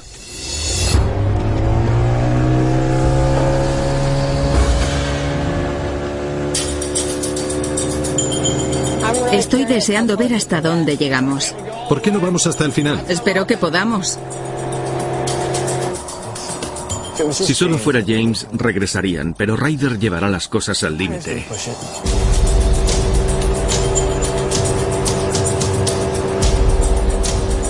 Ryder para Ben. Te recibo, adelante. Solo quiero que sepas que estamos aproximándonos. Aún no hay actividad y no parece que haya obstáculos en el camino, así que continuaremos. Id con cuidado y abrid bien los ojos. Recibido.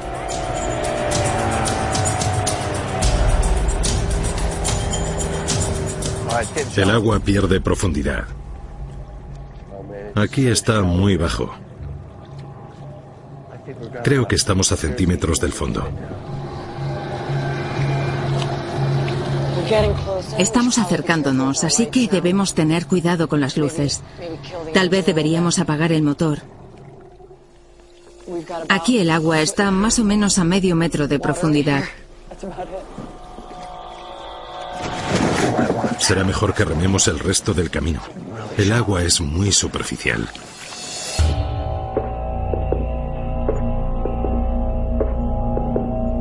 Ryder y James, Ryder y James, si me recibís he visto lo que creo que es un cohete Falcon 9 en la plataforma.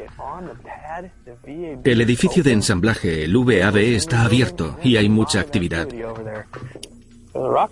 Si hay un cohete en la plataforma, la seguridad será más estricta. Sed conscientes de que habrá más ojos de los que pensabais. Así que cuidado. Recibido. No sé por qué, pero tengo los pelos de punta, como si algo estuviera a punto de suceder. Ya veo la plataforma.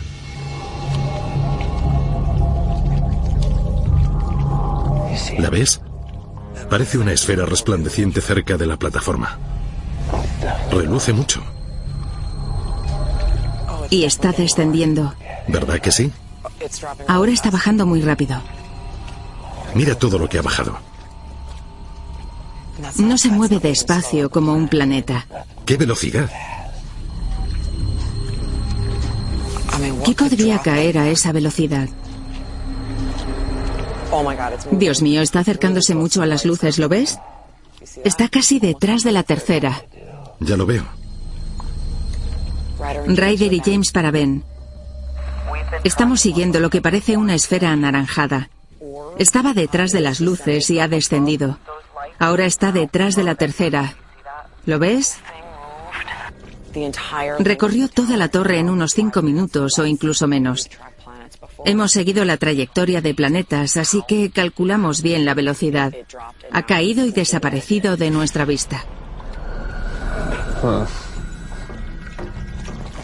Casi estamos sobre tierra firme. Esto no tiene buena pinta. Estamos arrastrándonos sobre el fondo. La lancha irá arrastrándose hasta la orilla.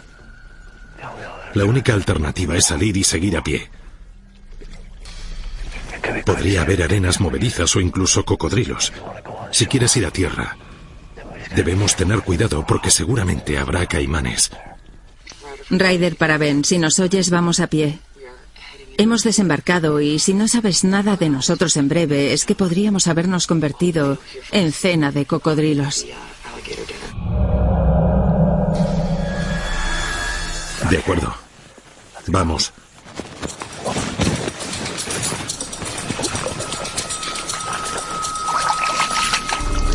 No te alejes tanto de mí. Esto parece un sendero de cocodrilos. Este maldito barro me llega casi a las rodillas. ¿Has oído eso? Sí. ¿Qué demonios ha sido? No tengo ni idea. Parece un gran animal nadando. Ya. Aquí hay algo. Algo me ha tocado la pierna. ¿Lo tienes? Creo que sí. Esto está lleno de mosquitos, madre mía. Ryder y James se acerca a un barco. Parece que llega de la orilla y que se dirige hacia vuestra posición.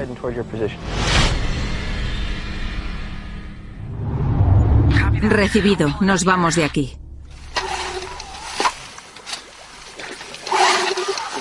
Como en una película de terror en la que el motor no arranca. ¿Ya está?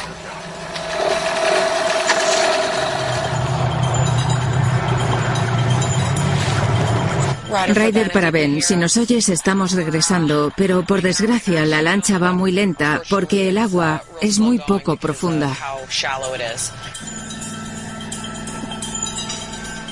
Hola, están enfocando el reflector hacia la orilla. Nos buscan. Recibido. Veo un foco exactamente donde James y yo estábamos. Nos buscan. Acabo de ver una sombra. Han apagado las luces. Están en modo silencioso. Suena como las lanchas de los guardacostas. Ryder y James han cambiado de rumbo y se dirigen hacia vosotros. Cambio. Hay que largarse. Desde luego.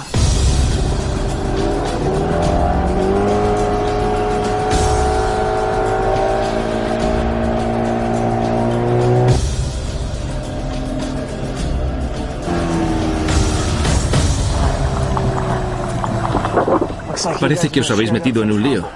Nunca pasamos una noche aburrida. Anoche la misión no salió como habíamos planeado.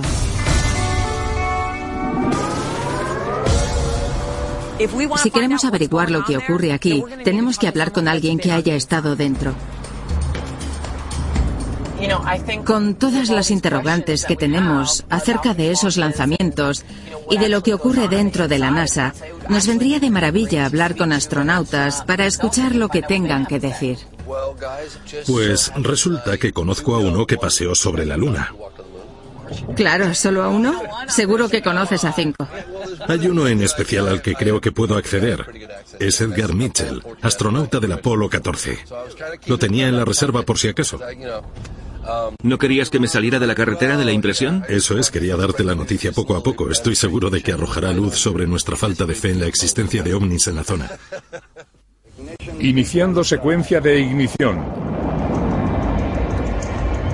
Edgar Mitchell es el sexto hombre que ha pisado la Luna. Es un astronauta del Apolo 14. Ha conocido autoridades políticas y militares que han compartido con él casos de avistamientos muy poco dudosos de ovnis y ahora cree que la Tierra está recibiendo visitas.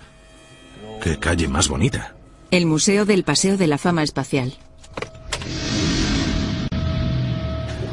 Gracias, señor. No hay de qué. Gracias. Gracias por recibirnos. Gracias a vosotros. Me alegro de verte, James. Igualmente, doctor Mitchell. Tengo una pregunta rápida para empezar. ¿Podría explicarnos cuáles son las pruebas más concluyentes que demuestran que los ovnis existen? Después de tantos años como aviador y en el ejército, he conocido a pilotos del mundo entero, tanto militares como civiles, y todos han tenido encuentros. Como me crié en Roswell, conozco a la mayoría de los principales investigadores de ovnis debido a mis relaciones con gente de la base. Por eso ahora no albergo ninguna duda. ¿Cambió su opinión sobre los ovnis antes de subir al espacio? No, entonces no tenía ninguna opinión al respecto ni poseía conocimientos del asunto, salvo el incidente de Roswell, porque entonces yo vivía allí. Hemos oído decir que los ovnis están vigilando nuestro programa espacial y los lanzamientos de la NASA. ¿Usted también es consciente de ello? Sí. No me sorprendería que los alienígenas estuvieran vigilándonos. Creo que se interesan por todo lo que hacemos. ¿Qué cree que hacen esos vigilantes entre nosotros y aparecen cuando hay despegues espaciales? Observan nuestros progresos. Están observando lo que sucede en este planeta. Creo que es muy importante que no olvidemos que alguien de este calibre, un graduado del Instituto Tecnológico de Massachusetts que pisó la Luna, nos está diciendo que los ovnis existen. Creo que tenemos que escuchar sus palabras. Mirad este cohete a punto de despegar. Parece perfecto. ¿Hay ovnis en esa foto? Ahí hay uno. Fíjate en eso. Dios mío, ahí está. Ahí hay algo. Usted debe de ser Charlie. Charlie Mars, ¿qué tal? Soy James Fox. Ven aquí. Encantado, Ben. Después de hablar con el doctor Edgar Mitchell, nos topamos con otro antiguo empleado de la NASA. Estábamos interesados en escuchar su opinión sobre la cuestión de si la NASA sabe más de lo que dice. ¿Trabajó en la NASA? Durante unos 37 años. Comencé en el programa Mercurio. Cuando acabé allí, trabajé en el programa Géminis y después en el Apolo. Estuve bastante tiempo en la costa del Pacífico y cuando entré en el programa Apolo ocupé el puesto de ingeniero jefe de módulos lunares. Así es como conocí a tantos astronautas. ¿De dónde has sacado estos artefactos? ¿Son donados o sale a buscarlos? Algunos los cogemos en el Centro Espacial Kennedy.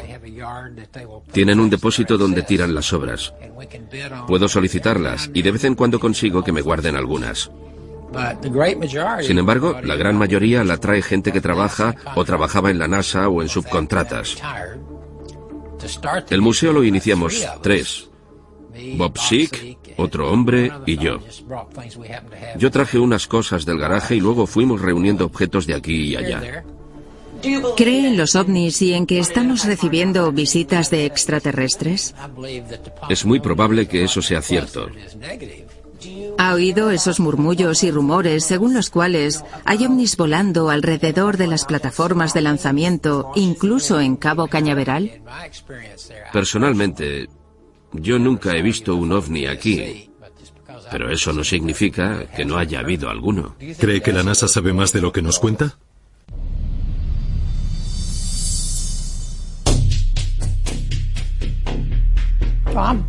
Estoy totalmente seguro. Si piensas en las posibilidades, no hace falta ver algo para creer que es posible. Tenemos toneladas de datos sobre avistamientos, personas abducidas y otros afectados por individuos presuntamente alienígenas. Un antiguo empleado de la NASA nos ha dicho que los extraterrestres existen y que la NASA sabe más de lo que revela al público. Tengo curiosidad por saber qué sucede en Florida.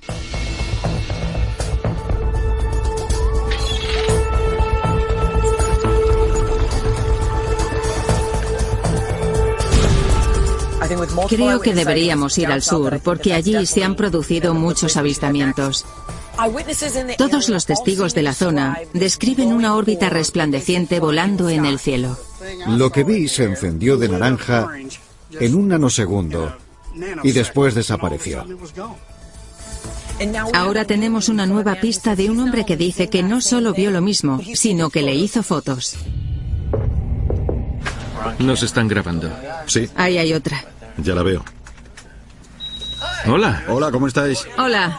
Bienvenidos a mi casa. Gracias por recibirnos. El sargento Bruno no es un testigo cualquiera, es un agente de policía condecorado y cuando alguien así dice que ha visto algo, aprovechamos cualquier oportunidad de conocerlo. ¿Sigue siendo agente de policía en activo? Sí, trabajo para el Estado. Soy soldado de infantería retirado de la División 1124 y trabajé en el Ejército y en la Guardia Nacional en unidades de respuesta inmediata. Me interesa mucho saber algo de las esferas rojas. Pero usted entrevistó a pilotos civiles y militares que han visto esferas así. ¿Cómo la vio usted? Eran alrededor de las seis de la tarde. Yo regresaba de una reunión familiar y vi un objeto rojo parpadeando en medio del cielo. Estaba suspendido y subía y bajaba al lado de una palmera. Lo único que oí fue el sonido de un silbido. No había reactores ni antenas. No daba crédito a mis ojos, así que entré corriendo en casa y le dije a mi mujer que saliera. Mi mujer salió y echó un vistazo a aquello. Cuando lo vio tampoco se lo creía. Así que entró en casa y salió con una cámara digital. Hizo nueve fotografías. Era un objeto real porque el fogonazo del flash se reflejó sobre él. Alguien como usted está familiarizado con los aviones no pilotados y otros vehículos que posee el ejército. Desde luego. Por eso me llamó la atención, porque en nuestro arsenal no tenemos nada tan avanzado como aquello, totalmente silencioso y sin reactores. Además, tampoco hay nada que maniobre como aquello. Era inteligente. Aquella cosa tenía unas prestaciones que nunca había visto en el ejército. El avistamiento debe de haber dejado algún rastro o vestigio. La propia hierba. Una parte del césped quedó totalmente quemada, pero no toda. Otro trozo quedó calcinado de ceniza blanca. Fue como si le hubieses echado lejía. El avistamiento del capitán Bruno me pareció muy peculiar. En primer lugar, no es común estar tan cerca de un ovni. Y además, hizo fotos.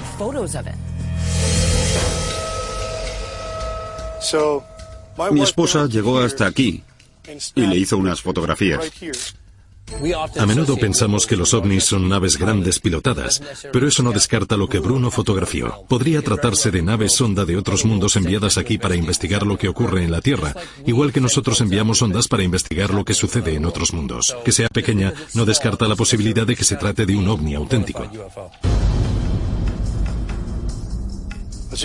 Como veis en esta fotografía, este es el objeto. Esta es la palmera situada en el extremo norte de la finca. Es la más grande, la que está recta. Decidimos flanquearla para ver qué era aquella luz. Se elevó 45 grados. Se quedó en media luna y bajó la calle. Recorrió estos 14 metros y quedó aquí suspendida un segundo antes de elevarse a toda velocidad hasta desaparecer.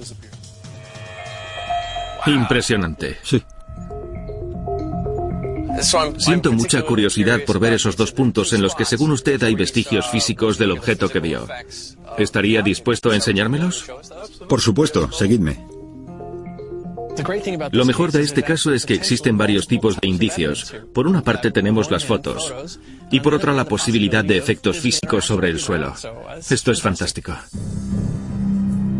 Esta hierba está quemada a medias. La otra está calcinada hasta el final, lo cual indica un calor controlado. Dos puntos. ¿Este es uno de ellos? Sí, es este. Aquí no ha vuelto a crecer la hierba. Y este es el otro. Este quedó calcinado y el otro quemado.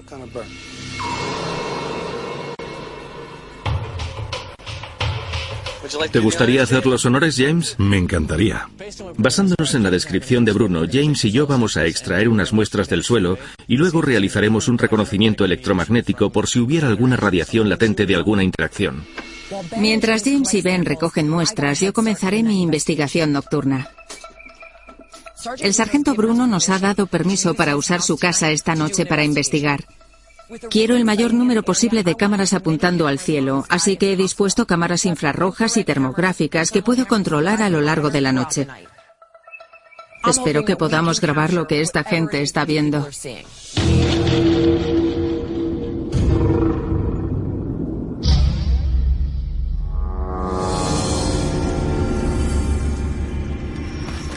Así es como un astrónomo observa el cielo, con un telescopio sobre un trípode. Esto está muy bien. Ponlo en posición. Es todo lo que me interesa ahora mismo.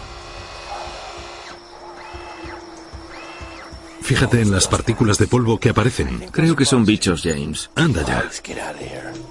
¿En serio? Hay muchos, tiene que ser polvo.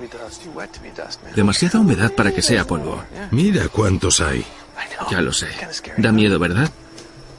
Ryder, Ryder, aquí Berry James. ¿Nos recibes? Sí, te recibo. Hemos instalado la cámara de vigilancia sobre el trípode y estamos listos, así que proseguiremos a pie. Me parece bien.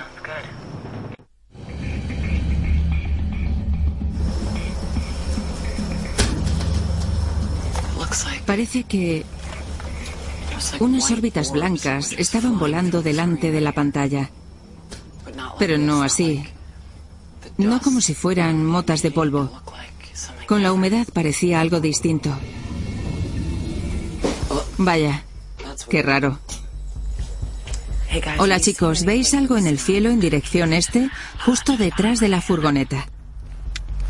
Sí, Ryder, estamos mirando hacia el este y ahora mismo yo no veo nada. ¿Veis eso? Vamos, chicos, decidme que lo veis. ¿Ahora mismo? No veo nada y estoy mirando fijamente. ¿Me tomas el pelo? ¿Estás bromeando o qué? Está ahí y no se mueve. No sé lo que es. Se para y luego desaparece. ¿Qué estoy viendo? Dios mío. Ahora está mucho más alejado hacia el este. Dios mío, ¿me tomas el pelo?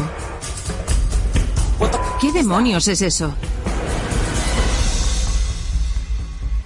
Chicos, meteos en la furgoneta ahora mismo. Vamos, James.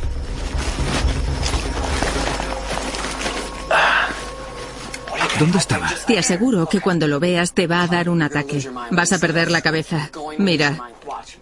Quiero enseñarte la nave. Mira eso. Es lo más insólito que he visto en mi vida. Estoy viendo un avión. Fácil de distinguir, un avión. Ahora fíjate lo que se acerca. ¿Lo ves? Vaya. ¿Qué es eso? ¿Qué? Se fue. Se ha ido. Ahora abro el plano. Eso. ¿Qué es? Fijaos. No doy crédito.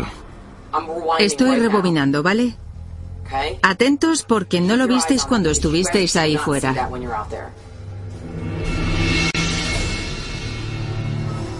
¿Qué demonios? Es una locura. Qué locura. Tengo la carne de gallina. Es increíble la velocidad con que se apagó y luego volvió a aparecer. No he visto nada así en una cámara infrarroja, en serio.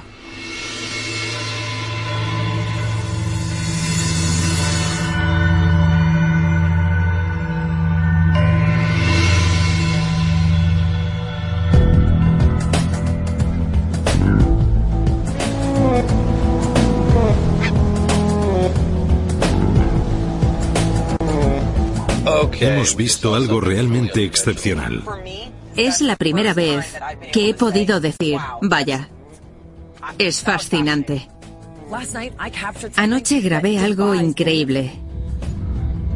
Justo ante mis ojos, vi algo que de pronto desapareció. Lo que más me extraña es lo parecido que es a lo que todo el mundo dice que ha visto en el cielo. Estoy asombrada. Lo mínimo que puedo decir es que el objeto que vi anoche volaba en o cerca de los Everglades. Quiero hablar con alguien que conozca la zona como la palma de su mano. Mientras estamos aquí en los Everglades, deberíamos entrar en contacto con Johnny Cobbler. He oído hablar de él muchas veces en relación con los ovnis. Parece que reúne todas las historias él mismo. Vamos a hablar con Johnny Cobbler, investigador de ovnis y cazador de caimanes.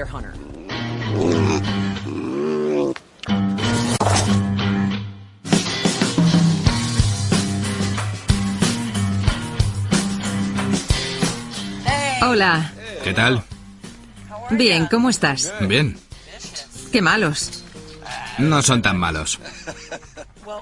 Como sabes, hemos venido aquí porque hemos oído hablar de unos avistamientos extraños en la zona y nos han dicho que tú también podrías haber visto algo. Sí, he visto unas cuantas cosas demenciales. Vi una llamarada, o eso parecía, o un cometa. Como si otro sol estuviera entrando en la atmósfera.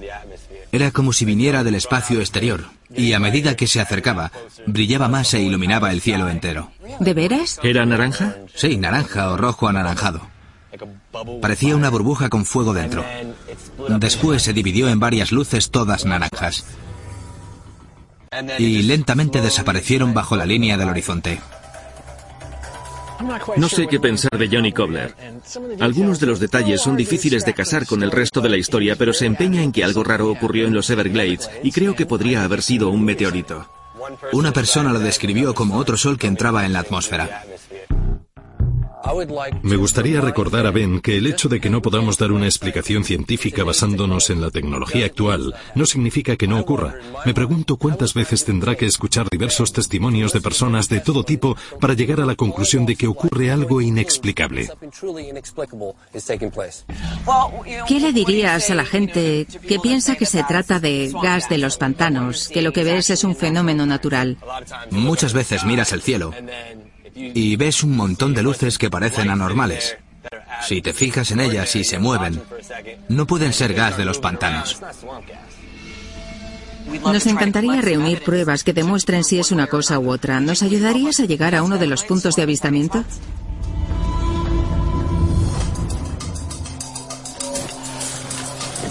Johnny nos llevará hasta el lugar donde tuvo el encuentro más reciente. Como el lugar es muy recóndito, tenemos que usar un medio de transporte alternativo.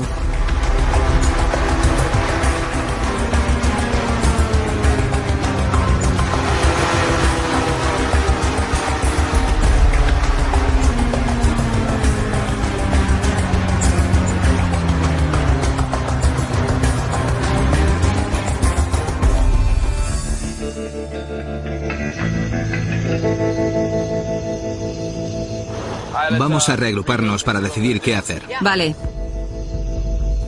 ¿Dónde viste al ovni? ¿Al este de aquí? Muchas luces estaban en esta zona. Está claro que tenemos que cubrir una zona amplia. ¿Por qué no nos dividimos para triunfar?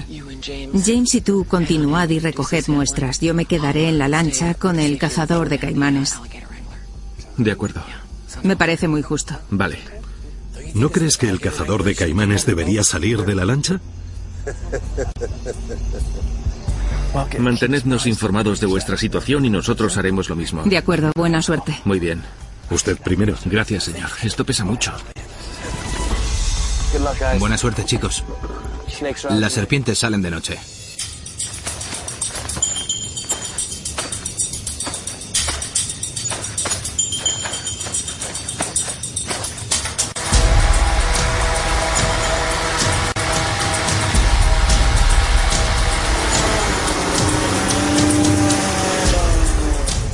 Podemos desembarcar aquí Sí. y comprobar el terreno. ¿De qué tengo que preocuparme en medio de estas hierbas altas? De muchas cosas. Caimanes, serpientes, cocodrilos. No veo nada, está muy oscuro. Aquí hay mosquitos. No me digas. Mira.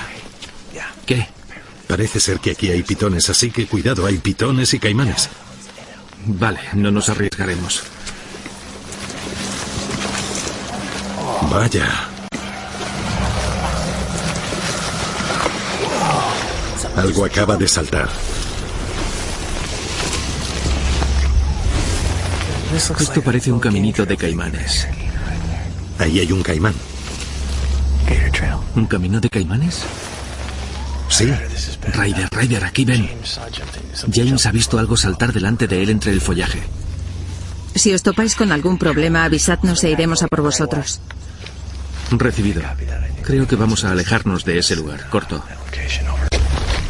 Vamos a alejarnos y tengamos la fiesta en paz. Vamos a apartarnos un poco. De acuerdo.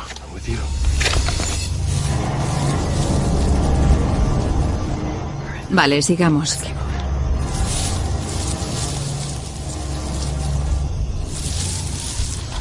¿Podemos avanzar un poco más? Justo hasta el borde.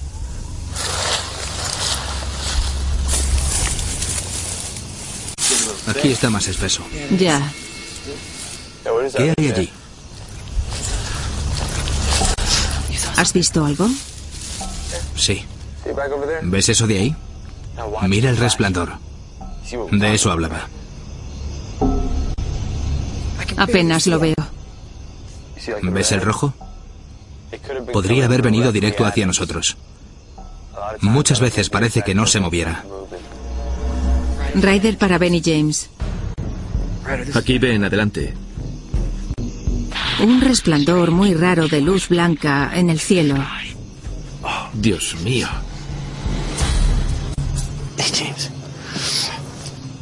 ¿Qué es eso? Ese resplandor blanco... ¿Es una esfera? Ya se ha apagado.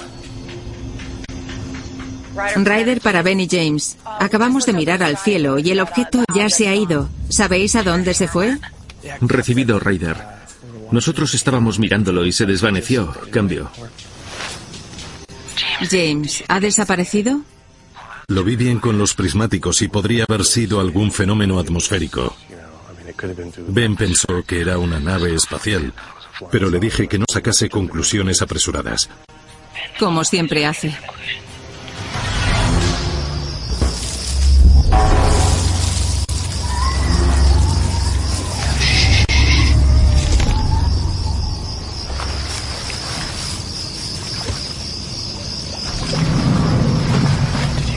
¿Has oído eso? Ryder, aquí James. ¿Qué te parece que nos reunamos y que acabemos por esta noche? Recibido. Llegaremos lo antes posible.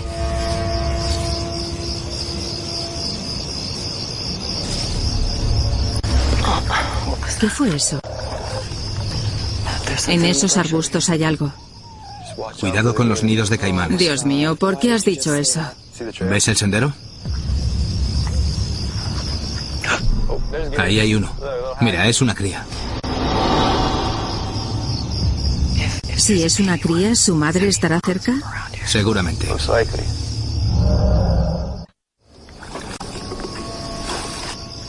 Somos Ben y James. Nos hemos quedado aislados. Tenemos pitones detrás, caimanes delante y mosquitos por todas partes. Tú no los ves, pero yo estoy mirando a uno de frente. Hay otro. ¿Ves al del otro lado? Estoy completamente rodeada, rodeada al 100% por caimanes. Tengo miedo porque hay un montón de ojos resplandecientes mirándome fijamente desde el agua. Ya lo sé. Esta es la parte de la película de terror en la que algo salta.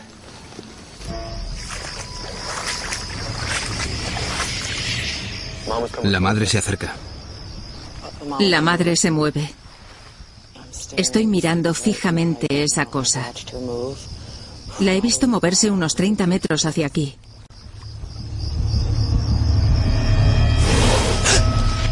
¿Qué pasa? Ryder, aquí Ben y James. Solicitamos salida inmediata de aquí. No dejamos de oír cosas raras. Estamos listos para que vengáis a sacarnos de aquí. Corto. Estamos de camino. Muy bien.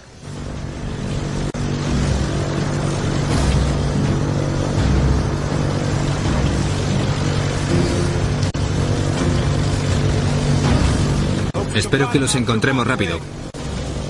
Dios mío, ni siquiera los veo. Se me están poniendo los pelos de punta porque no veo lo que tengo alrededor. Cuanto antes salga de aquí me sentiré mejor. Y que lo digas. Dios mío, ¿has oído eso?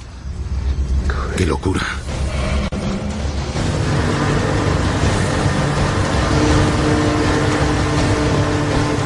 Están a la izquierda. Ahí están, a la izquierda.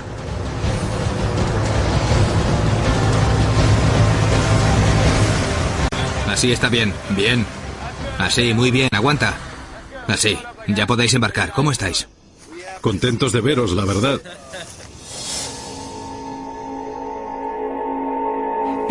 Meternos en los Everglades fue un poco temerario, pero conseguimos unas buenas imágenes y salimos con todos los dedos. Regresamos al oeste, a nuestra oficina, para analizar todos los indicios y pruebas recogidos en Florida. Creo que la investigación de Florida ha sido interesante. Se produjeron varios giros inesperados. Aquí tenemos el vídeo que nos llevó a Florida. Es el transbordador espacial Endeavour. La gente dice que en los despegues se producen avistamientos de ovnis. Si hubiera extraterrestres, creo que estarían interesados en nuestras actividades espaciales. Desde luego es lo que me interesaría a mí si visitase otros mundos. Claro. No está ahí parado echando un vistazo, sino que pasa a toda velocidad. Si te fijas bien en el vídeo, el objeto está situado entre la cámara y la estela del transbordador. Ocurre en un instante, pero los píxeles se oscurecen cuando está delante y se aclaran cuando pasa. De modo que creo que se trata de una imagen muy curiosa de un insecto. Lo que me encantaría volver a ver es el vídeo que grabé cuando estaba en la furgoneta de vigilancia en casa de Bruno. Dios mío, ¿qué es eso? Parecen dos aviones colisionando delante de mí y luego uno desaparece. Se apaga de repente. Eso es. ¿Queréis ver una cosa? Creo que sé lo que es. Vale, vosotros estáis aquí. Si os centráis en la relación que existe entre nosotros y las luces infrarrojas de las cámaras nocturnas que usamos, si giramos y nos movemos, se apaga justo cuando tú pasas delante de la cámara. Parece que la forma en que se mueve está directamente relacionada con la ubicación de la cámara. ¿Lo veis? ¿Estás diciendo que lo que veo es un reflejo de tus cámaras infrarrojas y que cuando James pasa por delante desaparece? Sí. Estoy convencida de que la imagen es de un objeto, no un reflejo, y que Ben tiene envidia. El sargento Bruno grabó lo que cree que es una órbita roja. Dice que era algún tipo de nave no tripulada que apareció en el jardín de su casa. Tenía unas prestaciones que nunca había visto. Y cree que dejó una quemadura en el suelo. Ya. Estos son los resultados de los análisis de las muestras del terreno que según el sargento Bruno quemó la nave. Como veis, todo tiene un aspecto bastante convencional. En Florida vimos muchas cosas interesantes, pero hará falta mucho más para convencerme de que nos visitan los alienígenas. Creo que lo que la gente está viendo en esa zona es interesante. Veían esferas. Es el elemento común de lo que sucede en Florida. Esferas que podrían ser naves espías no tripuladas. No creo que sea gas de los pantanos, eso es seguro. Llevo mucho tiempo investigando avistamientos de ovnis y he oído historias de esferas. Tras reunirme con testigos y ver fotografías e imágenes de vídeo muy impresionantes, estoy convencido de que en el estado de Florida vuelan sondas y lo más seguro es que sean de otro mundo.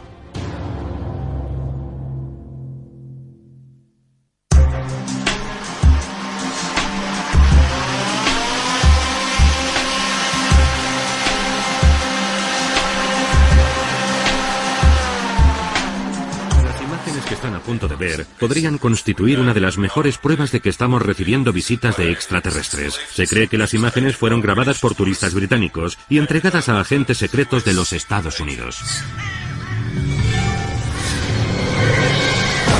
En las selvas del este de Brasil se rumorea que estos bosques vírgenes albergan a extraterrestres aislados después de que su nave se estrellase en 1996. Capturaron a la primera criatura allí, para investigar estas alegaciones, Ryder, Ben y James viajan a Sudamérica para conocer la verdad del célebre incidente de Varguiña. En el espacio aéreo de Brasil están volando unas cosas y no sabemos qué son. Su búsqueda de respuestas los conduce a una de las zonas más salvajes de la Tierra. ¿Qué es esto? La investigación lleva a James al límite. Siento haberme venido abajo. No pude evitarlo. Ya, lo entiendo. Decididos a averiguar la verdad de lo ocurrido, el equipo sigue las pistas para saber si estas selvas son el hogar de náufragos extraterrestres. Parece que algo camina por aquí. ¡Dios mío! Eso no es una nave terrestre. ¿Has visto eso? Los avistamientos de objetos no identificados tienen explicaciones convencionales. Por primera vez en mi vida, creo en la posibilidad de que los ovnis existen. Buscar pruebas es lo más importante para mí porque vivo para ello, es lo que siempre he soñado hacer. ¡Dios mío! ¡Madre mía!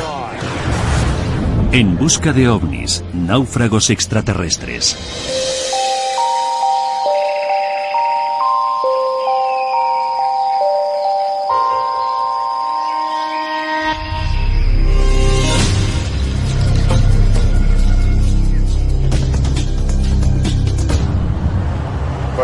Varguinha es el Roswell de Brasil.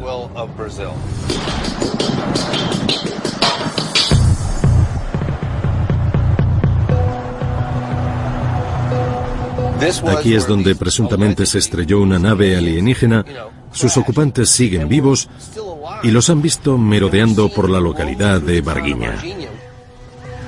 El caso más célebre se produjo en 1996 en la pequeña localidad de Varguinha. Lo considero un hecho muy importante porque es reciente. Y en segundo lugar, existen testimonios de testigos oculares que vieron criaturas vivas que podrían estar directamente relacionadas con el ovni estrellado. También me sorprende que sea tan reciente. Es increíble. Un ovni se estrella y la gente ve a sus ocupantes. Y lo más asombroso es que la noticia no llegase a los Estados Unidos. Llevo años deseando investigar este caso. Tener la oportunidad de venir a Brasil y conocer a algunos de los testigos es algo maravilloso. Si quedan los mismos testigos que entonces, tenemos muchas oportunidades de encontrarlos y hablar con ellos. Con suerte, si damos con ellos, podrán mostrarnos indicios físicos que podrían corroborar o refutar la hipótesis del ovni. Bastaría con llegar al lugar del impacto u obtener muestras de restos o de la limpieza de la zona. Eso sería fantástico. Hay un hombre llamado AJ Llevar que conoce el caso y sé que está en contacto con otras personas como él. Estoy deseando que lo conozcamos para ver lo que podemos obtener de él. Tenemos un ovni siniestrado y un alienígena presuntamente corriendo por la selva. Si esto no es una investigación para nosotros, no sé qué lo será.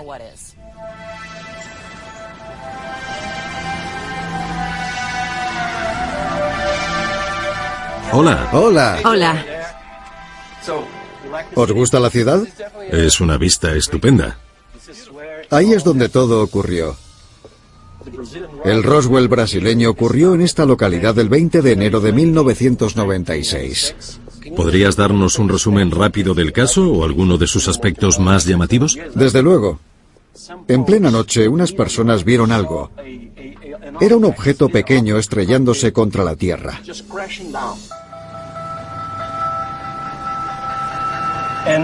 Algunas personas vieron a criaturas pequeñas.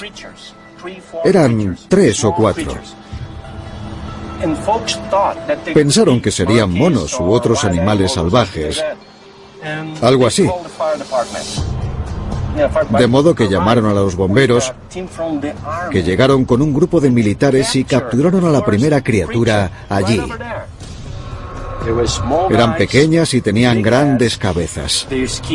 La piel era marrón y tenían venas grandes y negras. Solo tenían tres dedos y sus ojos eran grandes y rojos. La segunda criatura fue capturada por un hombre de 23 años. Era agente de la policía militar. Estaba en perfecto estado de salud, pero murió 20 días después de una infección generalizada. Parece ser que su sistema inmunitario falló. Durante un año entero, la policía militar y el ejército se negaron a entregar a la familia de la gente su certificado de defunción. Cuando por fin se lo dieron, estaba todo tachado con tinta negra. Me dan escalofríos. Si habláis con los vecinos encontraréis unos 100 o 200 testigos oculares. Gente que lo vio con sus propios ojos. No me refiero a gente que haya oído hablar del asunto, sino gente que vio lo que ocurrió aquí en enero de 1996.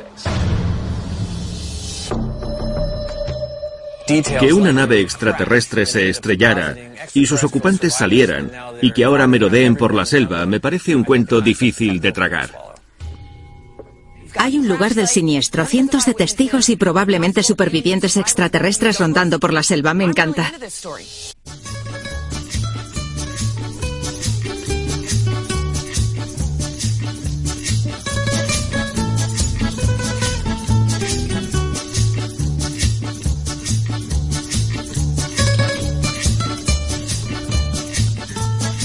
Creo que una de las desventajas de investigar en el extranjero es obviamente la barrera del idioma.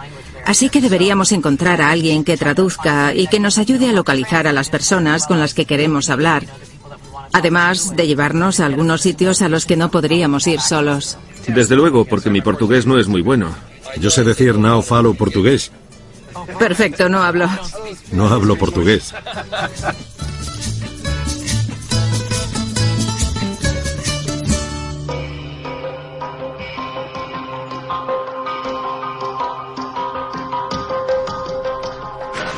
Hola, ¿Eduardo? Sí, hola. Hola, Ryder. Ben y James. Hola, James. Nos han dicho que eres el hombre al que acudir si necesitábamos un guía y un traductor aquí. Sí, claro.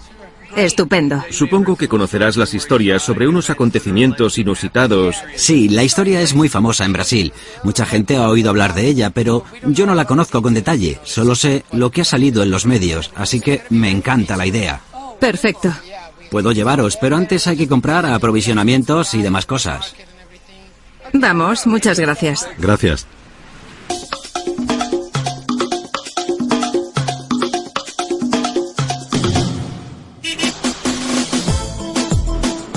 Vamos a comprar aprovisionamientos porque esta noche dormiremos en la selva. ¿Qué os parece Brasil hasta ahora? Hasta ahora muy bien. Me asombra lo bien que conduces con marchas.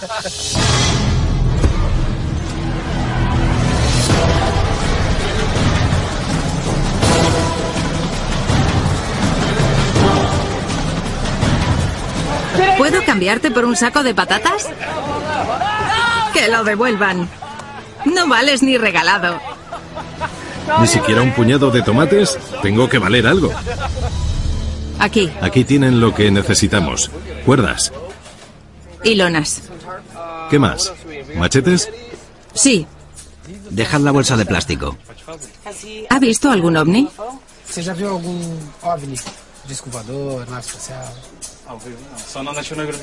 Solo en la televisión. Muy bien. ¿Crees en ellos? Sí. ¿Por qué? Porque. El universo es demasiado grande para nosotros solos. Tiene sentido. Desde luego. Intentaremos encontrarte uno. De acuerdo. Gracias. Adiós. Adiós. Ryder cree que entrar en la selva para intentar encontrar a los presuntos extraterrestres que rondan por ahí es una buena idea.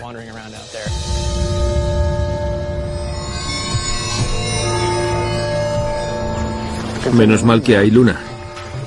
Salgamos de la carretera y encontraremos un buen lugar para acampar. Vamos. Muy bien. Te sigo.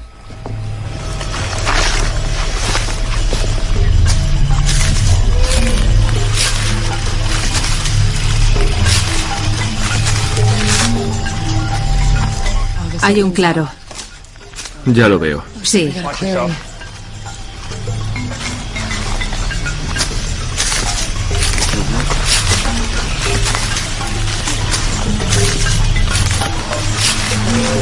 ¿Qué os parece? Es un claro. Es un buen sitio y es plano. ¿Levantamos la tienda aquí? Sí.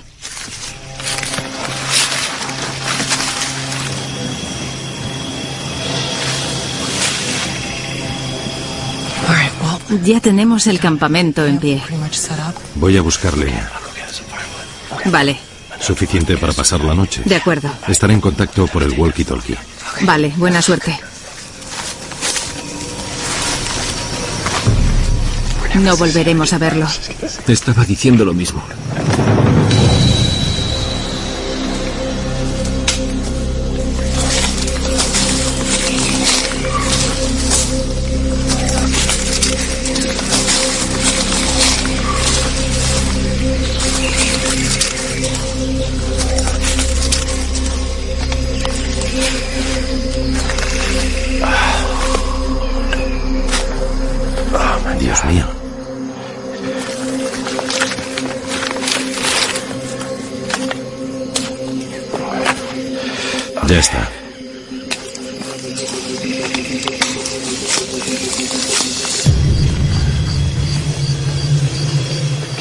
En un bosque tropical brasileño.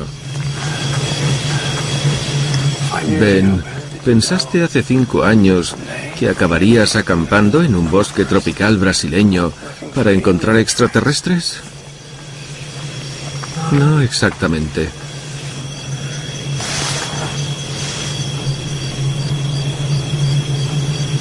¿Has visto algo? Creo que he oído algo. No es de extrañar, porque ahí hay más seres vivos que en todo el estado de Nevada. ¿Qué estará haciendo James con la leña? Aún no ha regresado y salió hace casi una hora.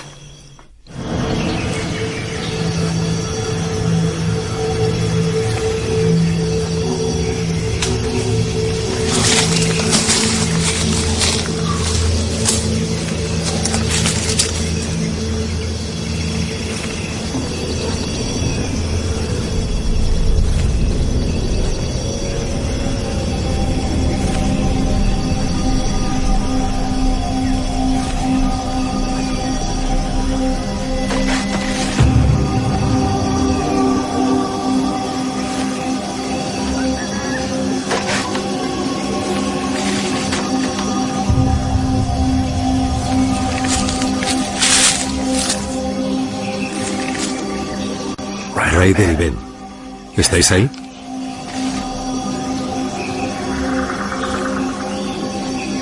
Te recibo, James, adelante.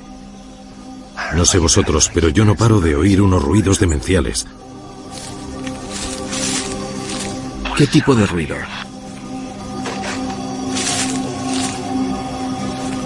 Es como si el suelo crujiera, como si algo pesado estuviera caminando por aquí, pero no sé qué será.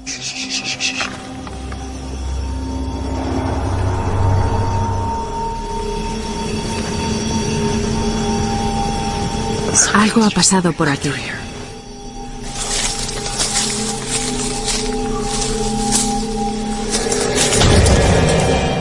Una telaraña. ¿Necesitas luz? No, no quiero saber qué tengo encima. ¿Quieres que mire qué tienes encima? No, estoy bien. Te juro que acabo de oír algo por aquí. Es como si estuviera paseando por el campamento. Es lo mismo que estoy oyendo ahora. El problema es que estoy solo. Al menos vosotros os tenéis el uno al otro. Algo está mordiéndome. Este bosque es tan espeso que ni siquiera veo el cielo. Si me ocurre algo... ¿Qué es esto?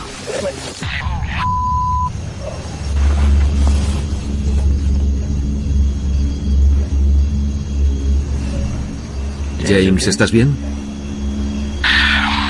Acabo de caerme.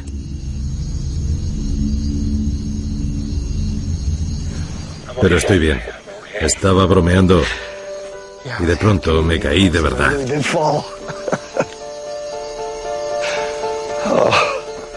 Ten cuidado, amigo. Gracias a Dios no perdí una pierna. Me caí de espaldas con un machete en la mano. Me hundí en la espesura del bosque. Ten cuidado, James. ¿Por qué no vuelves rodeando la zona? Voy a salir de este barranco y después regresaré. Recibido, James. Vete con cuidado, ¿entendido? Menos mal.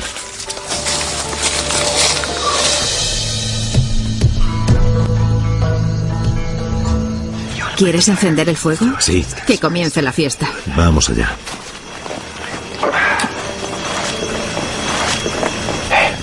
Tú harás los honores. Gracias. Dale marcha. Has dejado unos huecos para que el fuego chupe aire de todas partes y no se apague.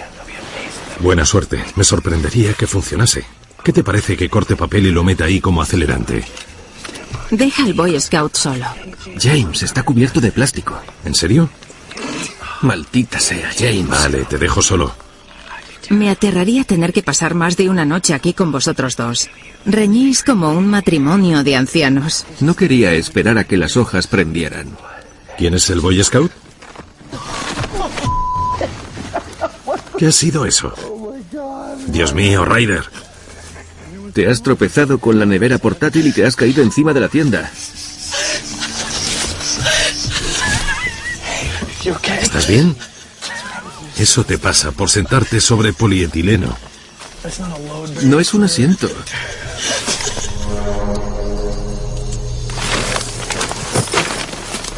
Es muy acogedora. Anda ya.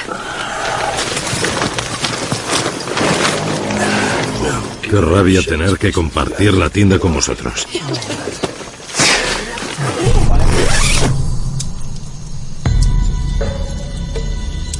Buenas noches, Ryder y Ben. Buenas noches, James y Ben. Buenas noches, Ryder. Y James. Buenas noches, extraterrestres.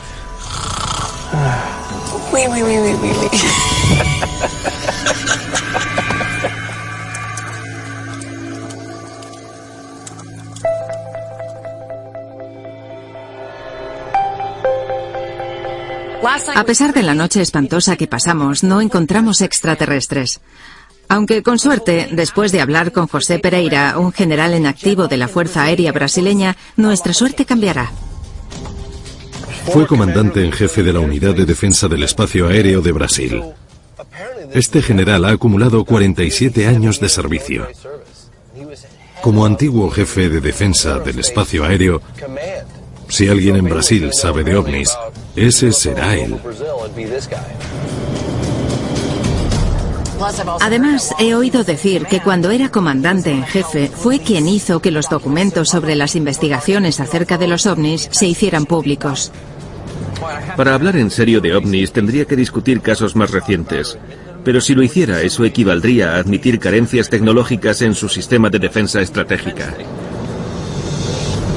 El hecho de que esté dispuesto a vernos y hablar de casos de ovnis que antes eran secretos es un gran impulso para nuestra investigación. Desde luego.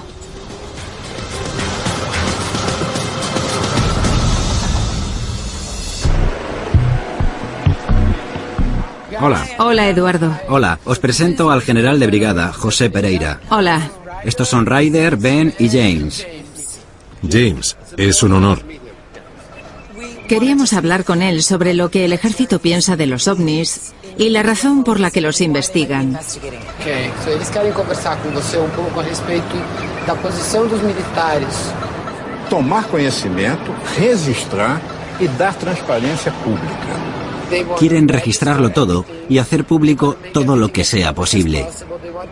Quieren que los secretos para la población sobre ovnis y cualquier otro asunto relacionado sean los mínimos. ¿Cree en la existencia de ovnis? O senhor acredita na existência de OVNIs? Acredito absolutamente que objetos não identificados estão voando na atmosfera terrestre. Cree firmemente que hay objetos volantes no identificados en el espacio aéreo brasileño.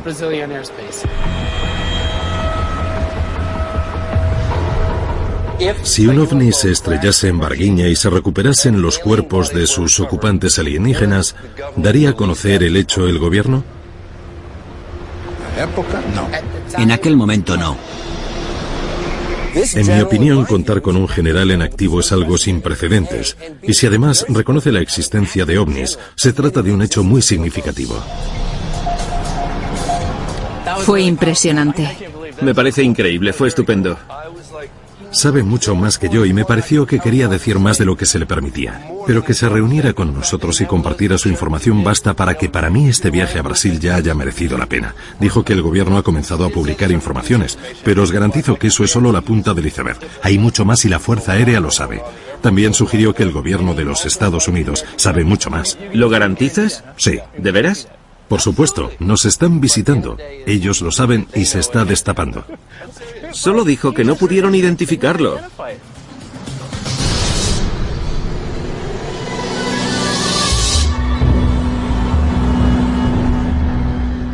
Los lugareños insisten en que en la selva viven supervivientes extraterrestres. Quizá la razón de que cueste tanto encontrarlos es que han encontrado un buen escondite. ¿Y qué mejor escondite que una cueva? Pero para llegar allí tendremos que mojarnos un poco.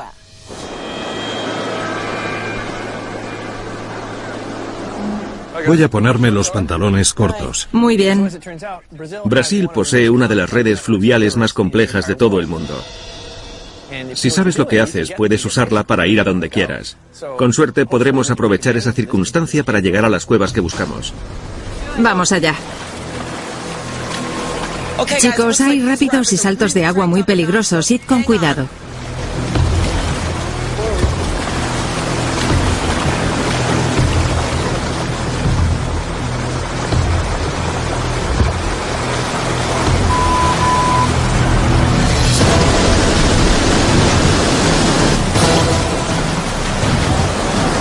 Vamos allá.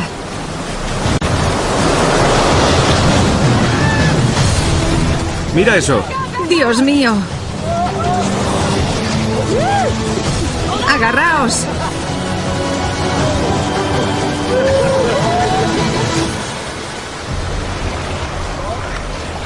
Me he mojado los pantalones. Me voy. Aquí hay un remanso. Vamos.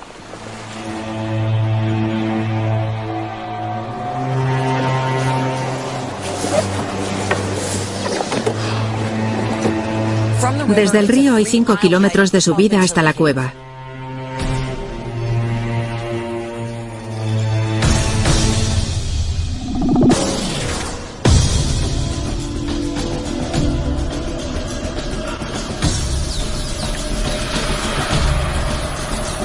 Este sol es brutal.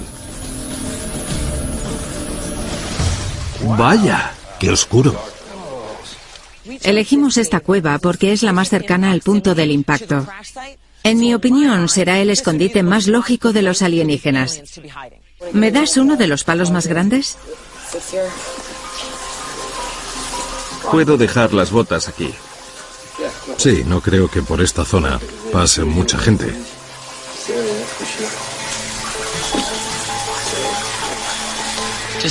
Tenéis que envolver bien este extremo y ceñir la tela con fuerza.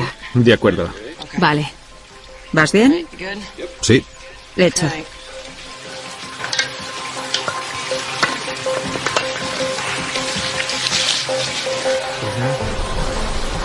A la antigua. Esto se parece mucho a Viaje al centro de la Tierra. Deberíamos tener cuidado con la cantidad que encendemos al mismo tiempo. Dependiendo de lo húmedo que esté, podríamos perder toda la luz al instante y dependeríamos de las linternas y los focos hasta que subamos.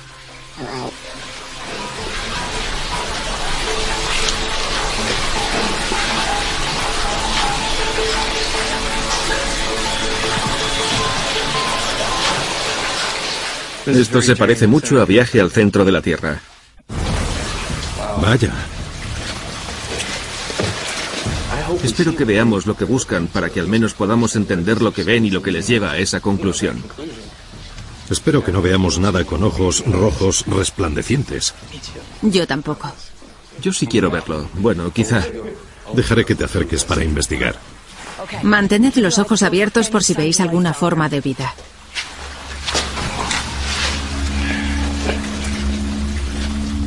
Para demostrar que hay extraterrestres que viven en cuevas, buscamos cualquier rastro inusual de que aquí hubo algo. Deberíamos quedarnos aquí para que la vista se acostumbre. De acuerdo.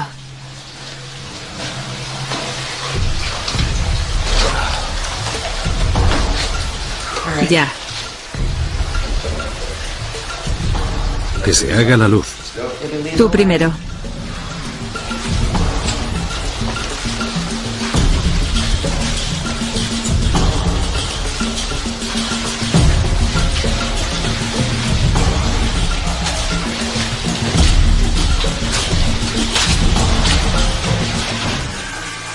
¿Y bien?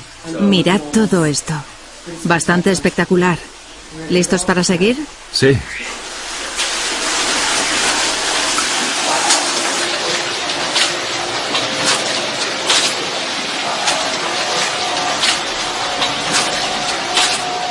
Dios mío. Esta cueva es muy profunda. Tienes razón. Muy profunda. Vaya. Qué raro. En esta cueva hay mucho viento.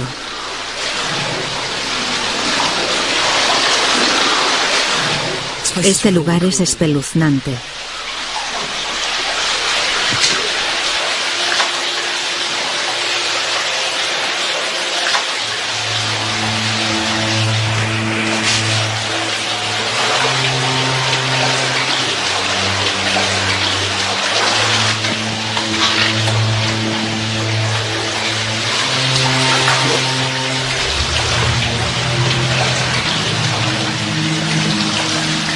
Arriba, chicos. La buena noticia es que es cuarcita. Una roca muy dura. Así que no se hundirá.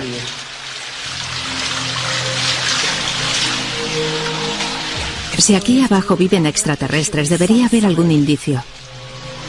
Fijaos bien si hay algo tallado o grabado. Aquí alguien encendió una hoguera. ¿Lo veis? Qué extraño. Parece que algo estuvo aquí antes.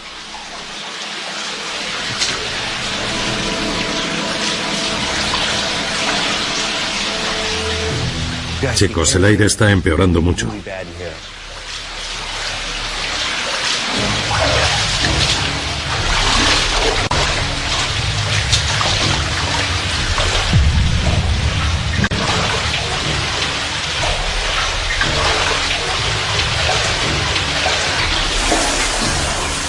Cuidado. Agachaos. Agachaos. Entendido. Esta parte es muy profunda. ¿Lo veis? James, Sí. cuidado con la cámara. Vale.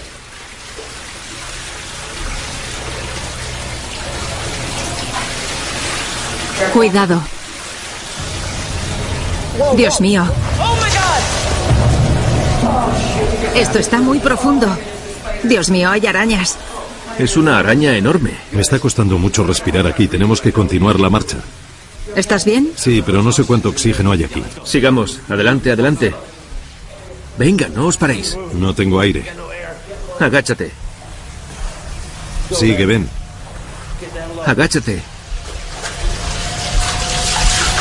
Chicos, el aire está empeorando mucho. Creo que en estos momentos estoy respirando monóxido de carbono. Dios mío. Vamos.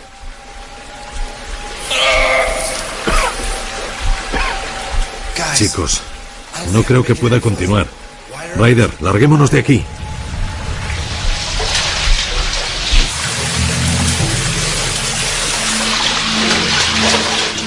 Aquí hay una salida. ¿Estás bien? Cuidado, cuidado. Por fin. Dios mío, esto es precioso.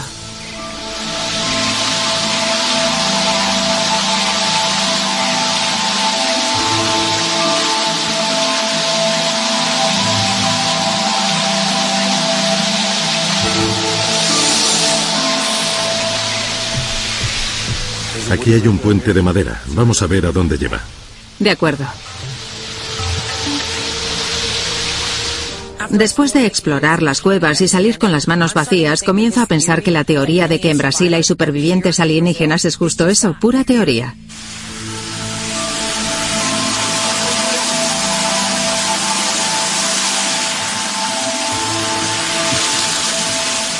James nos presentó esto como el Roswell brasileño, pero hasta ahora esto ha sido un despropósito. Me he arrastrado por cuevas y por la selva y todo esto comienza a sonar a puro cuento.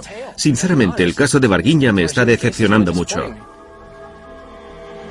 En estos momentos Ben y Ryder están un poco descorazonados. Creo que tenemos que reunirnos con personas que tengan experiencia de primera mano en lo sucedido.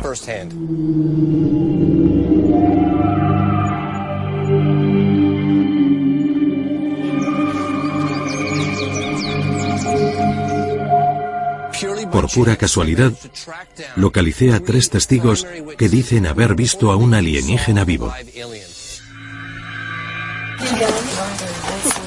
Hola, le presento a James. Gracias. Me gustaría comenzar diciendo que esto es como el santo grial de los testigos, así que estoy muy contento de estar aquí. ¿Podrían describirnos lo que ocurrió en enero de 1996? Você pode descrever pra gente o que, que aconteceu em janeiro de 96? A gente estava voltando do serviço que ela trabalhava. Eran alrededor de las 3 de la tarde. Habían tomado un camino distinto del acostumbrado para regresar a casa del trabajo.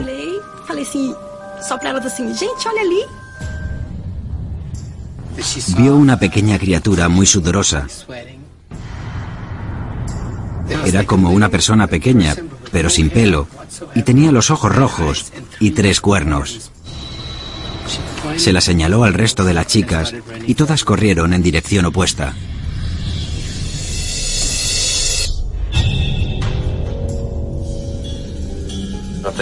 Si todas tuvieran la ocasión de hablarle al mundo entero de su experiencia, ¿qué les gustaría que la gente supiera? Eu, eu, se fosse pra me passar por isso hoje, eu não passaria. Dicen que no fue una experiencia positiva y que si pudieran elegir no volverían a pasar por ello. Solo la gente que lo ha vivido puede describir la sensación y la forma en que aquello afectó a sus vidas. ¿De qué forma les ha afectado? Como isso afetou a vida de vocês? Em tudo. No. Dice que les afectó en todo, desde sus amistades hasta el trabajo en el colegio. La gente se aleja de ellas y piensa que están locas. Alguém pode chegar, não, foi assim, pegamos e levamos pra tal lugar. Dice que espera que algún día todo se aclare y que la tomen en serio. Así sabrán que siempre dijo la verdad. Estoy muy agradecido de haber tenido la oportunidad de conoceros. Es por gente como vosotras por lo que me dedico a esto. Os lo agradezco desde lo más profundo de mi corazón. Está muito, muito agradecido a vocês. Para ele é um dos momentos altos da carreira dele. Encontrar vocês, conversar com vocês.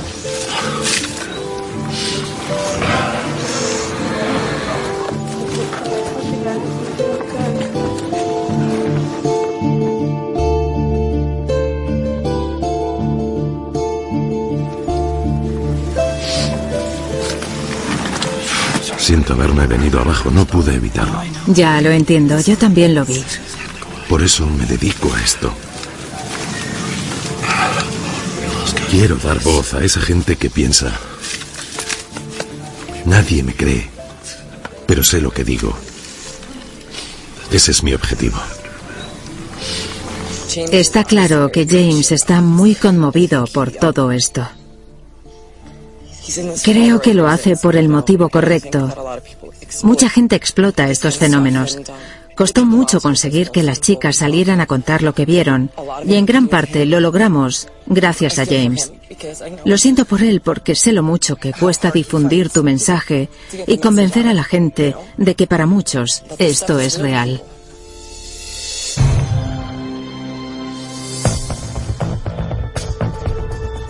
Estamos agarrándonos a un clavo ardiendo. Nadie nos ha dicho dónde se produjo el siniestro o lo que les ocurrió a las criaturas, si es que las hubo. Nadie nos señala la dirección correcta. A pesar de la poca información que tenemos, voy a arriesgarme y usaré el mejor de mis cálculos aproximados para ir donde creo que se produjo el accidente, si es que lo hubo.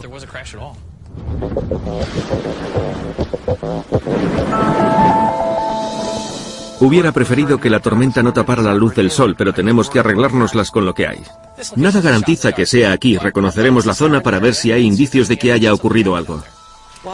Estamos totalmente a oscuras en la zona del siniestro. El instrumental está mojado y nosotros también. Pero a pesar de todo, mi espíritu está indemne.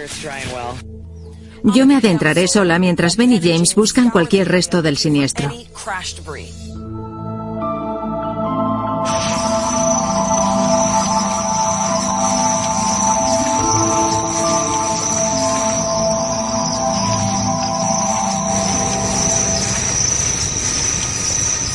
Allá vamos. Vaya, esto es enorme. Aquí hay trozos muy grandes de madera cortada. No sé si fue un rayo u otra cosa, pero está claro que este árbol no está en su mejor momento. ¿Qué es eso? Ryder para Benny James. ¿Qué pasa, Ryder? Aquí James. Tenéis que venir aquí. Estoy al este de vuestra posición. Recibido. Ya vamos.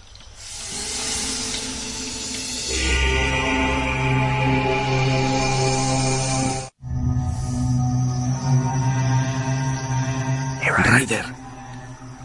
Hola, chicos. Vaya. Este árbol tiene unas telarañas enormes. Fijaos en esto. Mira esos hilos. Parecen sedal. Son enormes. Una, otra, todo está lleno de telarañas. Es un nido de arañas. La tela continúa bajo tierra. Mira eso. Ven aquí, Ryder. ¿Qué es? Dios mío. Hay unas 100. Sugiero una retirada táctica. Nos superan en número. Es todo lo que puedo decir, nos superan. Nunca había visto nada así. Me dejé la mochila, seguro que está llena de arañas. Dios mío.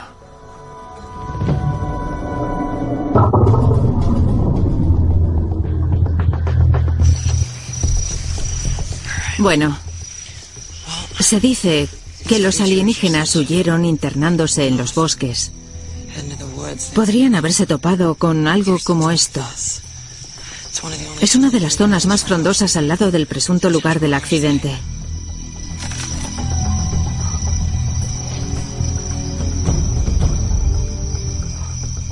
Hola.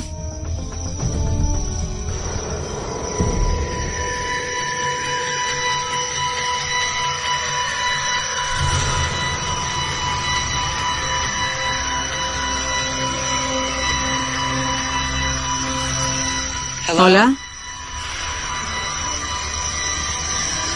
O estoy volviéndome loca, o allí dentro hay algo. Oigo pasos. Los oigo. ¡Madre mía!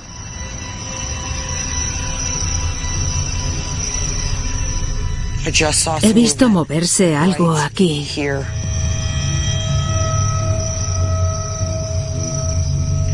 Te juro que vi algo que parecía un ojo mirándome por aquí. Hola chicos, quiero informaros de que estoy tras algo aquí en el bosque. Estoy oyendo algo que parecen pisadas. No son cuatro, sino dos. Parece que algo camina por aquí. ¡Dios mío! ¡Oh, Dios mío! Es un búho. Era un búho. Por el amor de Dios. Ryder, ¿qué has visto? Estaba aquí abajo y oí pisadas a mi lado. Dirigí la cámara y estuve observando. Comencé a moverme en esta dirección y fuera lo que fuera empezó a moverse en esta. Bajé aquí, paré y me puse a mirar. Te juro que vi un ojo delante de la cámara. Era como el reflejo de un ojo.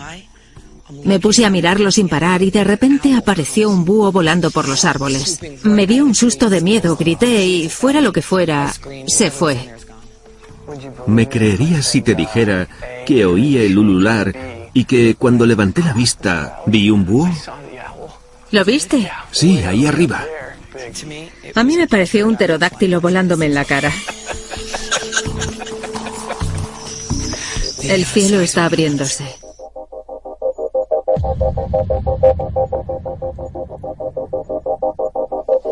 Nuestro viaje a Brasil fue toda una aventura.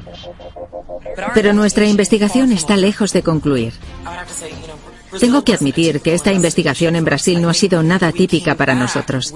Regresamos con pruebas físicas e indicios mínimos, así que dependemos mucho de los testimonios de las personas con las que hablamos. Vamos a ver el vídeo que nos pareció lo bastante interesante para que fuéramos a Brasil. Fijaos en este fotograma capturado del alienígena. No hay matices de color ni de sombras. Aunque es el bosque, está muy claro. Si nos fijamos en el ángulo del sol, su luz no crea sombras que concuerden con las de las plantas de alrededor.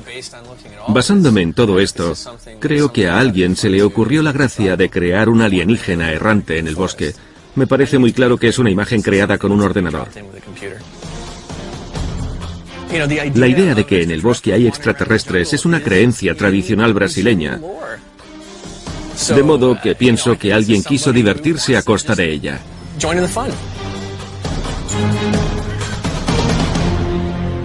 Con las pruebas que hemos encontrado, ¿qué crees que ocurre en realidad? No sé, pero tengo la impresión de que falta algo. Barguiña no nos ha dado indicios físicos, pero sí que hemos obtenido testimonios de varias personas que dicen haber visto a esa criatura. Sin embargo, nadie ha visto ningún rastro de ella ni ha conseguido ninguna muestra física. Para creer que se trata de un extraterrestre necesito mucho más de lo que tenemos. Dicen que este es el lugar del accidente del ovni de Barguiña, pero esa es precisamente la pieza que falta. ¿Dónde está en realidad el lugar del impacto? Sin eso, ni siquiera puedo dar crédito a esa parte de la historia y mucho menos al resto. En mi opinión, el caso de Barguiña es el Roswell brasileño. Me decepcionó que no pudiéramos encontrar el punto exacto del impacto. Pero tras reunirme con el general, con AJ y con las tres testigos principales que afirman haber visto a esa criatura, estoy bastante convencido de que allí ocurrió algo realmente extraordinario. Y lo más seguro es que fuera de otro mundo. Estoy convencido de que un ovni se estrelló allí, que hubo supervivientes alienígenas y que los vecinos de la localidad de Barguiña los vieron.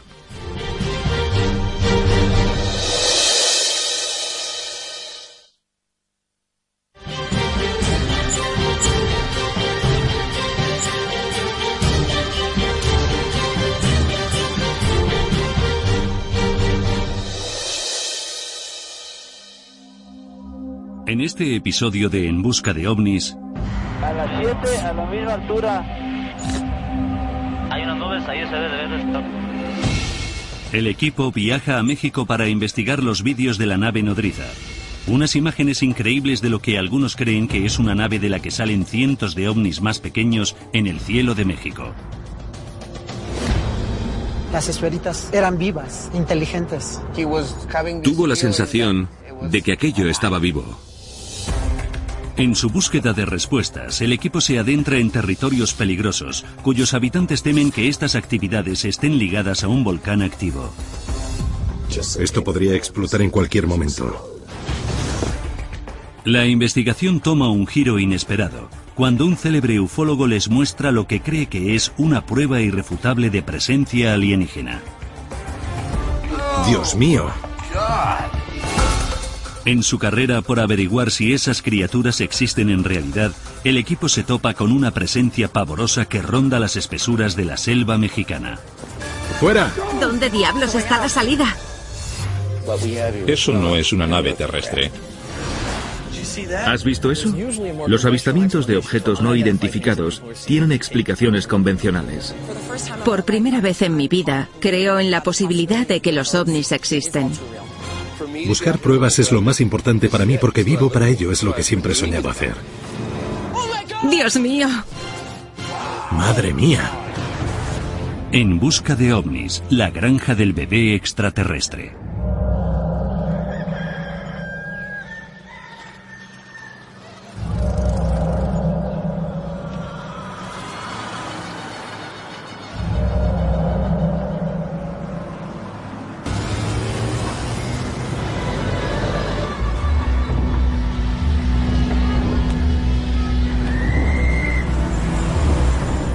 Nunca he estado en Ciudad de México. Esta es mi primera vez. ¿Y la mía? ¿En serio? Sí. Estamos en México para investigar los vídeos de la madre nodriza.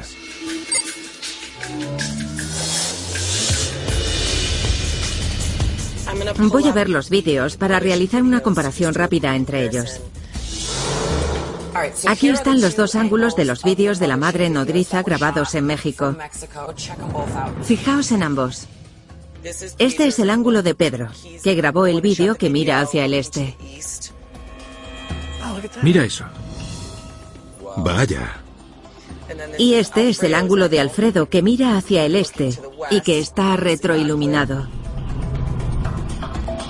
Están bailando en el cielo. Fijaos en eso. Es interesante. Nunca he oído hablar de nada así y tampoco lo había visto. Parece que estuviera dando a luz a bebés ovnis. Como ufólogo he visto muchas imágenes de ovnis, pero esta es muy peculiar. Dos extraños grabaron el mismo objeto a la vez desde dos ángulos distintos. Me temo que Ben lo va a tener muy difícil para desacreditar esto. ¿Estás seguro? Lo cierto es que las imágenes se filmaron en semioscuridad, desde dos ángulos distintos y tenemos a los hombres que las grabaron. Eso es una bendición para nuestra investigación. Mi opinión es justo la contraria. Creo que como los datos son tan buenos, tenemos posibilidades de identificar a la nave. Para mí parece que algo está desplegando un número de cosas, pero no tengo ni idea de lo que será. Aunque, ¿significa eso que se trata de un extraterrestre? No.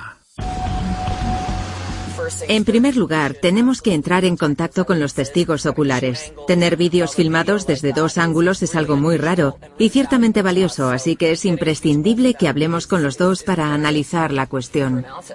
Es algo sin precedentes. Como estos vídeos se filmaron con cámaras convencionales de mano, no contamos con tantos detalles como nos gustaría, así que de entrada no voy a defender que sea una nave nodriza. Esta mañana México bulle de actividad. Desde luego.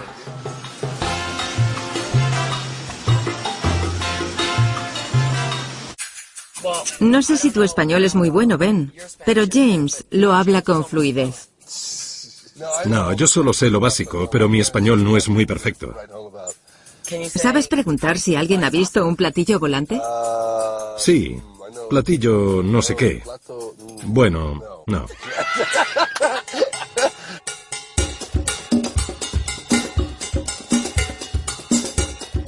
Creo que es por aquí. Debido a la firme barrera idiomática, sabíamos que no podríamos hacer nada sin un traductor. Ese está hablando inglés. Sí, Por supuesto. su inglés es mejor que el mío. Entonces llámame, ¿de acuerdo? Adiós. Hola. Hola. He dicho hola, hola. Encantado. Yo soy James. Yo soy René, encantado. Este es Ben. Hola. Hola Ben, ¿cómo estás? Muy bien, encantado. Después de conocer a nuestro traductor, fuimos a ver a nuestro primer testigo ocular, Pedro. Hola, Pedro. Mucho gusto. Mucho gusto, señor. Estamos fascinados por el vídeo que grabó y nos gustaría saber algo más. Sí, están muy contentos ellos de conocerte. Sobre todo están fascinados con el video que pudiste, que lograste tomar. El 22 de mayo del 2009 venía yo de, de satélite, iba yo a Valle Dorado. Miraba por la ventana del autobús y vio algo en el cielo. El objeto era blanco y se movía. Basculaba. Así que decidió apearse del autobús y acercarse para verlo mejor.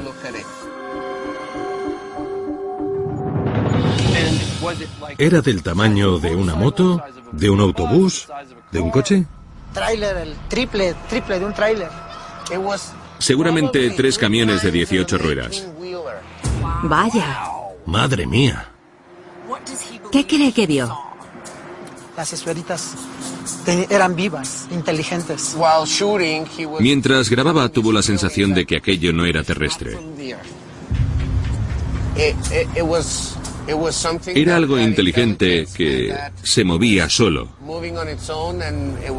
Estaba vivo. Está claro que Pedro está convencido de que grabó un vídeo de un auténtico ovni.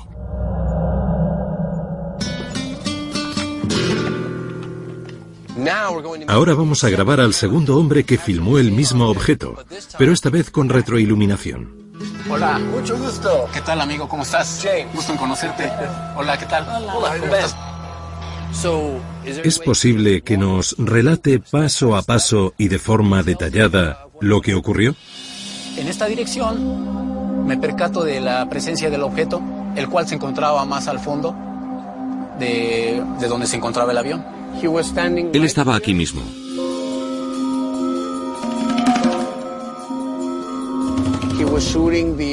Estaba grabando un avión comercial que se aproximaba al aeropuerto. Mientras lo seguía, de pronto vio un objeto ovalado al fondo. Dos segundos después, unas cosas comenzaron a salir de los extremos del objeto. ¿Qué cree que vio? Definitivamente eh, es un objeto volador no identificado. No está seguro de que fuera algo biológico o de otro tipo, pero seguro que era de otro planeta. ¿Cree que México es un punto caliente de actividad de ovnis? En México se graban muchas cosas, pero bastantes de ellas no son reales. Por eso hay que ser bien objetivo. Está convencido de que en el lugar donde se producen fenómenos naturales, como por ejemplo actividad volcánica, se avistan más objetos. Alfredo acaba de decir que cree que el objeto está relacionado con un volcán de la zona que resulta que se llama Popocatépetl, un volcán activo situado en las afueras de la localidad, donde la gente cree que ha fotografiado lo que piensa que es un ovni. Siguiendo las pistas de Alfredo, nos vamos al volcán Popocatépetl, donde iniciaremos la investigación de este caso.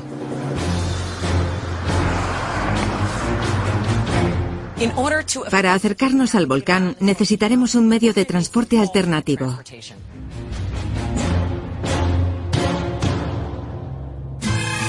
Vamos, cariño, vamos, vamos. Veo que tienes experiencia. La verdad es que no. Vamos, ven. Así se hace. ¿Qué haces, Ben? Dios mío. Es por aquí. Dile a ese burro quién manda. Yo os dirijo, por aquí. No sé quién es más grande, el burro o tú. Sé dónde ir. Seguidme.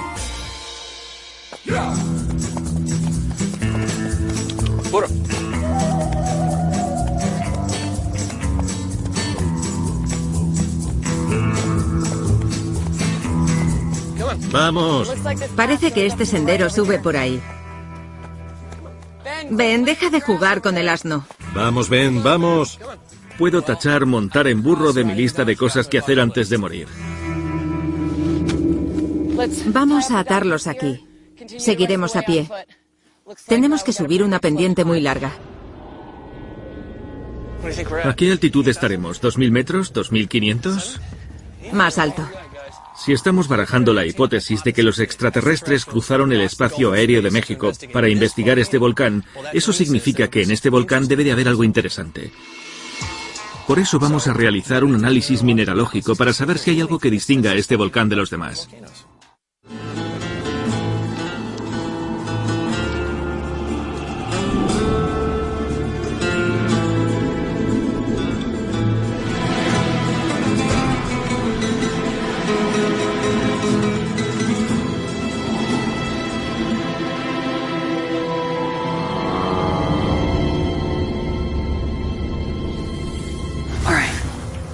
Si miras, ves una columna de humo.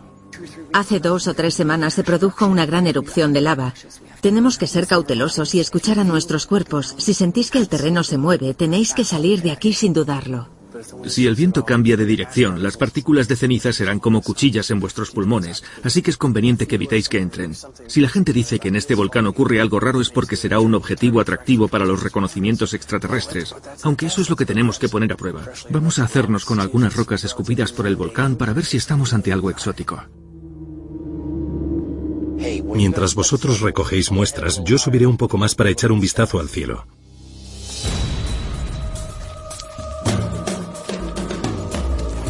Espero que los burros estén bien ahí abajo. Seguro. Lo único que quieren es comer y dormir la siesta. ¿Podrías enfocar hacia aquí? Ahí hay un claro bastante bueno. ¿Vas a coger una muestra? Sí. Hay muchos eventos. Este lugar parece muy bueno. Ya. ¿Saco el kit de recogida de muestras? Eso. Madre mía. El suelo está mucho más lejos de lo que pensé. Dios mío. ¿Estás bien? Sí, solo me pillé el dedo. Eres un completo desastre. Ya, pero ¿qué importa? Vamos a ver lo que tiene esta ceniza.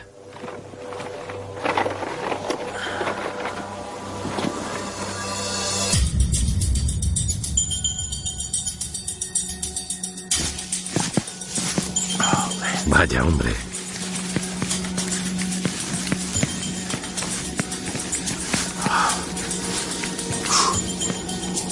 Vaya. Se ve el vapor alzándose fuera del volcán. Estar tan cerca de un volcán sabiendo que esto podría explotar en cualquier momento se me hace muy raro.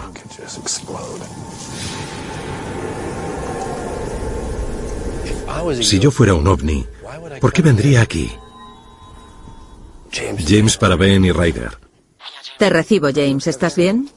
Sí, estoy bien. Solo quiero que sepáis que tengo una vista muy buena del volcán y que parece bastante activo. Veo como caras formadas por la humareda que despide. Es espeluznante. James, nos preocupa que estés sufriendo algún tipo de mal de altura. Tal vez, pero la cámara no. ¿Qué? Vale, te avisaré cuando tengas que ponerte la máscara. Recibido.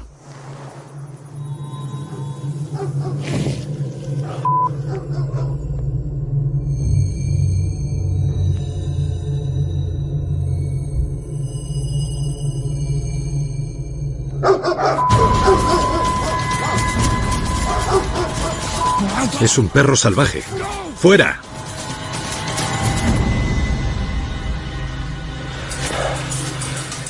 Había un perro corriendo por el campo.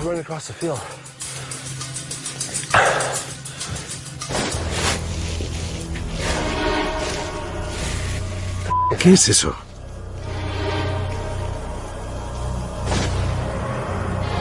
¿Son disparos? James para Ben y Ryder. Adelante. Escuchad. Estoy oyendo perros salvajes y disparos. Es una locura. Y no sé si aquí estaremos a salvo mucho más tiempo. ¿Puedes repetir? ¿Disparos? ¿No habéis oído las descargas? Negativo, James. ¿En qué dirección oyes los disparos? Cambio. Estamos rodeados de perros salvajes. Creo que los disparos vienen del este. Tenemos que irnos de aquí. Recibido. Creo que ya tenemos bastantes muestras de ceniza para analizar. Estamos terminando, así que ¿por qué no vienes corriendo al campamento base y nos vamos? Recibido.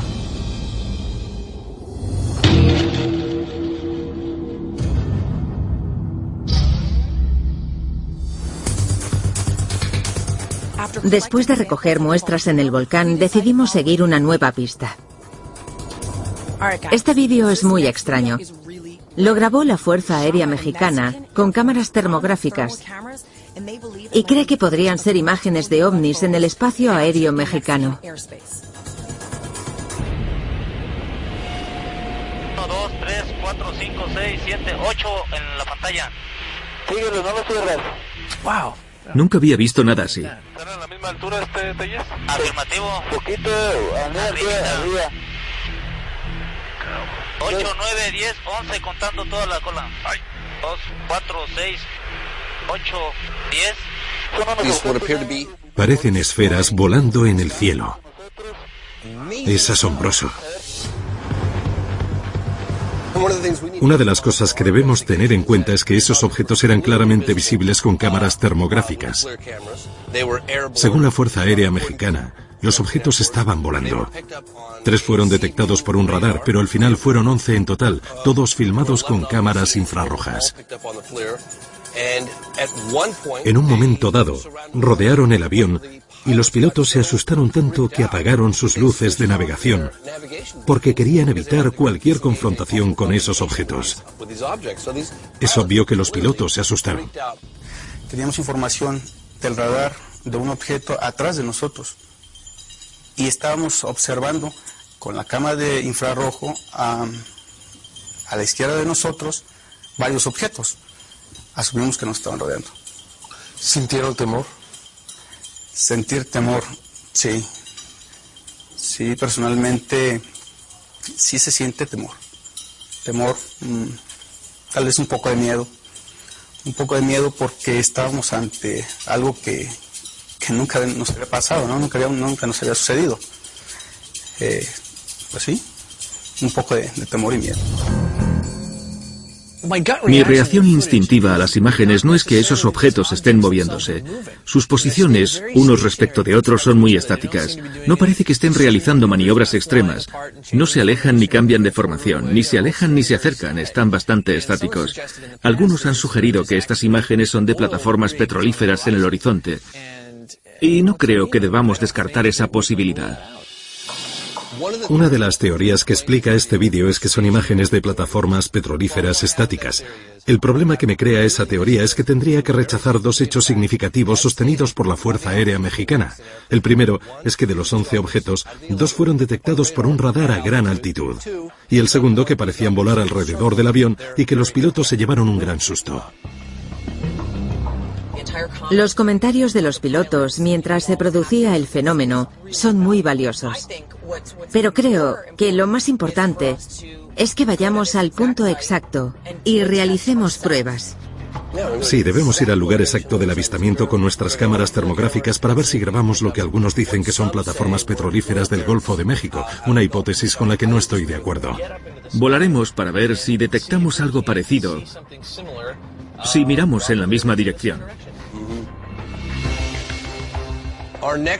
Ahora tenemos que reunirnos con un piloto en Campeche para volar en una avioneta con las cámaras termográficas al punto exacto.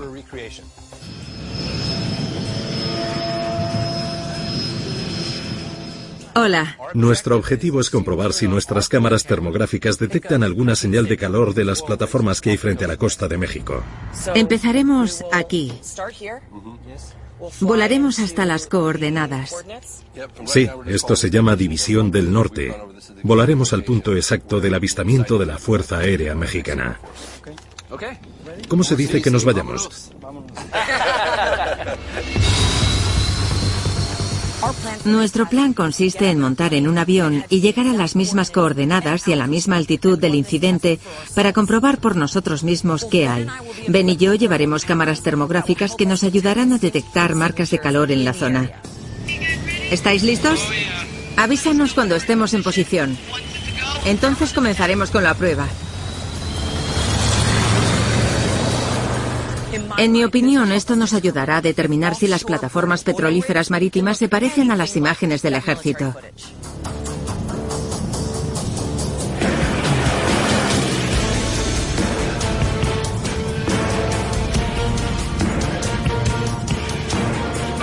Vuestra hora estimada de llegada es en 33 minutos.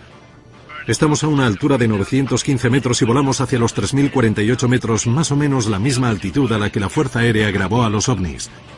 Recibido. Llegaremos en el mejor momento del día. Perfecto. Además, las condiciones atmosféricas serán parecidas. Se ve un manto de nubes sobre el Golfo. Es muy parecida a la que había el día de la grabación. Abrid bien los ojos por si aparecen ovnis. Cinco minutos para llegar al punto. Preparaos, chicos. Llegaremos en un minuto. 15 segundos. 8, 7, 6, 5, 4, 3, 2. Vamos allá. Ya hemos llegado. Velocidad 110. 110 nudos. Altitud 3048 metros. 3000. Son las mismas coordenadas del vídeo. Creo que estamos a unos 150 kilómetros de la costa. Así que estamos justo donde queremos. Recibido. Hay poca tierra abajo, pero nada extraordinario. No hay plataformas. Recibido. ¿Ves el mar desde ahí? Está a bastante distancia. Me cuesta ver el mar con mis propios ojos, así que imagínate con la cámara. Ya, yo estoy mirando con prismáticos y ni aún así veo el mar. Llegamos al mismo lugar donde la Fuerza Aérea Mexicana grabó las imágenes. Mira esto. Sí, vale, perfecto. No veía el mar ni con prismáticos. Estamos a 77 kilómetros de la costa. Atención, estamos a 77 kilómetros del mar. No me creo lo de las plataformas petrolíferas. Eso está claro. Yo tampoco, al menos desde aquí. No sé. ¿Habéis visto algo? ¿Cualquier cosa? ¿Alguna señal de calor en dirección al mar? No, todavía nada. Vale, vamos a sobrevolar una zona restringida del espacio aéreo. Nos acercaremos todo lo que podamos por si vemos plataformas. Desde allí apenas se veía el mar, y mucho menos las plataformas petrolíferas. No me explicaba cómo alguien había podido confundir las plataformas con ovnis.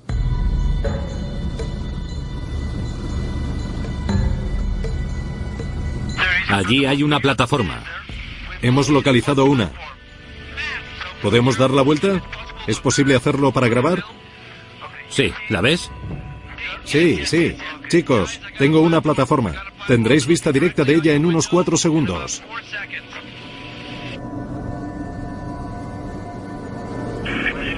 No la veo. La verdad es que no sé a qué se refieren. Yo no veo ninguna plataforma. No la veo ni con mis propios ojos ni con la cámara.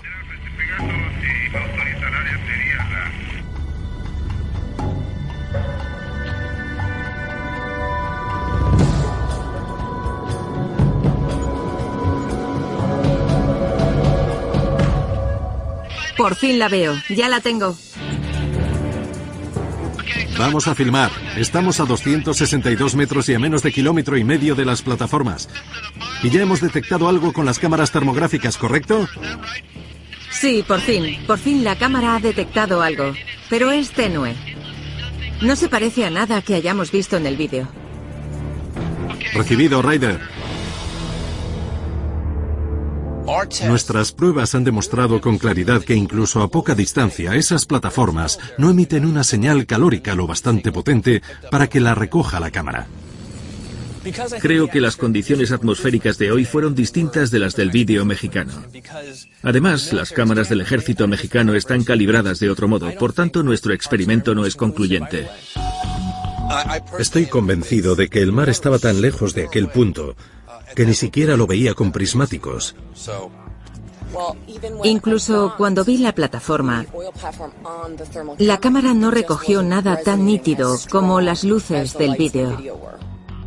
Maldita bruma, cuando nos acercamos a las plataformas no vimos mucho. Ni siquiera el mar.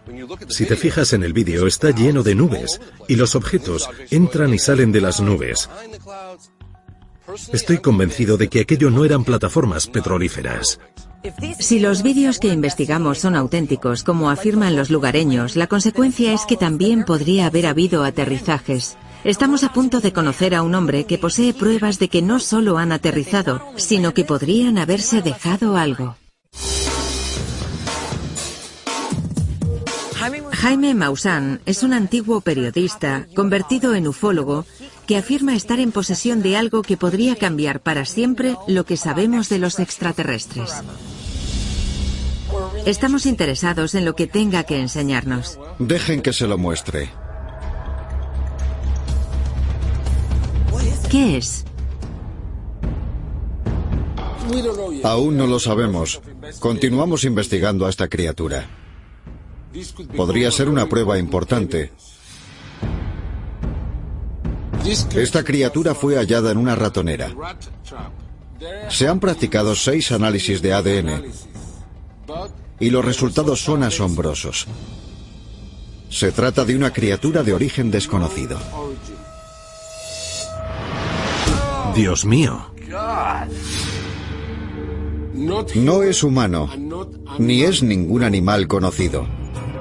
Aquí puedo usar la palabra alienígena con libertad, porque eso no se parece a nada que haya visto antes. A primera vista parece un extraterrestre de película, pero si te fijas en los colmillos y en la cabeza prolongada, parece un alienígena porque no se parece a nada que haya visto. Seguramente sea algo que no pertenezca a este planeta. No lo sabemos. Debería estar en un museo para que la gente lo vea, ya que hay muchas personas que dicen que no existen evidencias físicas de la presencia de extraterrestres. Esta podría ser una. No tengo ni idea de lo que será, pero estoy deseando saber más. ¿Las ruinas de Chichen Itza están relacionadas con los extraterrestres? Muchos creen que existe un vínculo entre las pirámides y la presencia de ovnis. Chichen Itza es una ciudad construida según un plan. Se levantó teniendo en cuenta las posiciones de las estrellas y la pirámide más alta está relacionada con los movimientos de los planetas. La pirámide del castillo se construyó según la alineación del Sol y las Pléyades. Las constelaciones. Las siete hermanas. Eso es. Chichen Itza es un auténtico misterio. A lo largo de los años, la zona se ha convertido en una de las más importantes en cuanto a avistamientos de ovnis. No está muy lejos del lugar donde capturaron a la criatura. Por eso creo que deberíamos estudiar bien el sitio porque es una posibilidad importante. Jaime Maussan establece paralelos entre los templos mayas y la actividad de ovnis. Tenemos que investigarlo. Sabemos que en torno a Chichen Itza se ha creado una especie de sabiduría popular que afirma que los extraterrestres intervinieron en su construcción. Incluso Quetzalcoatl fue un alienígena que llegó del cielo. Si esta criatura con forma de lagarto bajó las escaleras del castillo y trajo la inteligencia con ella, ¿fue un extraterrestre? No se sabe, pero es muy interesante. En esa zona hay muchos túneles subterráneos cavados por los mayas que creían que eran entradas al inframundo. Impresionante. Encontraron una gran cantidad de pequeños cadáveres extraños que no parecían humanos. Con o sin hipótesis de extraterrestres antiguos, por lo que he oído, Chichen Itza es un instrumento astronómico increíblemente preciso. Está perfectamente alineado con equinoccios y algunos alineamientos estelares. He leído que la estructura de la pirámide representa un año con 365 escalones hasta la cúspide. Es increíble. Estoy deseando verla. Tenemos que ir allí. Si esta teoría tiene algo de verdad, tenemos que ir a la pirámide de Chichen Itza, uno de los templos mayas del Yucatán, para estudiar la posible presencia de alienígenas.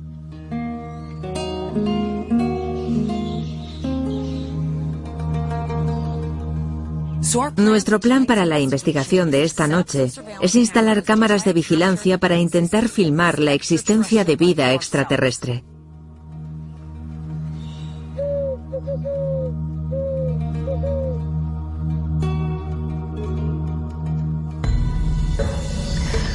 Esta noche contamos con cámaras de visión nocturna y cámaras termográficas. Tenemos una gigante de 1200 lentes. La primera tarea es llegar a la cúspide del castillo. ¿Y colocar una cámara? Sí. De acuerdo. Instalaré una estación base sobre una de las pirámides más bajas para tener una vista general y poder enfocar cualquier cosa que veáis.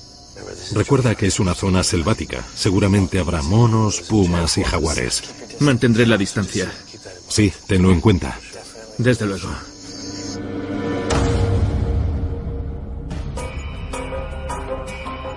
Ahí está.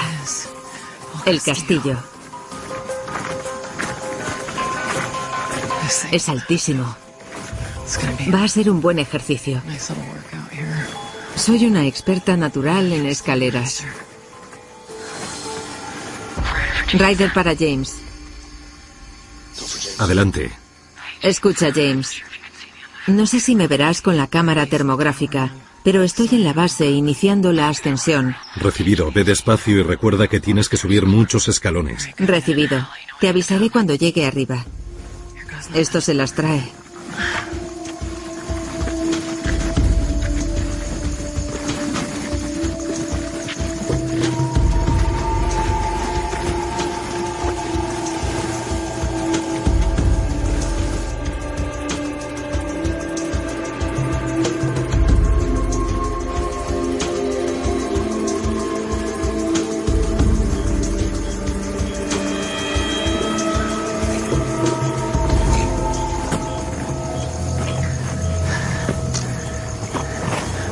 Bueno, aquí estoy. Esta es la cúspide.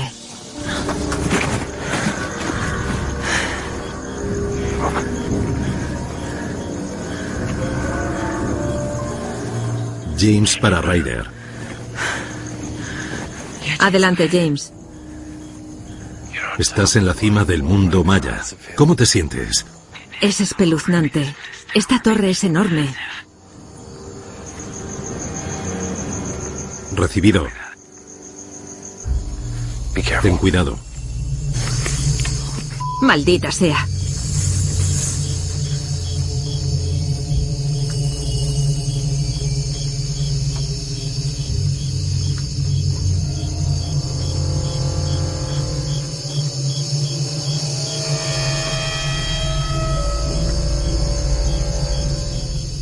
Mucha gente dice que este lugar está lleno de energías extrañas. Vaya que sí la siento.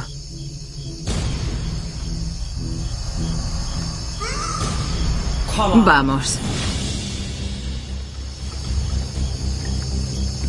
Ryder para James. Adelante. Te prometo que acabo de oír un ruido extrañísimo que venía de la galería principal. Era aterrador.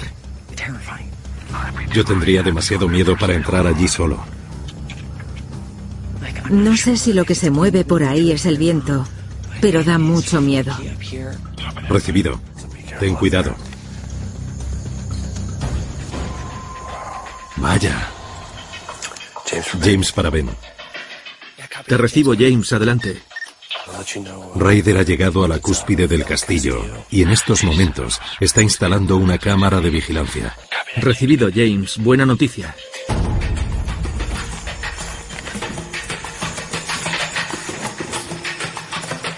Esto es muy imponente y oscuro. Bueno, allá vamos.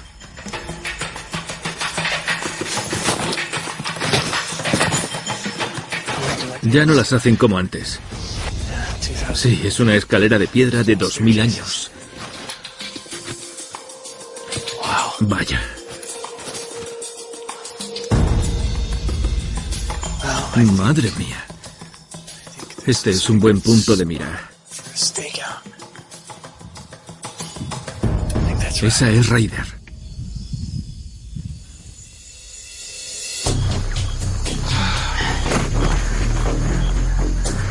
Poco a poco. Despacio y segura. Esto es interminable. No extraña que los mayas estuvieran siempre en buena forma. 353. ¿Cómo fue? Ha sido increíble. Pude colocar la cámara. Así que veremos si filma algo. Vamos a entrar en la espesura de la selva. Fantástico. Si hay alguna criatura extraterrestre, tal vez esté en la selva.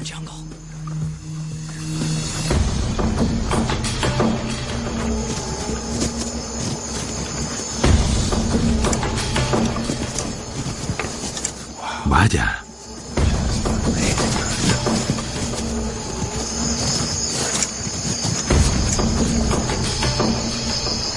¿Oyes eso?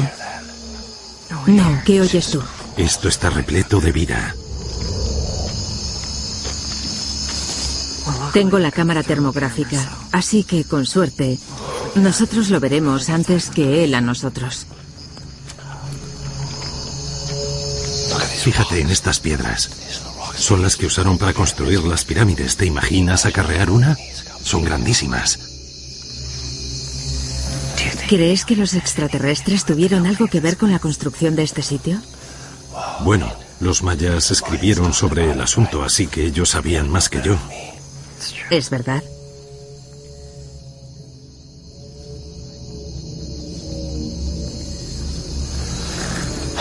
¿Cómo pudieron saber tanto sobre el sistema planetario? Y además sin ningún tipo de instrumental sofisticado.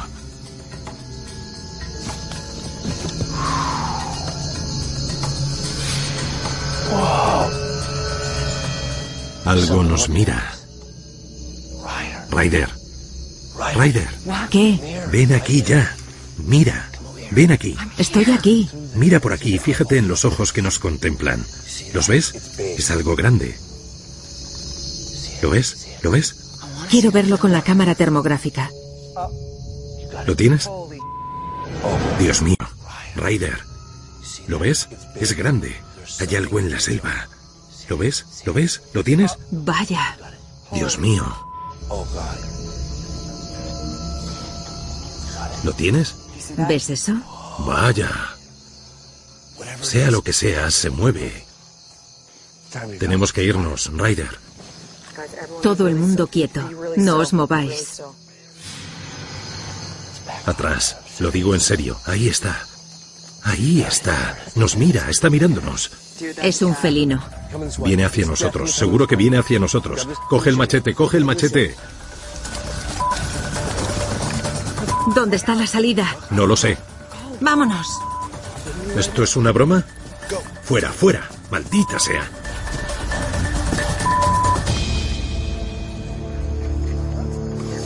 Dios mío. Habla con Ben, díselo. Con suerte estará en algún lugar seguro. James y Ryder para Ben. Adelante, James. Ben acaba de perseguirnos un puma. Era muy grande. Eso es terrorífico. ¿Os habéis internado mucho? Demasiado. Ryder y yo vamos a salir a la explanada para vigilar lo que sucede en el cielo. Recibido. Me vendréis bien para ver si hay algo en la vertiente norte de la pirámide. Vamos a dejar el bosque un rato. Sí, me parece muy buena idea. Pasamos varias horas más investigando, pero aquello no fue el final. Cuando regresamos a casa, nos pusimos a trabajar al instante a pesar del jet lag para analizar las imágenes y las muestras obtenidas de México. He analizado los dos ángulos de los vídeos de la nave nodriza. Aquí tenemos una comparación entre ellos. ¿Veis esos parpadeos arriba y abajo? Parece que tuviera rotores. Tiene forma de helicóptero. Lo que yo veo es, ¿sabes cómo hacen esos arcos de globos? Creo que es uno de esos y que los globos están desprendiéndose. Eso tendría sentido porque parecen amarrados. Después de analizar el vídeo de la nave nodriza, estoy convencida de que es un racimo de globos amarrados y que lo que vemos es cómo se desatan y se desprenden llevándose sus cordeles con ellos. Este es el resultado del análisis de la muestra de ceniza que obtuviste en el volcán. Eso está relacionado con la hipótesis de los visitantes extraterrestres del volcán. ¿Tiene algo de especial la composición mineral del volcán? Los extraterrestres estarían interesados en los minerales o en la actividad del volcán. ¿Quién sabe? Es verdad. Supongo que si hubiera una concentración inusual de elementos raros, eso sería algo único, pero la verdad es que parece la composición típica de una nube de ceniza volcánica. El experimento más aventurado, con diferencia, fue la prueba con cámaras termográficas basada en el vídeo de la Fuerza Aérea Mexicana, en el que salen unos supuestos ovnis filmados por cámaras termográficas, 11 en total.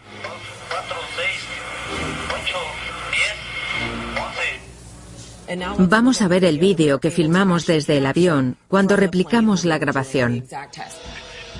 No la veo. Cuando nos acercamos lo suficiente a las plataformas para verlas con nuestros propios ojos, esto es lo que apareció en las cámaras. ¿Qué creéis que estamos viendo? ¿Os parecen objetos estáticos? Sí. Esto es una imagen de satélite. Eliminé las fotografías originales para realizar un análisis geométrico. Son objetos fácilmente identificables. Lo que hice fue señalar las posiciones de las plataformas petrolíferas y luego las incliné para verlas en el horizonte. Me fijé en la forma de los puntos vistos a distancia. Resulta que la coincidencia con las imágenes del ejército mexicano es asombrosa. El resultado es esa línea de luces. La teoría de Ben es impresionante, pero sigo pensando que son objetos volantes no identificados. Pasemos a lo que Jaime nos enseñó. Asombroso. Cuando nos lo enseñó nos quedamos atónitos. No sé qué es. Nos dijo que por fin había una evidencia de aterrizajes extraterrestres. Por eso había realizado un análisis de ADN. La paleontología se vale de la geometría de los huesos para ayudarnos a determinar lo que es cualquier criatura. Tal vez podamos estudiar los huesos de esa cosa para saber si es extraterrestre. Después de indagar un poco más, me enteré de que los titíes, unos mamíferos nativos de Sudamérica que se venden como mascotas en México, tienen unos rasgos que concuerdan con los de la criatura que nos enseñaron. Obtuve un esqueleto y un cráneo de tití y comparé ambas estructuras. ¿Dónde está el oído? ¿Falta algún molar? Medí la distancia y el ángulo entre las cuencas de los ojos y la nariz. Tiene cola segmentada y dedos con garras. Estoy seguro de que se trata de un tití. El análisis del bebé alienígena de Ben echó por tierra la teoría extraterrestre. Lo que vemos es un tití. Esta criatura se parece mucho a un tití, es innegable. Si comparas a la criatura con el tití, tienen los dientes iguales, la misma forma del cráneo, la cola. La cultura mexicana se presta mucho a la creencia de que recibimos visitas de seres de otro mundo, y eso se manifiesta cuando miramos al cielo. En conclusión, no estoy convencido de que los extraterrestres estén visitando México. Ahí está. El castillo. México fue fantástico. Estoy convencida de que en ese país están produciéndose avistamientos extraños, pero lamentablemente no encontramos ninguna prueba concluyente que demostrase que lo que investigamos provenga de otro mundo.